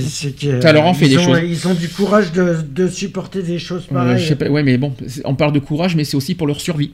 Ouais. Faut pas oublier ça. C'est clair. Euh, et puis après, bien sûr, au niveau musculaire, on parle bien sûr des kinésithérapies. Mhm. Donc une kinésithérapie régulière 3, fois, 3 à 5 séances par semaine qui permet d'optimiser euh, la fonction musculaire et de prévenir euh, la, pré- la survenue d'un risque de fracture. Il est recommandé aux personnes atteintes de myopathie de Duchenne de ne pas forcer lors d'activité physique et de s'arrêter avant le seuil de fatigue ou de douleur. La pratique de la natation est particulièrement adaptée Mhm. et se mettre en position debout au moins une heure par jour, si besoin au moyen d'un fauteuil ou d'un appareil vertical- verticalisateur et favorise la minéralisation du squelette. Avec le temps, Tribune, quoi, par exemple, faire comme euh, les personnes âgées qui ont des difficultés euh, pour se déplacer. bien sûr. Et sachez qu'avec le temps aussi, euh, l'utilisation d'un fauteuil euh, roulant électrique euh, donne une bonne autonomie de déplacement. Mhm. Et il y a autre, une autre kinésithérapie, c'est la, kinésithéra- la kiné euh, respiratoire, précoce et qui est, qui est nécessaire, parce qu'en cas d'insuffisance respiratoire, une ventilation assistée sera nécessaire, notamment au moment de l'adolescence. D'autres techniques appropriées, donc euh, l'insufflation passive, l'atout assisté, l'aide euh, au désencombrement, ça me fait penser un petit peu au- à autre chose ça maintenant, qui aide à l'évacuation des germes. Ça vous fait pas penser à une autre maladie, ça, ce que je viens de vous dire? La Euh, la, la mucoviscidose. Ouais. Voilà, donc on est, en, on est en plein dedans, je vous signale. Donc, euh, qui aide à l'évacuation des germes? Donc, la vaccination euh, antigrippale et anti-pneumococcique permettent également de limiter le risque euh, d'infection. Donc, au moment de l'adolescence, période de forte croissance qui accélère les déformations de la colonne vertébrale, la fixation euh, chirurgicale qui est la- l'arthrodèse vertébrale et qui maintient le dos droit et soulage les muscles respiratoires. Ça en fait des choses. hein. Ça, c'est incroyable, c'est incroyable tout ce qui est touché par, le- par, cette, ma- par cette maladie, c'est incroyable. Les conséquences, mais, mais c'est- incroyable. Ah, les conséquences, elles sont dramatiques. Ce que je veux dire, c'est une, une maladie qui, qui, qui fait des multi-conséquences graves, quoi. Mm. Cardiaque, respiratoire, digestif, musculaire, osseux, au niveau cerveau, mais c'est au niveau de la communication aussi. Et on parle d'un enfant, s'il vous plaît. Mhm. Euh, ça fait beaucoup. Ça fait beaucoup pour un enfant. Et d'où pourquoi le Téléthon est là aussi, pour, euh, justement pour, euh, bah, pour, euh, bah, se, battre, euh, se battre pour, euh, pour éviter toutes ces horreurs. Parce que je, Mm. je- je- je- je vais être, je vais être clair, net et précis. Pour moi, ça doit être insupportable à un enfant de subir ça. Et le but du Téléthon, c'est justement ben, d'éviter tout ça. De- enfin, y en ait le moins, y ait de moins en moins de, de souffrance et de, de, tout, euh, de tout ça, quoi, tout- toutes ces souffrances. Et, et s'il pouvait y avoir des traitements, justement, un qui, qui, qui peut, pour le fonctionnement cardiaque, pour le fonctionnement respiratoire, pour le fonctionnement digestif, pour le fonctionnement musculaire, si, si on peut avoir un traitement euh, multifonction qui peut aider, euh, qui peut aider euh, aux malades, euh, aux jeunes, aux, aux enfants surtout, de supporter la- leur maladie, quel soulagement? Ben, Le Téléthon existe pour ça, justement. C'est pour trouver un traitement efficace pour qu'ils souffrent moins et qu'ils supportent, et qu'ils supportent moins aussi tout ça. C'est pour que- ça que n'hésitez pas à faire le 3637 ou téléthon.fr ou le numéro de téléphone euh, le plus 33 1 Hein, 40, 36, 37, 37. 36, 36, 37 en principe. Hein. Je sais pas si c'est 37, 37. Pourquoi il n'y a, pas deux fois 37 à la fin je Non, crois. C'est 36, c'est 36, 36, 37. C'est 36, 36, 37, je crois. Depuis l'étranger. Regarde, euh, parce qu'il me semble que c'est 36, 37, 37. D'accord. Ben, regarde, mais je me sens que c'est l'inverse. Alors, il y a des traitements curatifs qui sont attendus dans 5 à 10 ans. Alors, c'est pas aujourd'hui, malheureusement. Mhm. Hein, c'est, faut pas, faut pas se leurrer. Malheureusement, c'est pas aujourd'hui. Après, je rappelle que plus il y aura de dons au Téléthon, moins il y aura de D'attente moins il y aura au de d'attente. C'est ça qu'il faut se dire. Ça aussi, c'est le, le but recherché. Donc, la recherche est très active concernant cette maladie. Les objectifs sont de mieux comprendre le rôle de la dystrophine dans l'apparition des symptômes et de développer de nouvelles pistes thérapeutiques. Donc, technique du saut d'exon. Pour fabriquer une protéine, la cellule utilise des- les informations délivrées par un gène. Celui-ci est transcrit euh, en, une molécule d'ARN pré-messager. Je suis désolé, c'est très technique ce que je vous dis, mais c'est en tout cas euh, c'est l'espoir qui parle. Euh, comportant des briques nommées exons, entre lesquelles sont intercalées des séquences non condantes euh, nommées introns. Je suis désolé, c'est très Mhm. chimique tout ce que je veux dire. La maturation de la- de- des ARN pré-messagers permet notamment de supprimer les introns et conduit à l'obtention d'un ARN messager qui est traduit en protéines. Je vais peut-être vous épargner tout ce qui est technique parce que je pense qu'il y a même des personnes qui doivent nous écouter, mais qu'est-ce qu'il dit? Parce que c'est vrai que c'est hyper technique, Et Là, mais- le côté technique, je vais vous les épargner parce que franchement, c'est d'une, euh, c'est d'une complication euh, royale. Mais apparemment, euh, il y aurait de l'espoir dans les années à venir, mais surtout pour ce Téléthon. L'espoir, c'est que plus il y aura de, de- de- de dons et plus euh, on réduit effectivement ce délai d'attente et, euh, et puis on gagne aussi en espérance de vie aux, aux enfants. Parce Mhm. que euh, vous savez que malheureusement, plus les, plus les jours passent, plus leur corps se détruit. Faut pas il faut pas l'oublier ce truc, ce, ce problème-là aussi. Ça aussi, c'est très important. Leurs jours, les, les jours sont comptés et plus, euh, les- ça aussi, ça, ça aussi, c'est le problème du Téléthon. Pourquoi ils sont très si impatients? C'est parce qu'ils savent qu'il y a des, des- des jeunes enfants qui, euh, auxquels ils savent que les, les jours sont comptés. Et justement, s'ils en demandent tant, c'est pour éviter ce, bah, cette, euh, bah, que, que ça- que- Parce que que- le, le- le plus grave se produit qu'en fait. Parce que la maladie, elle n'est pas là euh, simplement une journée ou un week-end. Elle est là pour eux, pour eux, elle Ouais, est là je à pense, vie. je pense, je pense que s'ils demandent autant d'argent, c'est pas pour faire chier les Français, c'est aussi pour éviter le, le pire. Oui, À voilà, enfants oui. dans, dans les, an- dans les jours à suivre. Oui, voilà, Et- parce qu'il y en a, ils sont. euh, Parce qu'il y en a, pour certains, il faut rappeler que les jours sont comptés. Mhm. Et je pense qu'ils veulent, on veut éviter le plus possible que ça se produise. C'est ça aussi. C'est le- clair. Est-ce que vous avez d'autres choses à rajouter? Alors, euh, peut-être qu'il y a d'autres maladies. hein. On a parlé beaucoup de la myopathie du chêne. euh, on peut parler de, de toute, euh, toute Ah, Il y a maladie. d'autres maladies, mais après, voilà, on peut pas toutes les citer non plus. Ah bah, vu- comme j'ai dit, il y en a plus de euh, 200, hein, donc euh, je vais pas les 200. euh, Mais euh, là, je vais parler des. On va, on va revenir vraiment sur les enfants qui sont pour moi les plus tou- touchés. euh, voilà, qui, qui- qui- voilà, Mhm. c'est ce qui me, me touche le plus par cet engagement du Téléthon. C'est par rapport aux enfants, qu'on le veuille ou non. Je suis désolé, les enfants, euh, bah voilà, c'est comme a dit Eve tout à l'heure, c'est l'innocence. hein, de toute façon, ils n'ont rien demandé, ils n'ont pas mérité ça. Euh, ils n'ont rien demandé au monde pour, pour vivre cette, ce calvaire, parce que euh, avec tout ce qu'on vient de dire, par exemple avec cette myopathie du chêne, c'est un calvaire qu'ils qui vivent. Ils n'ont pas demandé ça, ils n'ont rien demandé. Euh, donc le but, c'est de sauver, euh, sauver des vies, sauver euh, les guérir. Je vais pas dire les guérir, mais un minimum, on va, dire- on va dire au minimum, minimum trouver de des traitements pour, trouver- pour les soulager, pour qu'ils pour qu'ils souffrent moins déjà. Ouais. Déjà, ça serait. Le- le- leur rendre une vie digne et, euh, euh, et qu'ils puissent, comme tout enfant, euh, courir, euh, euh, si- même, même, même si c'est pas courir, mais au moins, voilà, euh, respirer correctement, vivre décemment. Parce que je suis désolée, mais un enfant qui sait pas aller aux toilettes, un enfant qui sait pas respirer, qui a besoin de je ne sais quelle, euh, aide médicale pour respirer ou pour aller aux toilettes ou je ne sais quoi, c'est pas vivable, c'est pas, on n'est pas, on se sent pas. Déjà une personne adulte qui passe par là, elle, elle se sent touchée, sa dignité, elle sent sa dignité touchée. Alors t'imagines un enfant et surtout un adolescent, euh, déjà un adolescent euh, sans problème de santé, euh, il a des problèmes existentiels, il se sent mal dans sa peau. Mais alors t'imagines un enfant, un adolescent malade euh, qui dépend de personne pour aller aux toilettes, pour, euh, euh, pour respirer, etc. bah, ça, ça doit être horrible, quoi. Donc, euh, autre chose, c'est. Puis il y a autre- autre- une autre chose qu'il faut souligner, c'est aussi le courage des parents. Mmh. Euh, vous savez qu'ils, euh, leur vie s'arrête une fois, une fois qu'ils voient savent, qu'ils savent leur, leur, leur enfant malade. C'est fini. Après, ils ont plus de vie. Le le- le- le Bah, temps il- s'arrête pour eux aussi. Hein, il faut pas oublier. Bah, la vie, elle, la vie, elle tourne autour de leur enfant. Euh, hein, voilà, et ils sont euh, ils- au côté autonomie, bah, ils peuvent plus sortir, ils ont plus de vie euh, de famille, ils ont plus de Mmh. vie amicale. Et Tu peux, tu peux plus rien prévoir. Tu peux plus rien prévoir. Tu peux plus. Ou alors, euh, si tu veux faire quelque chose, il faut le faire à l'improviste, au moment voulu. Mais tu sais plus rien prévoir. Euh, t'as plus, plus de vie. Tu sais plus. euh, tu peux, tu sais pas sortir. Euh, t'as aucune vie sociale. Et en plus, euh, malheureusement, c'est que euh, tu es euh, parfois livré à puis pire que ça, pire que ça, c'est que tu viens vie. toi-même, ça veut dire que parce que ton enfant est malade, eh ben, euh, tes amis, ta famille, eh bien, ils te mettent un peu, ils te mettent un peu à l'écart parce que euh, ça les gêne euh, de- de- d'aller voir euh, l'enfant, ça les gêne de le voir.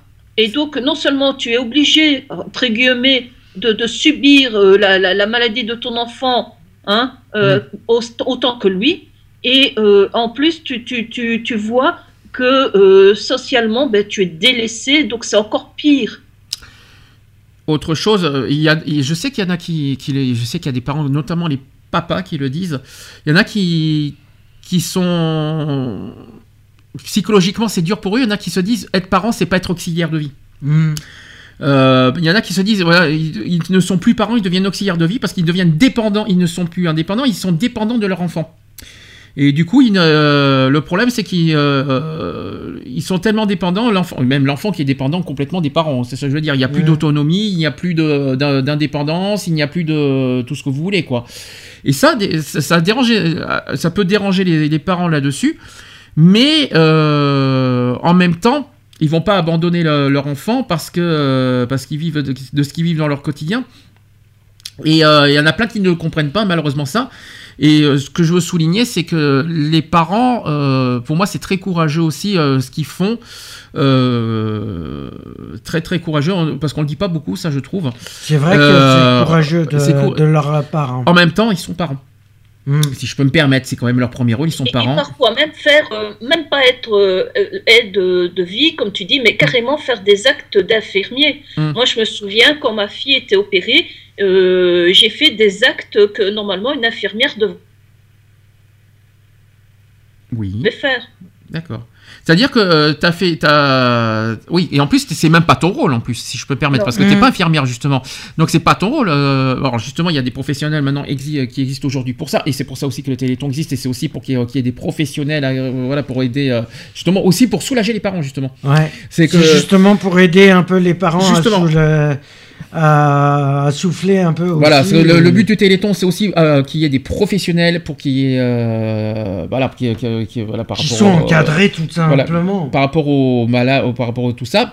C'est vrai que des fois, pour laisser souffler les parents qui n'ont plus de vie quelque part. Mm. Et or, le Téléthon existe aussi pour ça. Et ça aussi, il faut quand même le souligner qu'on ne dit pas souvent. Et euh, maintenant, euh, moi, ce que je trouve dom- dommage, c'est le, le côté euh, aussi euh, rejet des autres, euh, même de vie sociale, amicale, parce que ça y est, dès qu'il dès qu'on a un enfant euh, handicapé, ça y est, on est rejeté par, par son entourage, même sa propre famille, hein, des fois. hein. Mhm. Je vous le dis franchement. hein. Tout ça parce que tout ça parce qu'on a un enfant handicapé, ça y est, t'as plus de vie, tu n'es plus rien, tu, tu représentes, il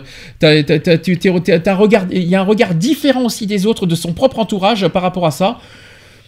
Mais c'est malheureux ça, mais c'est vrai.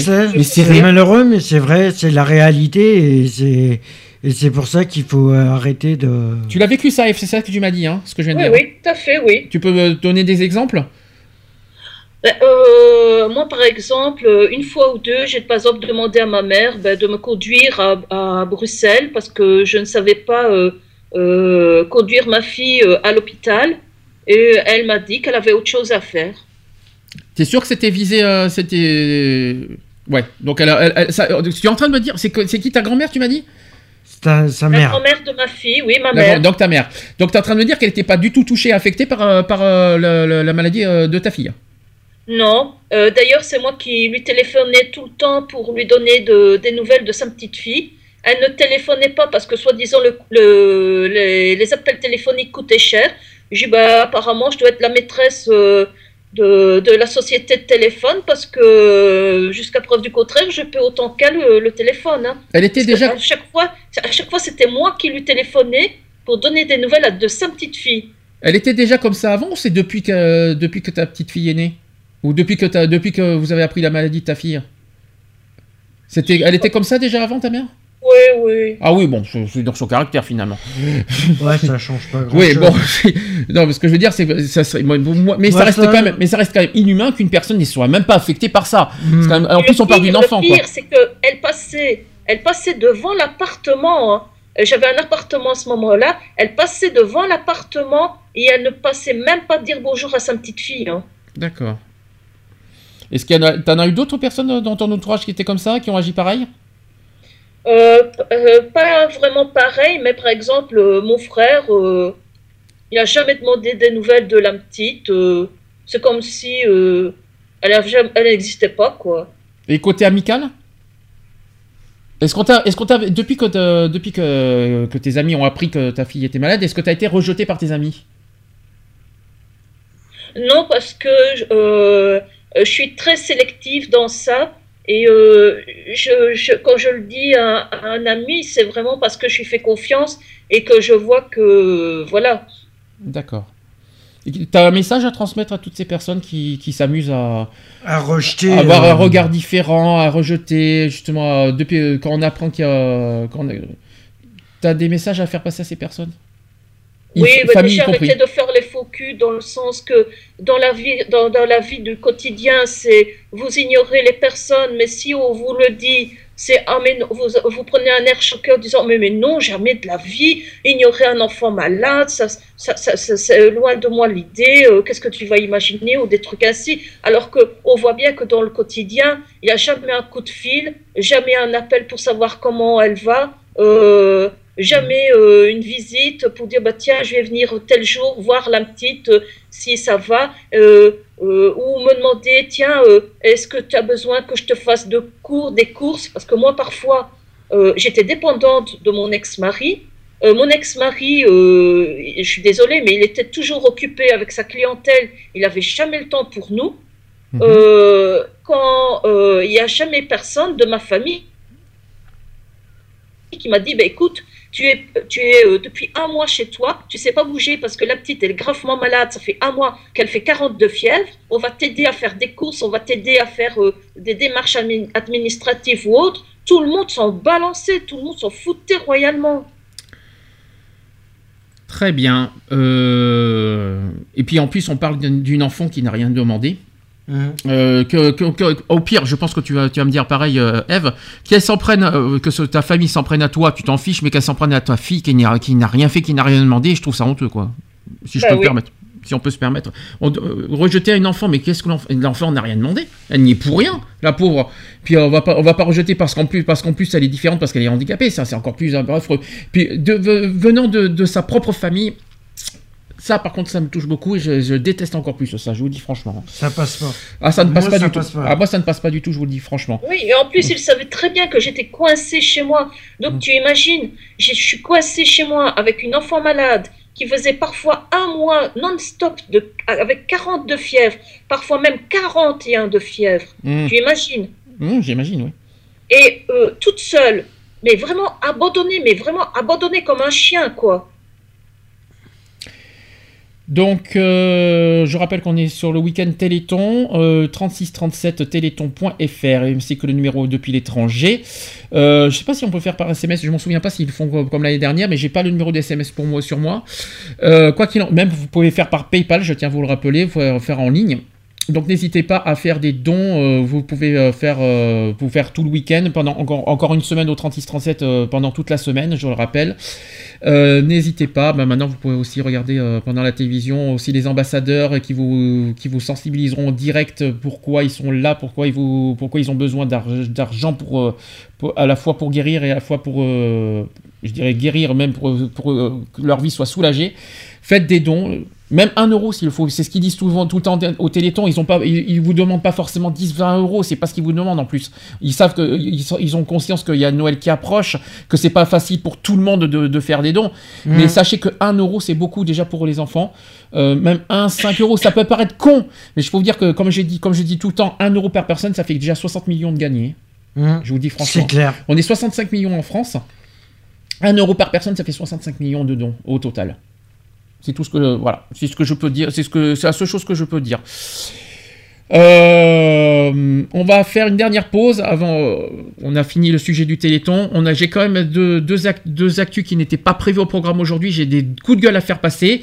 Et à la toute fin, on fera, on fera évidemment un petit hommage à Johnny Hallyday. Je vais pas faire euh, le- les hommages comme on a vu tout à la, à la télévision, mais on va, je vais faire en version courte. Je, vais faire un hommage en version chiffre parce que franchement, il a été, c'est une belle, une grande légende de la musique et qui Mhm. mérite d'être, d'être souligné, d'être, euh, voilà, qui est une grande voix de la, de la chanson qui nous a quittés.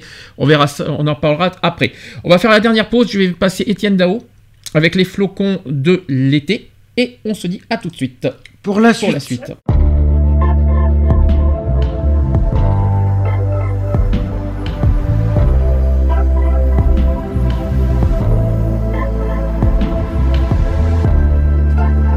Tout est blanc, tout givré,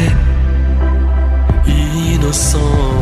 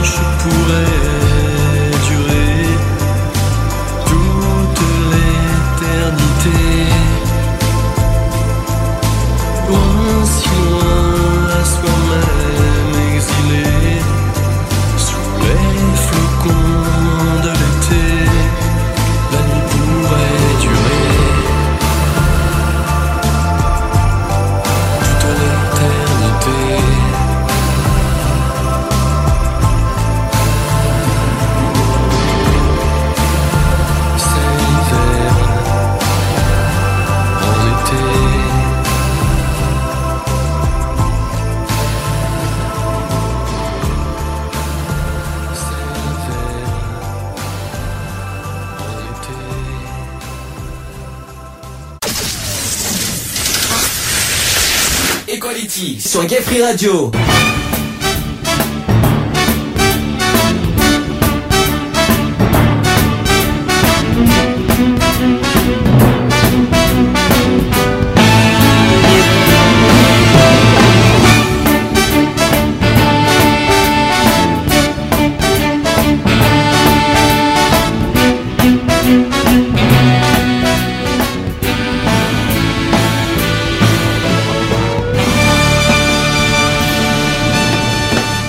Faire avancer la recherche. Faire reculer la maladie, telle est notre promesse. Nous avons besoin de votre soutien. Par téléphone au 3637 ou téléthon.fr. Le 3637 ou téléthon.fr. L'union fait la force. De retour dans l'émission Equality en direct, 23h47. Nous sommes à l'heure, c'est bien. Mais euh, nous n'avons pas fini euh, l'émission du jour, hein, parce que je. Voilà, on côté Téléthon, c'est fini, mais j'ai pas, j'ai pas fini parce que j'ai quand même deux actus exceptionnellement à faire passer euh, ce soir. Et des actus pas terribles à, communiquer, je vous dis franchement. Première, et puis sachez que ces deux actus que je vais vous parler se sont passés à Bordeaux. Les deux, hein, les deux, c'est quand même fort. hein. Ah, je vois. Bordeaux, le SDF déjà. Alors déjà, premièrement, effectivement, je vais vous parler du, euh, de l'homme sans abri qui a été retrouvé mort face au SAMU social de Bordeaux. Alors ça, franchement, c'est fort. Euh, c'est un homme euh, sans domicile fixe qui était en situation de refus d'hébergement. Et sachez qu'une enquête a été confiée euh, à la police. Donc euh, l'homme est venu euh, cours de la Marne à Bordeaux, on connaît bien d'ailleurs, à proximité d'une structure qu'il connaissait bien pour la fréquenter depuis des années. Un SDF qui est un... Alors il est quinquagénaire, donc il avait 50 ans à peine, roumain, et il est décédé dans la nuit de lundi à mardi dernier. Face, euh, non, c'était lundi, euh, mardi, c'était quand la semaine dernière? Non, c'était lundi, euh, je crois que c'était la semaine dernière. Euh, face au SAMU social de Bordeaux, son corps sans Oui, vie. c'est la semaine dernière. Oui. Et son corps sans vie a été retrouvé dans la nuit. Donc sur place euh, ce mardi matin, c'est la consternation. La mission de la structure, qui est justement d'aller à la rencontre des personnes sans abri, par le biais de maraudes ou de suivi, doit pourtant continuer. Et début novembre, la préfecture de la Gironde annonçait 185 places supplémentaires pour l'accueil d'urgence. L'homme qui est décédé est une personne euh, que, alors ça c'est le SAMU social qui a dit ça. L'homme qui est décédé est une personne que nous suivions depuis plusieurs années. Il était en situation d'errance et en refus d'hébergement.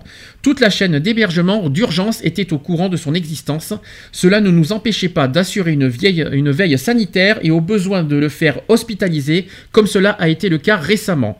Si l'état de santé des personnes à la rue décline, euh, nous faisons appel au 15 ou au 18 pour une mise à l'abri. Ah bon? La preuve, regardez le résultat. Euh, une enquête a été confiée aux policiers. Une autopsie a été ordonnée pour rechercher les causes de sa mort. Donc ces décès sont quand même rarement médiatisés, mais c'est au moins le dixième depuis le début de l'année comme ça. Euh, c'est ce qu'a poursuivi euh, le responsable du SAMU social. Les autres n'étaient pas dans la rue, mais à l'hôpital, et des gens trop faibles ou en fin de vie. Euh... Allez-y. Est-ce que, vous avez- est-ce que vous voulez dire quelque chose en cette période de grand froid? Parce que si j'insiste pour faire ces les deux sujets que je vais faire maintenant, c'est surtout parce qu'on est en période de froid glacial, si je peux me permettre, Mm. euh, avec des températures négatives de chez négatif, hein, euh, auxquelles il neige, il à fait ne froid, pas il laisser pleut. de, Euh, ne pas laisser des personnes sa- dehors. euh, Donc parce que c'est une personne qui refuse d'hébergement, il faut le laisser dehors dans le froid, c'est ça, la- c'est ça la question que je vais vous poser? Non. C'est la question que je vais vous poser. Donc parce que monsieur, euh, donc cette personne est en refus d'hébergement, donc le SAMU social doit, doit se dire, bah écoutez, euh, on peut rien faire euh, parce qu'il refuse d'être hébergé. Donc, donc ça veut dire que le, le- le- le SAMU social laisse dehors une personne dans la rue avec ce froid qui, est- ce froid euh, euh, royal, tout ce que vous voulez, parce que la personne est en refus d'hébergement. Alors est-ce qu'on peut parler franchement aujourd'hui que c'est euh, quelque part de la non-assistance à personne en danger de laisser une personne dans la rue avec Ah bah automatiquement, là, que- quelque part, il y a non-assistance à personne en danger. Est-ce que, pour, est-ce que pour vous, et je vais te poser aussi la question F, est-ce que pour vous, maintenant, le SAMU social, il y a une part de responsabilité dans, cette, Pour dans ce moi, le, le SAMU social est complètement responsable. Et euh, je vais même dire, en Belgique, maintenant, c'est interdit déjà de laisser un chien à l'extérieur. Alors, t'imagines encore plus un être humain. Mhm. Non mais moi c'est, je trouve ça scandaleux. Moi je suis concerné. Et puis en plus, moi, et puis je parle de Bordeaux. Ça, ça me, ça- alors qu'on connaît très bien Bordeaux, on connaît bien le SAMU Mhm. social, on les connaît bien. Moi je suis choqué Je de dire connais. ça. Ah, mais moi, Euh, moi, les connaissant bien euh, sur Bordeaux, euh, le SAMU social, pour les avoir fréquentés, comme je les ai fréquentés, franchement, personnellement, là, moi, ça me dégoûte après. C'est pas parce que profondément de, de savoir qu'ils ont rien fait pour. euh, C'est pas parce que l'homme est. Enfin, moi, personnellement, je vous dis ce que je pense. C'est pas parce que l'homme est en refus d'hébergement qu'il faut le laisser dehors dans les, dans- avec ses froids glaciales. Il faut pas s'étonner. Et puis, je pense que ça va être le seul. hein, parce que vous avez vu comment il fait froid en ce moment. Mm. C'est quand même incroyable. Là, Bien je sûr vous- que ça ne va pas être le seul, malheureusement. Mm. Et c'est pas nouveau que euh, j'ai même entendu une fois un SDF qui avait demandé euh, un refuge à un centre d'asile politique, donc de réfugiés, et euh, le, le centre lui ont, re- euh, lui ont refusé euh, la protection d'une nuit. Donc Mhm. le, le SDF avait été retrouvé le lendemain mort. Moi, j'ai une question à vous poser. Si jamais un FDF refuse d'être hébergé, que- comment il faut agir en- fait? Est-ce qu'il faut quand même euh, limite forcer les choses? Est-ce qu'il faut euh, aller au- euh, euh, au de euh, contre la volonté de de, de l'homme Bah, faut quelque part, quelque part, euh, quelque part, tu peux pas, tu, tu ne, tu n'as pas, euh, je, ça va être con ce que je vais dire, tu n'as pas à, à aller contre la volonté des, des gens parce Donc, que tu n'as oui, pas le pouvoir. Moi, je, déjà, je demanderai pourquoi il refuse. Hmm. Je voudrais Voilà. savoir le pourquoi il refuse. Parce que, imaginons qu'il refuse euh, parce qu'il a un chien, un chat, et qu'il ne veut pas laisser l'animal dehors parce qu'il sait très bien que dans le centre, euh, on refuse ces animaux de Hmm. compagnie. Oui, mais bon, la question que j'ai posée quand même, c'est est-ce qu'il faut, est-ce que en rôle, parce que c'est quand même le rôle du SAMU social pour moi de ne pas laisser les gens dans la rue, il me semble. Est-ce que moi, est-ce que pour, est-ce qu'on a comme rôle, avec le froid qu'il y a en ce moment, parce que je, me sers quand même du froid glacial qu'il y a en ce moment, est-ce que nous, personnellement, on a, on, a, on a, il faut aller quelque part être contre la volonté de, parce que pour moi je- si je peux me permettre la personne refuse d'hébergement. C'est son choix. Mais mais il doit être peut-être psychologiquement euh, complètement déphasé. C'est ça que je veux dire de toute réalité. Mhm. et nous personnellement humainement parlant on est on doit aller contre sa volonté pour le sauver. C'est ça que je veux dire. Donc pour c'est là que je que je reproche c'est c'est ce que je reproche finalement au SAMU social de pas C'est avoir- qu'ils de- ont pas assisté, Ils ont- de- ils ont ils pas- assisté Ah mais de toute façon euh, leur rôle n'est pas de les- pour moi ils ont ils ont pas laissé une personne dans la rue avec ce froid. Enfin si je peux me permettre au moins de le trouver un local j'en sais rien mais si, si, si- je sais pas mais euh, il faut pas et en plus devant le SAMU social s'il vous plaît il est mort devant le SAMU social c'est ce qui me perturbe le plus pour, pour être honnête. Il serait mort euh, dans, dans la rue Sainte-Catherine de Bordeaux dans la grande rue. Mhm. Encore à la limite, ça, ça serait pas la première fois. Sauf que là, il est carrément décédé devant le SAMU social. Ça me perturbe Oui, donc, beaucoup euh, plus. il n'était pas, pour moi, je suis désolée, mais une personne qui dort devant euh, un, un centre comme ça pour sans-abri, c'est que pour moi, il avait l'intention d'entrer, mais c'est que eux, c'est eux qui ont, lui ont refusé l'accès. Alors, je sais pas s'ils lui ont refusé l'accès ou s'il y avait personne. On n'en sait rien, ça encore. Parce qu'il y a une enquête qui va être. euh, il y aura une enquête, quoi qu'il en soit. Ouais, il y a une enquête hein, qui va être faite. Mais, euh, mais, ce qui est- bon. mais c'est quand même. Moi, ce qui est- je trouve ça louche qu'il est mort devant le SAMU social. Je vous dis, Mhm. il y a vraiment quelque chose de très bizarre.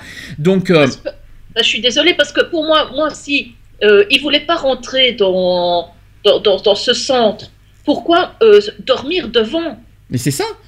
Et c'est ça, mais c'est complètement idiot. C'est ça, c'est pour ça, c'est pour ça. Mais et puis en plus le cours de la Marne, je sais, on sait où c'est à Bordeaux. Mhm. Euh, c'est pas une grande, c'est pas la grande rue de Bordeaux, c'est pas forcément la, c'est pas forcément là où qu'on qu'on connaît plus euh, de Bordeaux.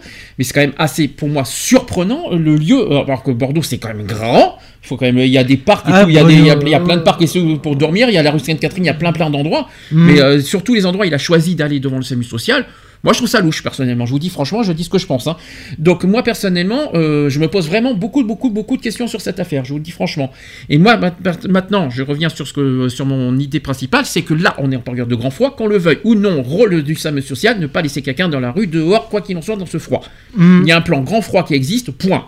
Euh, que la personne ou veuille ou pas, on, euh, eh bien, il faut, euh, il est hors de question. Ils auraient pu au moins lui filer une couverture ou au moins. euh, Mais même, mais, mais, mais Ouais, attends, mais même, tu vas euh, pas me dire, tu vas pas me dire que c'est même avec une couverture, c'est supportable de dormir avec moins 10 dehors. Non, c'est pas sûr. possible. euh, C'est sûr Parce de- que là, on a des températures très froides en ce moment. Ça, ça va encore baisser ce week-end. Mhm. Euh, ça va baisser à des moins entre moins 6 et moins 9 à certains endroits.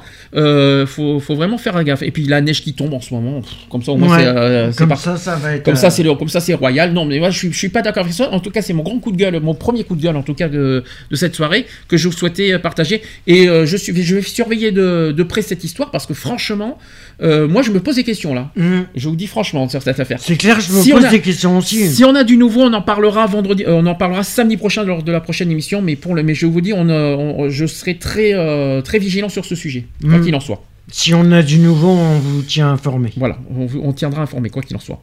Deuxième affaire, et toujours à Bordeaux, s'il vous plaît, parce que dis donc, il s'en est passé des choses. Et alors, ça n'a rien à voir, on sort du sujet SDF. Eh bien, tenez-vous bon, attention, je, euh, je vais aller encore plus loin. C'est pour ça que je t'ai dit bon appétit, Ève. Il y a eu un squelette d'un homme de 63 ans qui a été découvert dans son lit plusieurs mois après sa mort. Oui, ça aussi j'avais lu, oui. Ah, donc, lu-. Donc c'est un corps d'un sexagénaire qui a été retrouvé euh, donc cette semaine par contre à l'état de squelette dans le lit de son appartement à Bordeaux plusieurs mois après sa mort, très vraisemblablement dû à des causes naturelles. C'est ce qu'on c'est ce qu'on a appris ce samedi de sources concordantes. Donc les pompiers sont intervenus mardi matin, ce mardi, mardi matin euh, il y a trois jours, au cinquième étage d'un immeuble du nord de Bordeaux. Après l'alerte donnée euh, par un gardien d'immeuble, inquiet de n'avoir pas de nouvelles depuis longtemps d'un locataire dont la boîte aux lettres débordait et de ne pas avoir de réponse à ses appels, a-t-on précisé, euh, auprès des secours et du parquet. Ouais, aussi, je- ça fait bizarre, Je trouve ça, je quand trouve ça même. bizarre, moi aussi, cette affaire, vous allez comprendre. Les pompiers sont passés par un balcon depuis, ont forcé l'entrée dans, un- dans l'appartement via une baie vitrée. Dans la chambre, ils ont découvert dans le lit, sous une couette, un cadavre en état de décomposition très avancé, quasiment à l'état de squelette. Bon appétit tout le monde. Euh, L'homme de 63 ans discret et qui vivait seul aurait été croisé pour la dernière fois par des riverains il y a 4 mois, d'après l'enquête et de voisinage de la police, a indiqué le parquet. Donc, euh, selon le quotidien Sud-Ouest qui a révélé l'information, l'homme a un fils adulte et, mais n'avait plus euh, de contact avec lui. L'appartement fermé de l'intérieur ne portait pas de traces d'effraction et l'enquête ne s'orienta pas vers une cause de mort autre que naturelle. Le parquet a néanmoins ordonné une autopsie dont les résultats étaient pendant samedi, mais permis inhumé euh, a été délivré. Eh ben, dites-moi, moi, de mieux en mieux. Euh, j'aime bien, j'aime bien l'histoire. euh, bon, qu'on trouve un, un corps. bon, voilà. moi, il y a deux choses que. qui me- Moi, j'ai pire. Euh, il y a une femme comme ça qui a été retrouvée morte sept ans après. Oui. En fait, c'était parce que c'est un huissier de justice qui a eu la permission de rentrer dans le domicile, donc avec l'aide de la police. Il est rentré dans le domicile et, et ils ont retrouvé le cadavre de la femme dans, euh, dans, le courrier, en fait. Apparemment, elle serait tombée dans les escaliers, se serait euh, rompu le cou et euh, donc pendant et, donc il y a une voisine en fait voyant les, volets baissés elle est partie dire à tout le monde qu'elle était partie chez sa fille alors qu'elle en savait savait strictement rien mais elle avait décidé que la dame était partie chez sa fille et donc elle est partie dire à tout le monde que si les volets étaient baissés c'est parce qu'elle était partie chez sa fille et euh, sept ans après, parce qu'il y avait des factures euh, non payées, etc., et qu'un huissier euh, donc a obtenu, comme tu dis, le, le droit d'entrée, ben, ils ont retrouvé le cadavre en état de squelette Alors, dans tous les, dans tous les documents. je pense que. Je ne sais pas si vous avez compris où est-ce que je vais en venir dans mon coup de gueule sur ce sujet. Mais parce que euh, il y a- il y a, euh, le- le- la personne était euh, abandonnée comme un chien C'est un peu- c'est et que ça. euh, tout le monde s'en foutait royalement de plus le Voilà. voir. Donc c'est un petit peu ça mon coup de gueule, c'est-à-dire que je trouve que déjà Ouais, quatre mois, pauvre euh, personne, je sais pas ce qui lui est arrivé, mais c'est c'est triste ce qui lui est arrivé déjà premièrement. Mm. Moi je trouve ça dégueulasse déjà que non mais qu'on s'inquiète pour au, au bout de quelques mois on s'inquiète pour lui. Non mais euh, c'est quatre quand même mois euh, non mais plusieurs mois, il y a plusieurs mois encore. Ouais, c'est pas quatre disent- mois, euh, c'est quand même non mais Ils disent plusieurs mois, si mais je peux me disent- permettre, les membres de sa famille s'inquiètent au bout de 4 mois? Non, mais il y a un Mm. problème quelque part. Euh, les, les amis, les entourages, les voisins, encore les voisins, pff, pourquoi pas, mais, euh, mais même les membres de sa famille, les amis, la- donc la personne était tout seul, euh, et tout le monde s'en foutait de lui. Et la personne de- qui est morte pendant cette, qui est, qui est décédée, qui, qui, qui, qui a été découverte par un huissier, quoi. Mhm. Elle aussi. Non, mais c'est affreux ce Mm. qu'on est en train de dire. Ça veut dire que vous vous rendez compte qu'il y a des personnes dans, en- dans le monde et même en France, partout où, vous voulez, qui malheureusement vivent la solitude.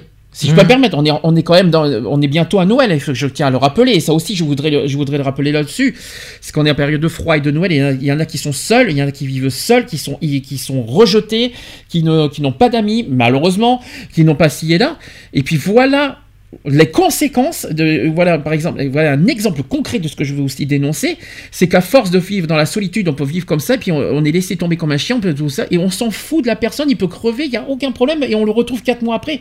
Son corps est retrouvé quatre mois après mais ça me moi ça me ça me répugne.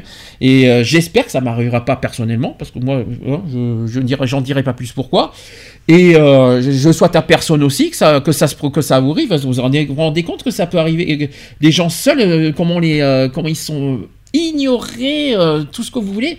Euh, Ouais, c'est chacun pour sa pomme euh, maintenant. peu Alors, importe la personnalité de la personne euh, s'il est là, mais Mm. je souhaite à personne ça, mais c'est affreux. C'est clair.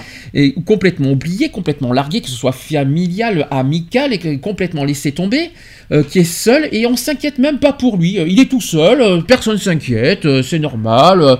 écoutez, il a 60, euh, puis 63 ans, s'il vous plaît. Mm. Il a quand même un certain âge, il faut pas l'oublier. Euh, on sait même pas s'il avait des soucis de santé, on n'en sait rien, mais peu importe. Mais imaginons que, imaginons que n'importe qui qui est dans cette situation, qui, peu importe l'âge, pour une maladie qui est tout seul ici et là, et qui peut se retrouver avec le froid qu'il fait en ce moment, tout seul, à crever, à, à- de- à souffrir, à mourir de solitude. eh ben, Mhm. je le souhaite à personne. Et bien justement, mon coup de gueule est là parce que justement, c'est justement, il faudra, euh, c'est justement à cause des personnes qui s'en foutent et qui délaissent les gens, quand voilà, voilà les conséquences derrière de ça. Je sais pas s'il s'il est mort de solitude, le, le- le- le gars. apparemment, c'est une mort naturelle. Mais Mhm. euh, on ne sait pas pour- pourquoi. est-ce qu'il- Ah Non, parce que euh, vu son état, euh, Hmm? on- on- on- je crois pas qu'il sache vraiment dire euh, si oui ou non. Et c'est là que je me dis attention, il y en a qui sont seuls à Noël. Mm. C'est là mon petit coup, c'est là aussi ma petite, euh, mon petit message. N'oubliez pas qu'il y a des personnes qui seront seules pendant les fêtes. Ne les oubliez pas ces personnes, parce que voilà un exemple que je que j'ai pas envie que ça se produise à cause de, parce qu'ils sont seuls à Noël. J'ai pas envie que ça se Mm. produise des choses comme ça. C'est clair. Euh, j'ai pas envie que ça se produise parce qu'ils sont seuls à Noël, mais qu'ils peuvent mourir malheureusement, malheureusement de solitude pendant les fêtes et ça serait vraiment triste. Alors n'oubliez pas les personnes seules, ne les, ne les rejetez pas. Euh, Il y a, si vous connaissez des personnes, à la limite, euh, mettez, euh, fait- euh, faites Même un petit texto, un petit texto, ça fait, ça fait toujours du bien de, de se sentir apprécié, voilà. Mais ne, ne laissez personne de côté pendant les fêtes. Et puis, grande pensée aux personnes âgées, Ouais. qui sont les premiers concernés par, cette, par ce sujet. Je tiens à Mhm. vous le dire. Les personnes âgées qui n'ont pas beaucoup de famille, euh, voilà, c'est c'est les premiers concernés par ça. Euh, Il ne faut pas les laisser seuls, quoi qu'il en soit, pendant les fêtes. Et je dis pareil pour les personnes qui n'ont pas de famille, qui ne vivront, qui ne, qui ne, fait- qui ne fêteront pas en famille Noël et les jours de l'an, qui, qui ont très, très peu d'amis. Ne- bah voilà, j'ai une pensée pour eux, quoi qu'il en soit, euh, une très forte pensée pour eux, parce que nous, on sait ce qu'on va passer comme Noël. Donc, donc moi, qui, nous qui connaissons ça, on pense, quoi qu'il en soit, à vous, c'est très difficile. Il y a plusieurs moyens pour pas vous sentir seul, mais ne vous inquiétez pas, euh, parle dans le cœur, vous n'êtes pas seul, euh, parce que je pense très fort à vous, quoi qu'il en soit, dans cette épreuve. C'est pour ça aussi que je voulais faire euh, passer ce message aussi. Donc ça, c'était mes deux coups de gueule. Est-ce que vous, voulez rajouter quelque chose de ce que je viens de vous dire? Non, personnellement, non. moi, Eve, tu as quelque chose à rajouter? Mais moi, je dis que si vous connaissez quelqu'un qui est seul, euh, je suis désolée, mais une petite part en plus, ça coûte, euh, ça coûte trois fois rien. Et à la personne, ça peut lui faire énormément plaisir. Je pense pas, Eve, que c'est la nourriture qu'il faut quand on est seul. Je Mais non, mais le fait de partager un repas, le fait de par- partager un moment, euh, quand même, euh, voilà, une fête ensemble, euh, ça- il va y avoir des, du rire, il va y avoir de, tu vois, des, je veux dire, c'est quand même, allez, un contact avec d'autres êtres humains, quoi. Je comprends ce que tu dis, mais je suis pas convaincu, moi, qui connais ça, que c'est le repas qui, qui soulagera, on va dire, la solitude. Non, c'est clair. Je parle pas euh, du repas en lui-même, mais c'est Mm. c'est- voilà, c'est euh, un prétexte pour, pour, pour dire de, de, de, de se rapprocher de, de, de, de la personne. Hmm. Enfin bon, c'est mon avis personnel. Je te dis que moi personnellement, c'est pas le repas. Moi, je pense que c'est plus une présence qui, a- que- qui fait du bien, Ouais. plutôt qu'un repas. Je vous dis, je dis ce que je pense. hein. Euh, et puis il y a, il y a plein d'opportunités. Après le repas, c'est un petit bonus, c'est un petit surplus parce que ça fait passer un bon moment convivial, ça c'est sûr. Mais je pense que le besoin nécessaire pour éviter, pour, pour combler la solitude pendant les fêtes, c'est une petite présence, une petite, un petit sourire, un petit, un petit geste humain, un petit, euh, euh, une, euh, voilà, même une conversation, une simple conversation, une simple Oui, conversation, un simple texto, même virtuelle, mais ouais. même virtuelle, même sur Facebook, une simple petite conversation euh, suffit, ça fait du bien des fois de parler. Moi je me souviens, je sais pas si vous, euh, je, je sais que c'était, je crois que c'était il y a trois ans qu'on avait fait un spécial euh, réveillon Noël, il y avait quelqu'un qui était toute seule. Hmm. Elle était toute seule, elle est venue avec nous pendant, pendant les réveillons de Noël, elle discutait avec nous et ça lui a fait du bien. Ouais. Elle était Ouais. avec nous pendant toute la soirée, parce qu'elle était toute seule. Et euh, ça lui a fait du bien parce qu'elle parlait. Parce qu'elle elle était pas toute seule, parce qu'elle parlait, elle avait dit ce qu'elle pensait, ça lui a fait du bien. Elle- n'avait pas pour autant euh, eu de repas euh, avec tout le monde, mais le fait rien de parler, de se sentir moins seule, ça lui a fait du bien. Et c'est ce que. C'est c'est ça qu'il faut aussi, euh, c'est ça l'attente des personnes seules, c'est une présence, une C'est ça écoute. que je voulais dire, Mhm. en fait. D'accord, Eve. Mais c'est ça qui, euh, enfin, c'est ce petit message que je souhaite transmettre aussi pour les périodes de fête et notamment dans ce froid au passage. Voilà. Dernière info, et puis pas les moindres. Hein, on, va, on, va quand même, euh, on va quand même finir avec euh, ce sujet. Vous savez ce qui s'est passé il y a deux jours. Deux jours, euh, Johnny Hallyday nous a quittés. Mm. Euh, vous savez comment ça s'est produit. Euh, alors Johnny Hallyday, hein, va- en sachant qu'il est à moitié belge, moitié français, on va pouvoir faire un hommage commun, euh, Eve, hein, bien sûr. hein. Ouais. Euh, moi, au lieu de, moi, je me suis mis en tête comment je vais rendre hommage à Johnny Hallyday. Moi, je pense que avec tout ce qu'on a entendu euh, à la télévision, j'ai pas envie d'en rajouter. Je pense que la télévision, pour moi, les infos, on en fait des caisses euh, là-dessus. Sur Ouais. Johnny, on a- je- moi, personnellement, ils en ont fait trop à la télé. Il y en a eu trop, trop, trop, trop, trop, et c'est pas fini, il y en a encore ce week-end. Euh, les, des- les reportages, les ci et là. Moi, je préfère mieux parler de Johnny Hallyday en positif. De tout ce qu'il a, de tout ce qu'il a parcouru en, en 57 ans de carrière. Moi, j'ai envie de parler de Johnny Hallyday en bien, en positif. Euh, je pense que c'est la, meilleure chose, parce que euh, Johnny Hallyday, de, de ce que j'ai ressenti sur lui euh, ces, euh, ces dernières années, c'est tout ce qu'il a transmis en po- positif, tout le sourire qu'il nous a communiqué, tout l'espoir, le combat qu'il nous a communiqué. Et moi, j'ai pas envie de le rendre hommage en pleurant. J'ai envie de le rendre hommage avec, tout ce qu'il a accompli, tout ce qu'il a apporté. Voilà, c'est comme ça que je veux Mhm. le rendre hommage de mon côté. Avec plein de chiffres. Donc, je vais vous dire tous les chiffres que j'ai euh, sur Johnny Hallyday. Vous savez à quel âge il a commencé? Dans sa carrière À quel âge il a, il a commencé à quel âge 16. Combien t'as dit Eve? 16 16 ans, exactement. Il avait 16 ans en avril 1960, c'était dans une émission Mhm. télévisée. Il a été parrainé par... euh, par Lynn Renault. Lynn Renault, exactement, dans une émission télé. C'est sa marraine, exact. Alors, il a eu 57 ans de carrière, de 1960 à 2017. Il a enregistré quand même plus de 1000 chansons. Mhm. C'est quand même énorme. Il a fait 50 albums studio. Il y a un, 50 un 51e qui va être en cours, là, qui, euh, qui est en cours d'enregistrement, même malgré son décès. Il a fait 29 albums live. Mhm. Il a vendu 110 millions de disques dans le monde, dont 60 millions rien qu'en France. Putain. C'est quand même énorme, hein. dans toute sa carrière, si je précise ici. Ouais, ouais, c'est énorme. Il a eu 40 disques d'or, 22 disques de platine et 5 disques de diamant. Il a été récompensé par 10 victoires de la musique depuis 1987. Il a fait 3253 concerts dans le monde. Il a Mhm. fait 183 tournées en France, dans 470 villes françaises, bien sûr. Putain. Il a eu au total 28 millions de spectateurs à tous ses concerts. Mhm. 28 millions, c'est énorme. hein. Il s'est marié 5 fois, dont avec 4 femmes différentes. Vous pouvez me rappeler qui avec qui il s'est marié?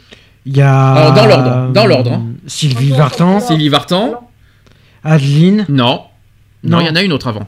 Euh, je sais plus. La, la- la- la mère de Laura, Euh, je sais pas. Nathalie Baye. Ah, Nathalie Baye, ouais. Ensuite, c'est Adeline, deux mariages avec Adeline Blondio Ouais. et Laetitia. Mm. Il y a eu cinq mariages. Il a quatre enfants. Mm. Dans l'ordre, David. David, Laura. Laura, Ensuite, Laura Oui, Laura. Ensuite, euh, Jade Jade et Joy. et Joy. Voilà. Donc deux naturels et deux adoptions, je tiens à le Mm. dire. Et il est décédé à l'âge de 74 ans. Malheureusement d'un cancer, je tiens à vous le dire. Mais moi, je moi, du mais, poumon, mais ce ouais. qui m'a, mais ce qui m'a frappé euh, venant de Johnny, c'est tout ce qui, euh, tout ce qui nous a transmis. euh, il a, il a, il a vécu le cancer, mais il a transmis de, du- de la, de la gaieté, de l'humour, de la joie de Bah, vivre. il a- il a, il a transmis énormément de choses posi- positives. Il a été, il a, il ce qui m'a, moi, ce qui m'a frappé, c'est qu'il s'est battu jusqu'au bout avec de l'humour, parce qu'il y a, y Mhm. il y a des personnes qui ont témoigné récemment en disant qu'il y en a qui ont dîné avec lui il y a une semaine, mais avec, il, il avait encore la force de faire de l'humour, de rigoler, tout ça. Et je pense qu'il faut garder de, de Johnny ça. Je pense que c'est ce qu'il faut garder de Johnny Hallyday, c'est tout ça. c'est- un, un- un, c'est un, un, c'est une légende de la chanson. Mhm. Deux, c'est un battant. Et trois, c'est une personne euh, généreuse qui a de la, de la générosité de vie, qui avait de la joie de vivre et qui avait beaucoup d'humour et euh, beaucoup de générosité en, en tout cas parce qu'il y a une chose que beaucoup ont dit aussi dans le témoignage, y compris chez les fans, c'est que c'est quelqu'un de très très très généreux dans la Mhm. vie. Je pense que c'est ça qu'il faut, euh, c'est comme ça qu'il Bah, faut. il vivait, il vivait simplement pour son public. Hein. Ah oui, c'est vrai, c'est vrai. Il vivait pour son public. Voilà. Il était là pour son public. Il était et son public, euh, ses fans euh, le savaient, euh, lui rendent bien hommage. euh. En tout cas, c'est comme ça que je voulais rendre hommage à Johnny Hallyday sur de, de notes, des notes positives, à mon sens. Je pense que c'est la, je pense que c'est la meilleure chose qu'il fallait Mhm. faire, et je pense qu'il serait content de là-haut parce qu'il il veut pas qu'on pleure. il- je pense qu'il il aime pas trop qu'on pleure euh, sur lui, et je Non, pense voilà, il je aimerait pas ça. Mhm. Je pense qu'il vaut mieux garder des bons souvenirs de lui, et puis comme un battant. Et euh, c'est ça qui, je, pense que c'est ça qu'il a voulu nous transmettre euh, ces derniers temps. Mhm. Je pense que c'est comme ça.